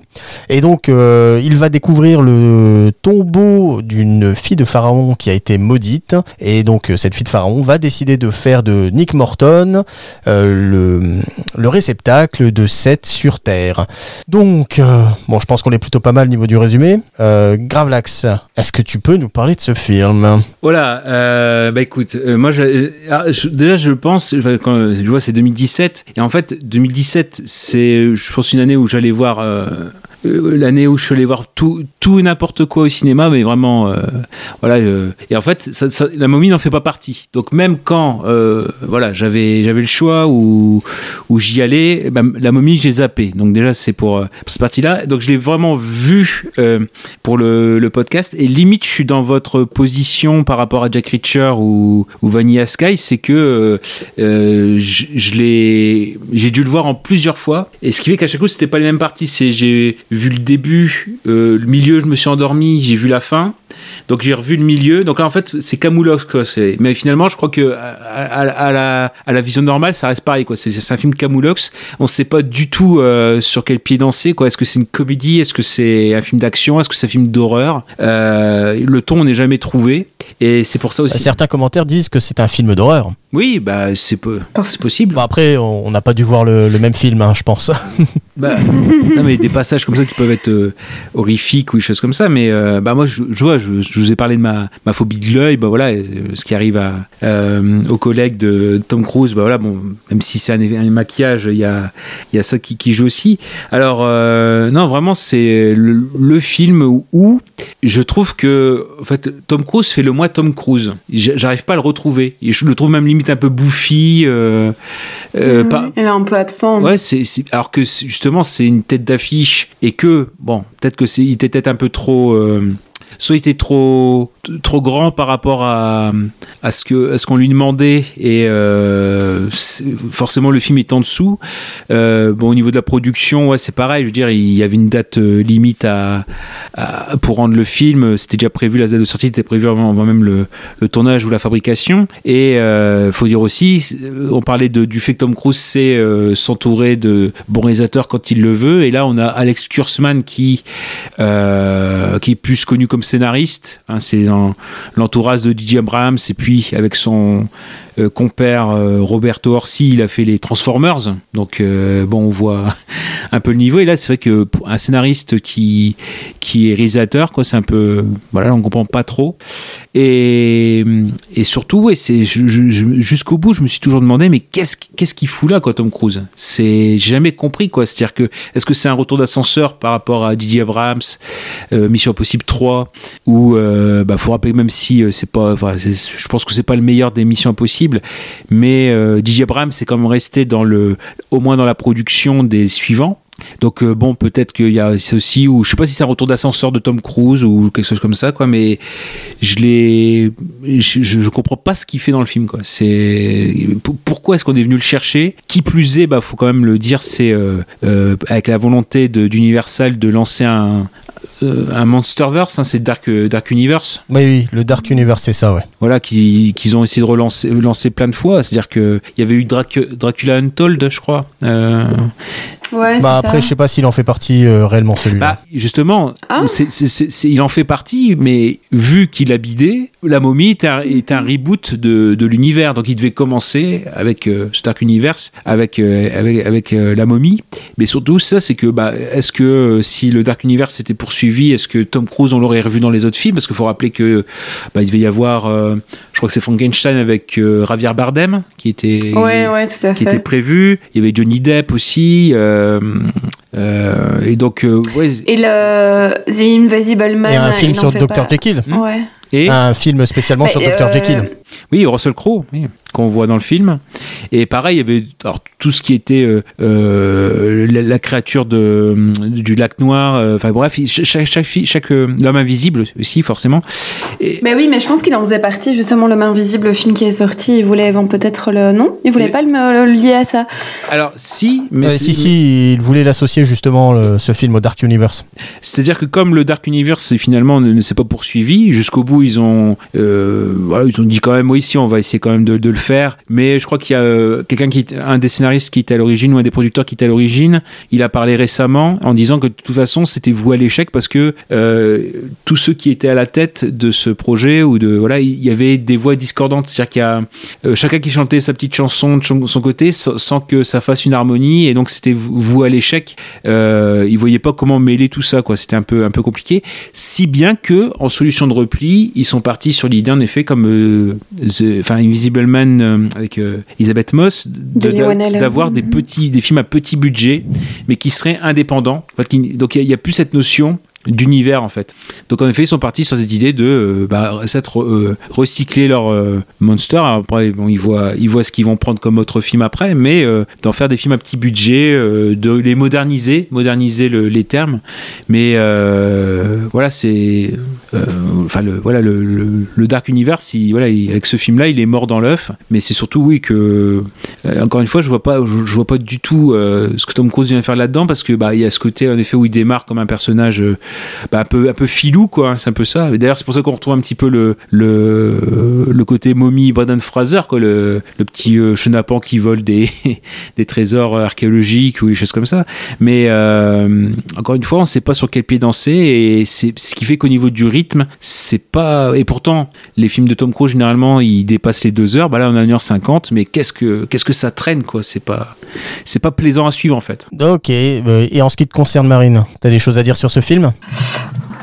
Ouais, c'est. euh, En fait, j'ai pas grand chose à dire sur ce film, tu vois. C'est ça qui est un peu malheureux, c'est que vraiment. Mais non, mais c'est vrai, qu'est-ce que tu En veux même temps, Gravelax, il a brodé hein, aussi. Voilà, euh, moi je trouve que c'est assez symptomatique euh, et j'en ai déjà parlé à plusieurs reprises dans d'autres podcasts un petit peu du mépris en fait qu'Hollywood a envers certains monstres, certaines sagas, certaines histoires et là je pense qu'on est typiquement là-dedans, on est vraiment dans du mépris. Alors, voilà, d'essayer de vraiment de, de, de faire de la thune sans aucune on est en chercher des réalisateurs qui n'en, enfin je sais pas qui n'en sont pas, mais voilà qui sont pas spécialement experts là-dedans, euh, qui n'ont pas de pattes. Enfin, je sais pas, moi je veux dire, on... des films de momie, euh, c'est ça fait longtemps qu'on en a plus. Donc c'était pas une mauvaise idée sur le papier. Il y a la, bah, la, la saga éponyme. Celle de 99. Mais voilà, tu vois, il y a eu cette saga-là qui a quand même euh, vraiment bien marqué, qui a ses, ses- ses défauts, ses qualités. Mais enfin voilà, moi qui, qui, qui est une saga que j'aime vraiment beaucoup. Et qui est Euh, un eu- très bon film d'aventure. hein. Euh, pour ceux qui l'ont vu quand il est sorti en 99, à l'époque, pour les plus, les plus vieux d'entre nous, c'est euh, un peu les Indiana Jones de notre époque, euh, enfin je pense. Mais si, si, c'est ça. Et, et pour beaucoup, c'est un peu le premier film d'aventure qu'ils ont vu. Parce qu'on joue aussi sur de l'émerveillement, tu vois, on est vraiment sur de l'émerveillement, sur des chouettes personnages euh, qui, sont, qui sont relativement bien Mais- construits. Et c'est surtout qu'à l'époque, c'était des films qui faisaient voyager. Mais là, avec ce film-là, on, on voyage pas du tout. On voit un petit bout d'Irak, on voit un petit bout de Londres, mais c'est tout. Et ça nous en met pas plein la vue. Et c'est dommage. Mhm. Là où quand t'es gamin, tu vois le film de 99, t'as tout de suite envie de partir en croisière sur le Nil. Là, t'as pas envie de bouger de, de ton canapé. Mais tout à fait, et j'ai l'impression que maintenant on essaie vraiment aussi de. Enfin, on essaye, non, le on, tu vois, ça n'a pas du tout lieu d'être, mais je veux dire, euh, il y a toute une mouvance qui se veut de faire des films plutôt réalistes, justement plutôt ancrés euh, dans une certaine réalité, et alors. euh, et peut-être un peu plus noir aussi, tu vois, on dit que le film, euh, il est aussi un peu un film d'horreur, etc. Euh, plutôt que d'aller dans, dans de l'émerveillement, dans quelque chose un peu, un peu enfantin, et, et c'est dommage parce que quand on dit bah, moi ça m'évoque ça. Et donc c'est un peu être frustrant aussi. Et euh, encore, moi je trouve que celui de 99, euh, il fait encore plus peur que celui-là. hein. Alors certes, la momie, elle était en CGI, Oui. mais euh, elle faisait beaucoup plus peur que, que Sofia Boutella avec, en, en momie. Elle, elle, elle fait pas du tout flipper. Ah oui, mais bien sûr, mais quand je dis peur, ça on n'est pas vraiment. en- Enfin, c'est juste qu'il y a une tendance à vouloir faire un peu horreur, mais. Mais t'imagines, tu vas faire une momie, enfin une saga la momie réalisée par euh, Guillermo del Toro ou Sam Raimi, enfin tu vois, par quelqu'un qui est habitué quand même à manier euh, euh, des figures horrifiques et juste, enfin tu vois, je parle de del Toro, mais c'est parce que je pense à justement la créature du lagon noir. Ben il a fait son film Shape of Water, tu vois, aussi un peu avec les monstres. C'est quelqu'un qui a, l'habitude d'utiliser cette figure du monstre. Donc aller chercher quelqu'un qui a cette habitude-là plutôt que de prendre un yes man qui va vous faire n'importe quoi. Ouais, mais bien souvent, on appelle justement ce genre de yes man pour, pour qu'il puisse remplir le cahier des charges, pour qu'il fasse euh, bah, tout ce que les, les exécutifs veulent, euh, en leur promettant monts et merveilles pour, euh, pour leur prochain film où ils seront totalement aux manettes d'un projet, mais bon, bah là, il s'est planté et il est retourné à l'oubli. Il est probablement retourné à l'écriture, euh, Alex Kurtzman. il est retourné dans l'oubli. Non, je sais pas ce qu'il a fait non plus, je t'avoue. euh, Bah là, il est, il est produit. il est- euh, Là, il est, il est sur la série Star Trek en fait, euh, le- les nouvelles, les nouvelles Ah. séries. Bah, à la production et à l'écriture, hein, mais la momie, ça reste son dernier film. hein. Ah non, de, la, la momie, la momie, c'est son dernier. ouais. Il avait juste fait un, il avait juste, il avait Ouais, juste fait un film en 2012. euh, C'est des, des gens comme nous, euh, Chris Pine et Elizabeth Banks, John Favreau aussi, Michel Pfeiffer, et quand même un bon petit, bon petit casting. Mais que personne n'a vu. Bah non, non, je sais non. pas si ça veut dire quelque chose, mais. Non, c'est un drame, voilà. Bah, en fait, il est retourné à ce qu'il sait faire de mieux, écrire, voilà. Voilà. Bah oui, oui. Bon. Autre chose que les Transformers, donc euh, ouais, c'est plutôt, plutôt bien. Non, mais c'est vrai que mais, euh, dans ceux qui étaient prévus, peut-être. enfin, euh, après, faut, faut voir euh, ce qu'on en pense, mais je pense qu'il y avait quand même des gens qui avaient un peu plus de personnalité. Il y avait Len Wiseman, donc euh, pour euh, notamment euh, Ah oui. Underworld, euh, bon, qui, qui, est habitué à ça, ou Alex Michetti, celui qui a fait les, les, les ça, Ah ouais. les ça, donc euh, Ouais, qui, qui ouais, au ouais. moins avait plus de personnalité, parce que moi je trouve que le film même c'est Ouais, tout à fait. Au niveau de la même de la, photographie, je trouve très sombre. Il y a pas, on voit pas grand chose quoi. C'est j'ai ouais, dû lutter parfois pour certaines scènes, savoir ce qui se passe dedans quoi. Il y a ça qui qui, qui arrive. Et Moi je moi je trouve ça. Je trouve aussi il y a beaucoup de voix off très explicatif quoi. C'est alors qu'on n'est pas dans l'action. Euh, Euh, en général, quand il y a des voix off, euh, c'est que euh, lors des projections tests, les spectateurs pigeaient que dalle au film. Hmm. Et donc, euh, bah, pour aider les, hum, on va dire en salle les, les spectateurs, en général, ils surexpliquent Hmm. tout via les voix off.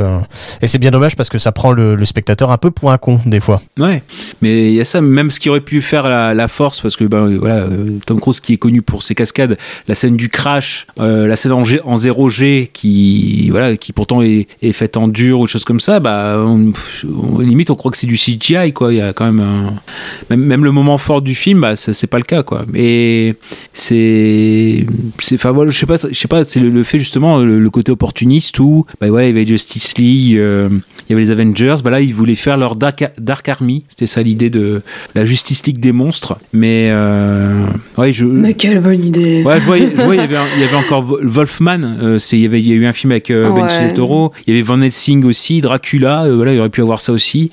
C'était Johnny Depp, Invisible Man, voilà, qui, qui était prévu aussi.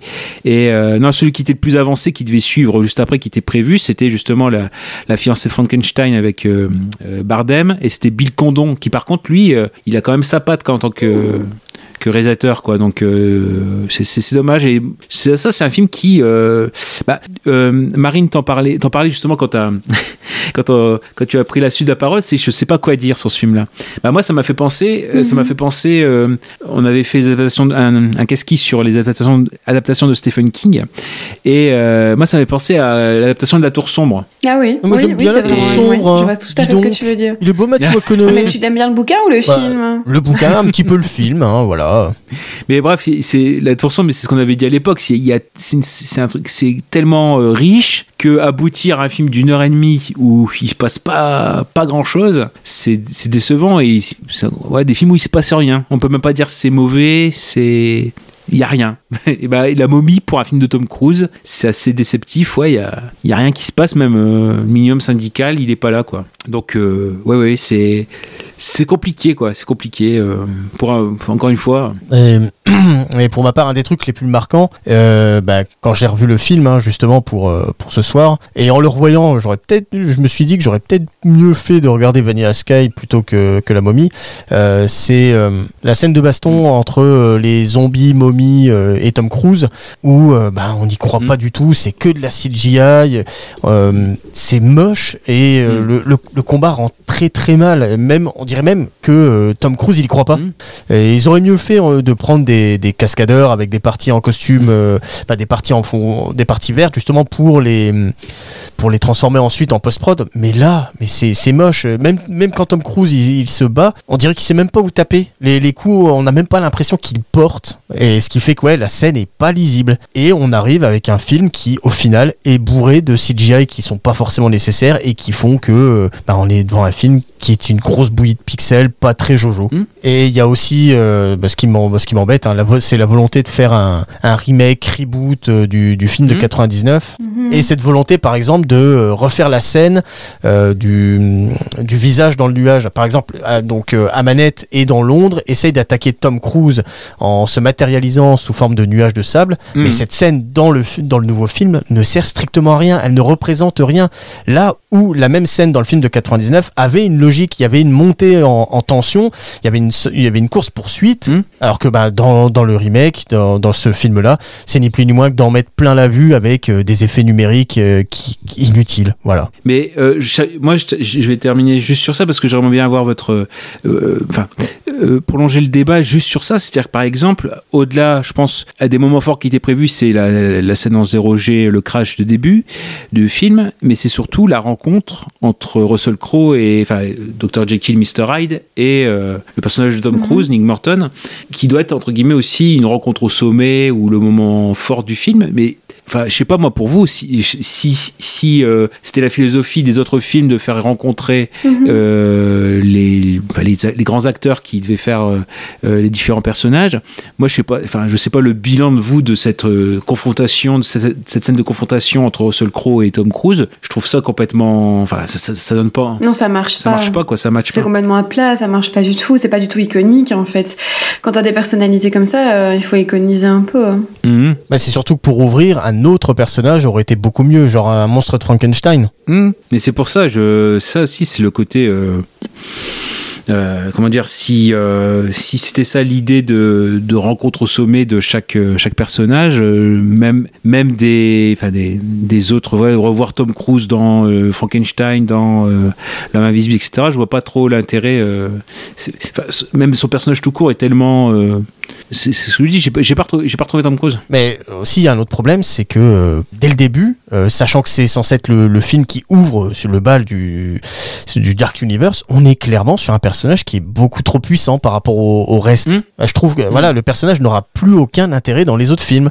Euh, il, il servira clairement euh, de Deus Ex Machina dans certains films pour sauver la situation d'un autre monstre. Et pour donner un exemple, c'est comme si euh, bah, dans les Avengers, dès le début, bah, dans l'équipe, il y avait Thanos. Voilà, c'est au fini. Capitaine Marvel. Et pour le premier film du Dark Universe, on est directement sur le maître étalon en, en termes de puissance. Mais bon, mais je pense que si on peut conseiller peut-être pour la, la momie, la, la meilleure, euh, la meilleure chose qui puisse arriver de ce film, c'est euh, c'est le leak qu'il y a eu de la bande-annonce. Je sais pas si tu si vous connaissez, non Il y a eu. euh, Non. en fait, c'est la, non. c'est la scène euh, du crash.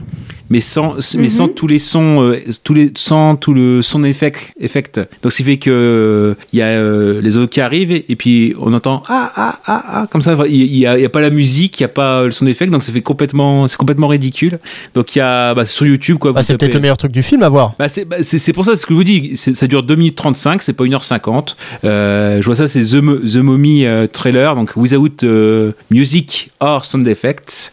Euh, voilà, vous avez ça qui, a, qui avait leaké en fait. Ça, c'est la bande-annonce qui était, sortie sans, euh, sans être finalisée. Donc, déjà, au niveau de la promo de l'époque, euh, ça avait déjà mis du plomb dans l'aile.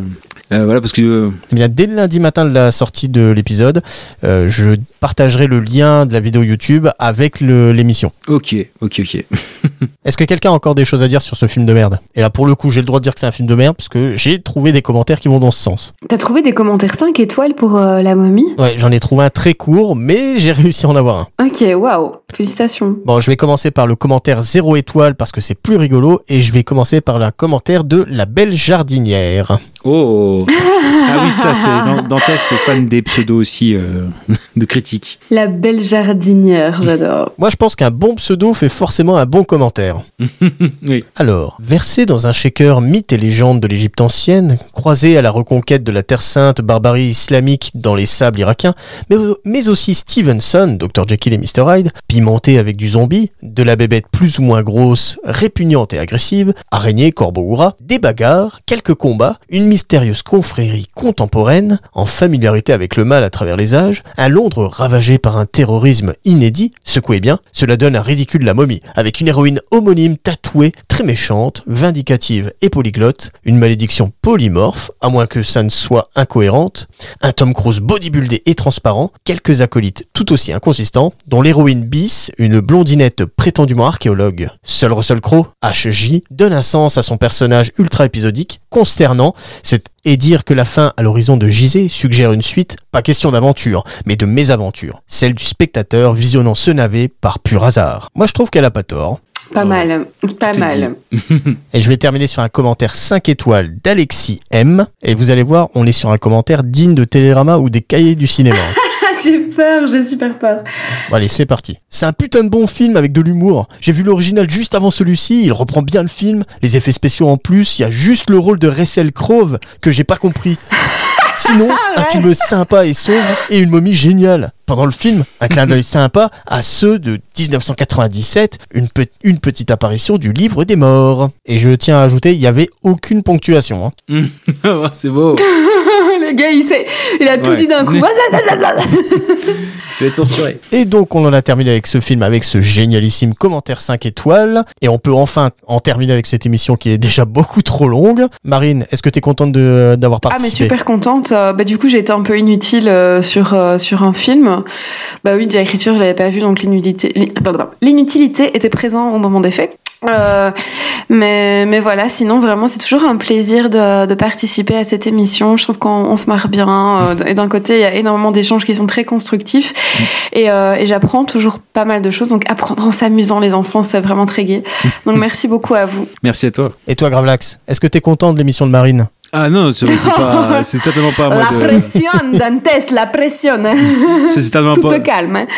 Ah moi je ah moi c'est aucun ah oui mais enfin c'est très non, non, très très agréable et puis on le dit on dit souvent c'est vrai que dans le monde euh, podcast ciné mais même du podcast en, en général c'est enfin même s'il faut pas for- forcément genrer mais euh, c'est important aussi d'avoir des euh, des voix féminines. Et puis celle de Marine euh, on en a discuté rapidement en off pour d'autres podcasts auxquels elle, pa- elle participe aussi c'est c'est toujours frais d'avoir quelqu'un qui soit homme ou femme mais curieux, curieux d'esprit avec un, un, pan- un, panel et un paysage cinématographique très, très vaste. Et justement on peut parler aussi bien de Tom Cruise que de Monsieur Bonello voilà J'ai- beaucoup- Je vois la référence. voilà, voilà, on, on a la ref.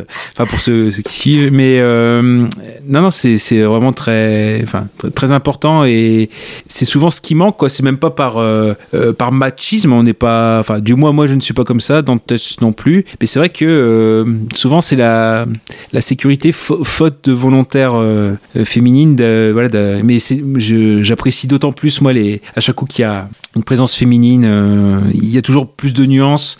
Et ne serait-ce que voilà je euh, comment dire même pour des films qui pourraient paraître euh, bourrins ou euh, c'est toujours important de savoir comment ils sont ils sont reçus quoi. Donc non non moi, au contraire c'est ça a été comment dire un, super échange super échange et une superbe émission de mon côté. Après je suis désolé de pas d'être forcément brouillon mais euh, je suis je suis rarement dans le jugement donc ce qui fait que quand il faut juger quel- quelque quelque chose ou quelqu'un euh, je suis dans mes petits souliers parce que c'est pas mon c'est pas mon habitude voilà Bah, c'est une grande qualité. bah, on, on- Bah, c'est une qualité, tu vois. Bah, si, enfin, si, si. mais oui mais en tout cas mais euh, Peut-être qu'on. merci pour tous tous ces échanges euh, bah, aussi euh, que ce soit, que ce soit Marine et que ce soit Dantès Bah merci Gravelax, mais ça me permet de te demander, est-ce que tu as une actualité Alors, bah, le, quand, ce podcast sortira, je me mettrai enfin à la finalisation du nettoyage et du montage de Tu l'as vu, hein, de mon podcast Tu l'as vu avec euh, Gobi et, et Kazam et mes acolytes, euh, donc qui est donc l'épisode, euh, sera l'épisode d'été. Euh, donc c'est celui qu'on fait tous les trois épisodes, à savoir des films d'une décennie. Donc là, ça sera trois films des années, on est arrivé dans les années 1940, notamment Les raisins de la colère, Péché mortel. Génial. Péché, Génial. Péché mortel qui C'est des films de super boomers. ah, super, ah bah voilà, bah, c'est méga boomer là. C'est ouais. Et, et Elsa Popine, qui est une, a été une super découverte, euh, qui est un classique quoi, mais euh, et qui en fait a, inventé euh, beaucoup de choses de l'humour qu'on a qu'on a aujourd'hui, mais en c'était en 41. Euh, c'est ça a été vraiment une claque parce que c'était super inventif, le quatrième mur cassé, choses comme ça quoi. Et bref, trois films, très très, très différents, mais on a eu beaucoup de plaisir à les, à les découvrir. Voilà, voilà. Donc ça, voilà, normalement ça sera le premier, comme c'est le jeudi, ça sera le premier euh, jeudi de, de juillet. Voilà, ça sortira. Enfin. D'accord. Bah, Et toi Marine, on te voit, enfin t'es tout le temps en enregistrement, on te voit dans plein de podcasts, euh, c'est quoi ton actu en ce moment? Bah, euh, voilà, oui, donc pour le moment, normalement, Final Cut, il est un petit peu en, un petit peu en pause. Ça va reprendre, mais là, pour le moment, c'est c'est plus trop d'actualité. Euh, demain, je fais un. Bah, du coup, oui, non, parce que j'ai dit demain, je Ah fais oui, un demain, live, on saura pas trop, c'est quand, en sorte, fait, hein. Ce sera la semaine dernière. Euh, Qu'est-ce que je vais faire dernièrement Bah à un moment donné, dans l'espace-temps, l'épisode sortira, voilà. voilà. Ben voilà, il y a un live sur Jurassic Park qui va, enfin Jurassic World euh, qui va, qui va sortir bientôt, donc vous y aurez quand même accès. Euh, Il y a l'épisode sur. euh, Moi, je vous conseille plutôt d'aller écouter l'épisode de Qu'est-ce qui devient sur Jurassic World et pas celui de Marine. Non, non, allez écouter le. Non, mais j'ai fait un super podcast avec le clap. euh, et on a, on a démonté euh, Jurassic World Dominion pendant une heure et demie. C'est assez, super, assez marrant. Franchement, on est assez fiers de, de nos conneries. Euh, Il y a un épisode sur la science au cinéma qui va bientôt sortir aussi, qu'on a tourné la semaine dernière. Et ça, c'est une vidéo. Euh, donc ça peut vraiment aussi être intéressant. Et voilà, et donc je suis un peu en plein projet de monter mon propre podcast. Ah oui, j'allais te Euh, demander. j'ai deux, ouais, j'ai deux idées en fait, mais euh, pour le moment, je suis plus en mode euh, le côté euh, on m'a forcé à le rattraper et je la hais pour ça. Euh, j'ai déjà un concept euh, avec quelqu'un. Faut voir si on arrive à le faire, mais voilà. Donc là, ça devrait prochainement être tourné euh, début juillet et ça Cool. sortira à mon avis mi-juillet. Ah bah cool. Voilà, J'ai hâte de découvrir. Eh bien, on suivra tout ça sur Twitter. Super. Et n'hésitez pas à rejoindre mon Twitter. Ouais, je dis pas mal de, de choses, donc ça peut se marrant. Ouais, elle pose souvent des questions Ouais. pour savoir quel est votre film préféré, qu'est-ce que, quel genre de film vous aimez, tout ça, tout ça. Oh, comme t'abuses, hyper réducteur. Ben non, mais moi j'aime bien. Je, je trouve que, enfin, je trouve que le cinéma ne doit pas être Non, mais t'as raison, hein. moi j'arrive pas à Mais non, faire mais ça tout ne ce doit que pas tu être fais. hein. partagé que entre gros cinéphiles, tu vois. Je pense que tout le monde devrait pouvoir s'exprimer sur le sujet et partager. Non, mais t'as raison, hein. non, mais comme je, voilà, comme je disais, c'est juste que moi j'arrive pas à me dégager du temps juste pour lancer l'application et, euh, et tweeter tout simplement, voilà. Et ça, c'est parce que tu fais des enregistrements de 4 heures, putain. c'est pour ça. Oui, peut-être, euh, je ne saurais trop te dire. euh. Oh putain, comment elle m'a trop mouché. je sais pas comment rebondir après tout ça, là, là, là, je sais pas terminer ma phrase. Bah voilà. Non, je déconne. Alors moi, niveau actu, bah, euh, bon, j'en ai pas. hein. Non, je déconne. Il faut encore que je monte le, le dernier épisode euh, qui a été enregistré. Je pense que euh, bah, il va falloir que je me que je m'y mette vraiment, vraiment, vraiment. Et je je pense qu'il sortira cet été, 2023, peut-être. Et il s'appelle comment? Bah, il s'appelle pas parce que personne l'écoute. non, mon podcast s'appelle Décibel. Voilà. Euh, c'est un podcast qui est hyper niche. Tiens, je vais faire un petit instant euh, autopromo. Euh, bon, ça va être vite fait. Euh, donc, euh, c'est un podcast qui propose euh, au maître de jeu, parce que bon, bah voilà, je suis rôliste, je fais du jeu de rôle, propose au maître de jeu des playlists en fonction des univers euh, qui sont proposés et ça permet de, de donner au maître de jeu une playlist clé en main par ambiance, par style. Et puis voilà, ce qui permet de changer de euh, toutes les musiques qui, qui sont proposées en règle générale euh, durant les parties de jeu de rôle, euh, genre Le Seigneur des Anneaux ou Conan. Voilà. Et ça, bon, bah, c'est mon podcast. Autrement, je suis aussi dans Keski, hein. Voilà. On en a maintenant terminé avec euh, bah, cet épisode sur Tom Cruise. On a fait largement le tour du bonhomme. Euh, partagez l'émission, commentez, mettez des pouces, des étoiles sur vos applis, mettez, mettez plein de bonnes choses pour nous. Euh, est-ce qu'on tease, est-ce qu'on, enfin, est-ce qu'on annonce ce qui, ce qui arrivera cet été? Bon, je pense hein, ça a déjà été partagé sur les réseaux sociaux, donc Ah oui, on oui, peut le oui, faire bah ici. hein. Forcément. Donc euh, là, à partir de la semaine prochaine, Chris reprend les rênes de l'émission et pour, euh, pour tout l'été, on va commencer à vous proposer un gros dossier sur euh, toutes les phases du MCU. Voilà, voilà. Encore merci de nous écouter, à la semaine prochaine, salut à tous Bisous, bisous. Salut